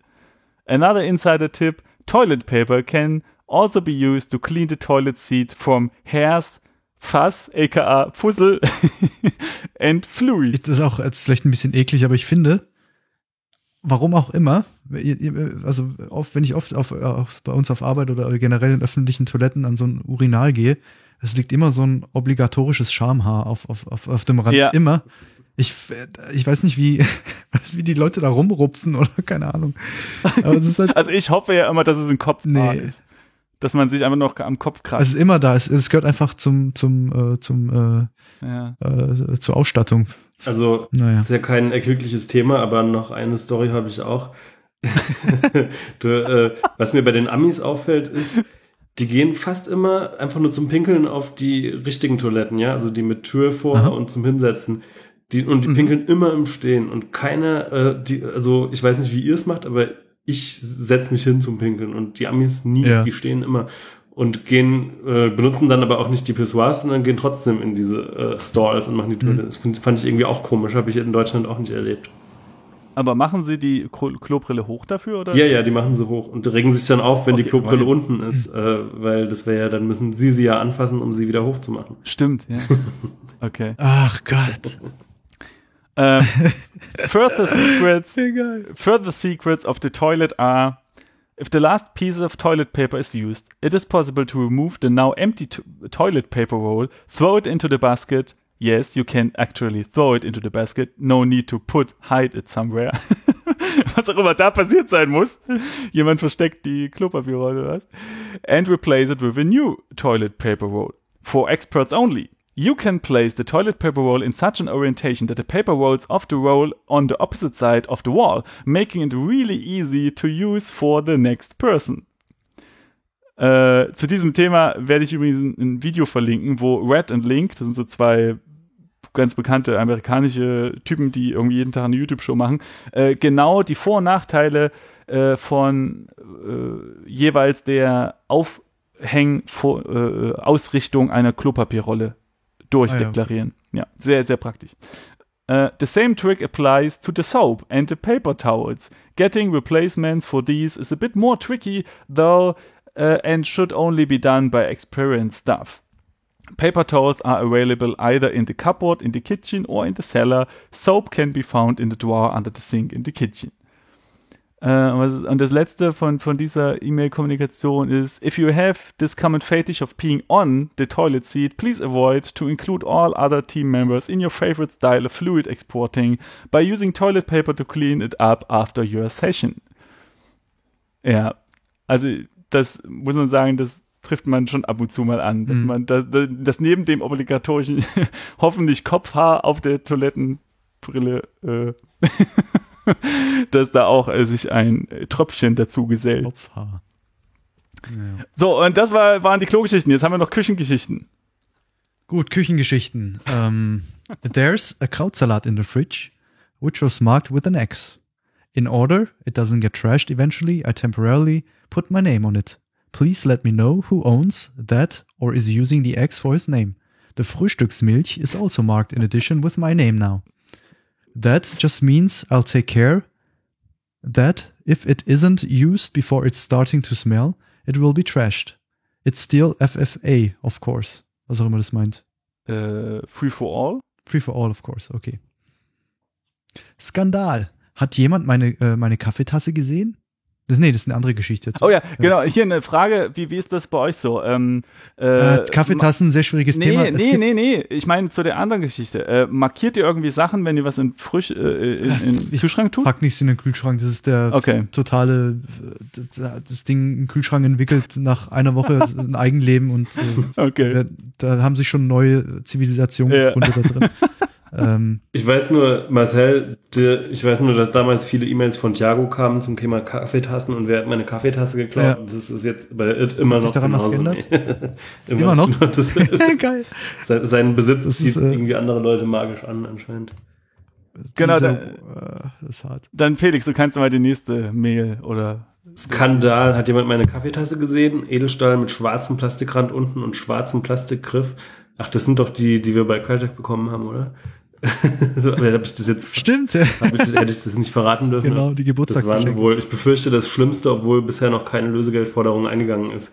Eventuell hat das Ganze auch einen terroristischen Hintergrund. Auf alle Fälle sah ich mich bereit, sah ich mich gezwungen, eine andere Tasse in Geiselhaft zu nehmen, bin aber bereit, sie gegen meine Tasse auszutauschen. Ort der Übergabe Berlin, Potsdamer Brücke, wie üblich. Ja, Kaffeetassen sind schwierig. Also wir haben genug Tassen da, Schwieriges Thema, ja. dass, dass jeder, also es gibt genug Gemeinschaftstassen, aber viele bringen dann ihre eigene mit und begehen dann den Fehler, dass sie die Tasse, nachdem sie sie gespült haben, zurück in den großen Schrank packen, wo halt alle irgendwie sich ihre Tasse rausholen. Problem lässt sich einfach lösen, spül deine Tasche aus, stell sie bei dir auf den Tisch, fertig. Dann passiert sowas. mal so eine Tasse gesehen, da hatte die, äh, die hatte so einen Stöpsel unten drin, den man dann abnehmen und an seinen Schlüsselbund machen konnte, äh, damit kein anderer deine Tasse benutzt. Weil sonst alles rausfließt. Oh Mann. Das ist eine ist eine echt richtig gute Idee. Auf jeden Fall ist das ein super, super spannend, wenn man verschiedene Firmen gesehen hat, wie unterschiedlich diese Kultur ist. Ne? Also, äh, dass du halt, in manchen Firmen hast du halt wirklich jeder hat seine eigene Kaffeetasse, manche Firmen kaufen halt ganz viele und dann kannst du wieder nehmen, was du halt willst und so. Es ist halt sehr, also da kann man so einen Mini-Kulturschock bekommen. Ja. Genau. Die nächste Story ist ein bisschen länger. Äh, äh, sie geht um Klo und Toiletten. ähm, äh, und und das, das, das werden bestimmt auch ein paar Leute kennen. Äh, grundsätzlich sind Küche und Toiletten sehr unappetitlich. Vor allem eine Toilette, die ausgerechnet neben unserem Raum war, war öfters mal kaputt oder hat einfach gestunken. Die Küche war immer mal wieder gesperrt, weil es Leute gab, die ihr schmutziges Geschirr einfach so stehen lassen haben, obwohl es sogar eine Spülmaschine gab. Äh, ja. Aber äh, da kann ich auch meine, in meiner Kindheit hatten wir auch eine Spülmaschine und da habe ich auch einmal so eine Sache gebracht. Die Spülmaschine war sauber und ich hatte aber keinen Bock, die auszuräumen. Also habe ich es einfach nochmal angemacht. Obwohl die sauber war. Und dann konnte ich ja, dann konnte ich ja aus Versehen natürlich meinen dreckigen Teller nicht reinstellen, weil sie lief ja gerade. Oh Mann. Faules Stück. Geständnis, hoffentlich hört Mama nicht zu. Äh, und da niemand spülte oder die Verantwortung übernahm, gab es natürlich nie Geschirr oder Besteck, das man nutzen konnte. Also hat man meistens Essen und Trinken mitgebracht, das darauf nicht angewiesen war. Stichwort äh, amerikanischer Style, weil mit, mit äh, Wegwerfgeschirr. Mhm. Äh, unser Bereich hatte eine gro- eigene große gelbe Mülltonne, so wie man sich, äh, so wie man sie bei einem Mehrfamilienhaus findet. Nur war sie nicht für Müll gedacht, sondern für Pfandflaschen. Ordnung wurde eigentlich erst dann geschaffen, wenn mal Besuch vom Leiter oder potenziellen, potenziellen Neulingen gab. Äh, da gab es dann eine Woche vorher eine Rundmail, dass alle Pfandflaschen an die Putzfrau verschenkt werden würden, wenn wir nicht aufräumen und, und rumliegende Sachen weggeschmissen werden. Und dann gab es auch Ordnung für eine Woche oder so. Und, und jetzt startet aber eigentlich die eigentliche Geschichte. In den Räumen der einzelnen Bereiche gab es zum Teil funktionierende Kühlschränke und Regale, in denen Essen, Energy Drinks und andere Sachen der Leute gelagert waren. Es kam allerdings wieder vor, immer wieder vor, dass Sachen aus den Räumen, vor allem aus denen der Programmierer, geklaut wurden. Die hatten einen funktionierenden Kühlschrank. Es scheint ein, ein, ein Alleinstellungsmerkmal zu sein. Äh, irgendwann hat es den Programmierern gereicht. Sie haben eine Webcam auf einen der PCs aufgebaut und in Richtung des Kühlschranks gestellt, sodass man sehen konnte, wer sich daran vergriffen hat. Beim ersten Mal war ein Mann zu sehen, der sich gerade gemütlich einen Tee nehmen wollte, als er die Webcam entdeckt hat. Der Mann grinste fröhlich in die Kamera, drehte sie unauffällig um und entfernte sich dann wieder vom Kühlschrank. Aber das Beweismaterial reichte natürlich nicht aus, um ihn zu überführen. Also stellten die Coder die Webcam höher auf und versteckten sie besser. Am nächsten Tag kam der Mann wieder, diesmal mit Sonnenbrille getarnt und bediente sich munter am Kühlschrank und am Essenregal, wahrscheinlich denkend, dass man ihn mit der Sonnenbrille niemals erkennen würde. Daraufhin stellten die Coder die Kamera in einen Milchschnittkarton und schrieben auf die Innenseite des Deckels bitte lächeln oder sowas in der Art. Der Mann entdeckte die Webcam und den Text, erschreckte sich, machte die Packung dann aber einfach wieder zu, so als sei nichts gewesen. Äh, und äh, ich habe ich hab die Geschichte schon gelesen. Äh, es ist gar nicht, es ist ein bisschen traurig. Als die Leitung des Videos zu sehen bekam, stellte sich heraus, dass es der Sohn der Putzfrau war. Die arme Putzfrau äh, verlor, soweit ich weiß, ihren Job und die Küche und Klos sind wahrscheinlich immer noch dreckig. Aber immerhin klaut niemand mehr irgendwelches Essen. Außer, aber naja, das ist eine andere Geschichte. Traurig. Voll traurig, oder? Ja. Oh Mann, ey. Also, weitere Geschichte? Soll man noch alle vorlesen oder ist noch? Äh, äh, ja, oder? Wir, das, das kriegen wir noch, kriegen wir noch hin. Obviously, there has been some confusion about the kitchen rules. It has come to my attention that some people, multiple people, after checking my inbox, has confiscated claimed other people's food because no name was written on the food. This is not okay. Let me explain why. The reason why we have the kitchen rules is so make To make sure wahrscheinlich. is it to make sure uh, the kitchen is clean. When I started to work for the company, the situation was different. The most common employee in the company was the banana flies in the kitchen, along with the worms in the apple compote. The idea was, and still is, that old stuff out of date, stuff that smells rotten, or stuff that attracts flies should never exist. Items that have started to join the previous uh, mentioned categories should therefore be trashed.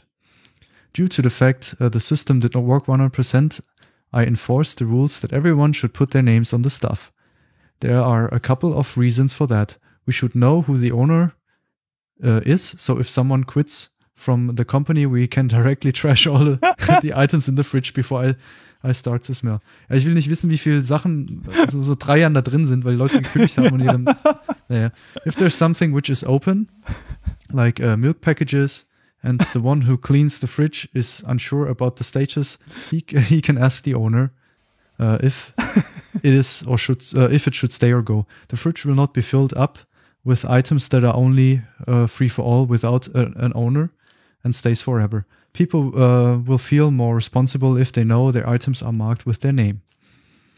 Now, uh, what has been confusing to some people is what do I do with items without a name? Can I claim it? Let me say this uh, once and for all. No. No and no. You may never, under any circumstances, claim property of other people without their agreement. If this is not crystal clear to people, I will state it, state it uh, once more. You may never, under any circumstances, claim property of the people without their agreement. Why? Because that is considered a theft. Cleaning, cleaning bitch report. Gurke mit Schimmel in my glass has been recycled. I suggest the person uh, who brought Chinese food with uh, box marked A3 to take out the fucking garbage bag instead of play the game. Let's see how many Chinese boxes we can fit in the bag before it explodes on the floor and insert name uh, will have uh, his shoes with rice. Full, full with rice. Ah, okay. Uh, full with rice. Ja. mein Monitor steht relativ weit weg, ich kann es so schlecht lesen. ähm, ist das jetzt, ah, gehört noch dazu, oder? Yesterday I thought uh, I threw away bread lying on the top of the fridge uh, with Schimmel.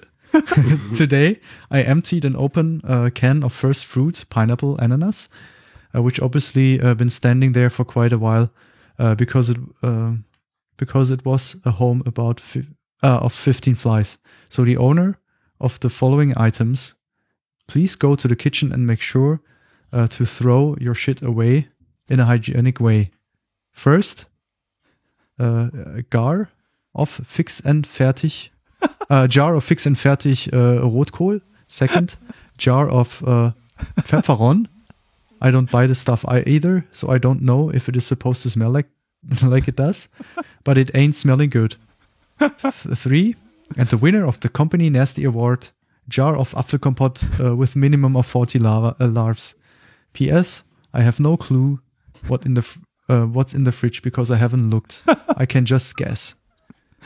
And we have a winner. The winner is the person who uh, who decided to put the Apfelkomfort uh, with the worms back into the fridge. P.S. All, and I really mean all food and drink standing no top or besides the fridge when I come to the office in the morning uh, will from now on be neutralized immediately. Da scheint's, das äh, hört sich sehr vertraut an, ja. Also viele Leute, ein Kühlschrank, das kann nur schief gehen. Das ist physikalisches Gesetz, das ist einfach irgendwann zu einem ähm, eine Es wurden Mutation. mit Sicherheit schon äh, äh, hunderte an neuen Spezies entwickelt in Sch- Spieleentwicklerkühlschränken. Ich glaube auch, dass die, die Menschheit so entstanden ist. Ja. Ja, vielen Dank äh, fürs Vorlesen, vielen Dank für die, äh, für die Einsendungen. Äh, wir hoffen, ihr hattet ein bisschen Spaß mit diesen tollen Geschichten und äh, überhaupt mit dem ganzen Podcast und fandet es interessant. Ähm, wenn ihr äh, sagt, das war alles ganz toll, dann schreibt uns Kommentare. Wenn ihr sagt, das war alles totaler Quatsch, schreibt uns Kommentare. Äh, schreibt uns einfach immer Kommentare und ähm, wir diskutieren dann in den Kommentaren weiter mit euch oder erwähnen es dann in der nächsten Folge. Genau. Äh, wie sieht's bei euch aus, ihr Schnuffels? Habt ihr noch was zu sagen? Wollt ihr noch was loswerden? Ich bin fertig. Ähm, ja, weil wir über dieses ganze Visa-Thema geredet haben, ich würde einfach nur jedem empfehlen, der in der Spielebranche arbeitet, immer Gelegenheiten mitzunehmen, wenn man gefragt wird, willst du ein Interview geben oder willst du was sagen, wenn irgendwie ein Fernsehteam ins Studio kommt oder euch filmt oder so, oder willst du zur GDC gehen oder einen Vortrag halten bei der GDC. Man sollte das immer äh, mitnehmen und annehmen, wenn man die Gelegenheit hat. Man, man weiß nie, wann man vielleicht doch ins Ausland will, selbst wenn man jetzt sagt, ich will das überhaupt nicht. Also es ist immer gut, sowas zu haben. Und gerade für Artists ist auch immer gut, immer ein Portfolio zu haben, denn ich hatte die Erfahrung, nach äh, fast zehn Jahren zum ersten Mal eins zu machen wieder und das war so monatelange Arbeit, die ich niemandem wünsche und das war äh, super nervig. Man sollte das immer up to date halten. Das sind so meine zwei äh, Tipps zum Ende. Vor allem, weil es passieren kann, dass man an die Daten gar nicht mehr rankommt, weil die Firma schon lange nicht mehr existiert, man vergessen hat, sich Backup Ja, zu oder, machen oder du irgend sowas. findest kein alten Bild mehr oder so. Ja. Genau. Ja, genau. Viel gelernt heute, Felix. Vielen Dank. Ja, Echt vielen Dank. Cool, total interessant. Ja, danke, dass ihr mich äh, zu Gast hattet. War echt interessant und äh, viel Spaß weiterhin. Wir freuen uns auf weitere It-Spiele und ich muss mal Doom zocken. Ja, mach mal. Doom, Doom, Doom. Shame on you. Yeah. Okay, vielen Dank fürs Zuhören und bis zur nächsten Folge. Ciao, ciao. Tschö. Ciao.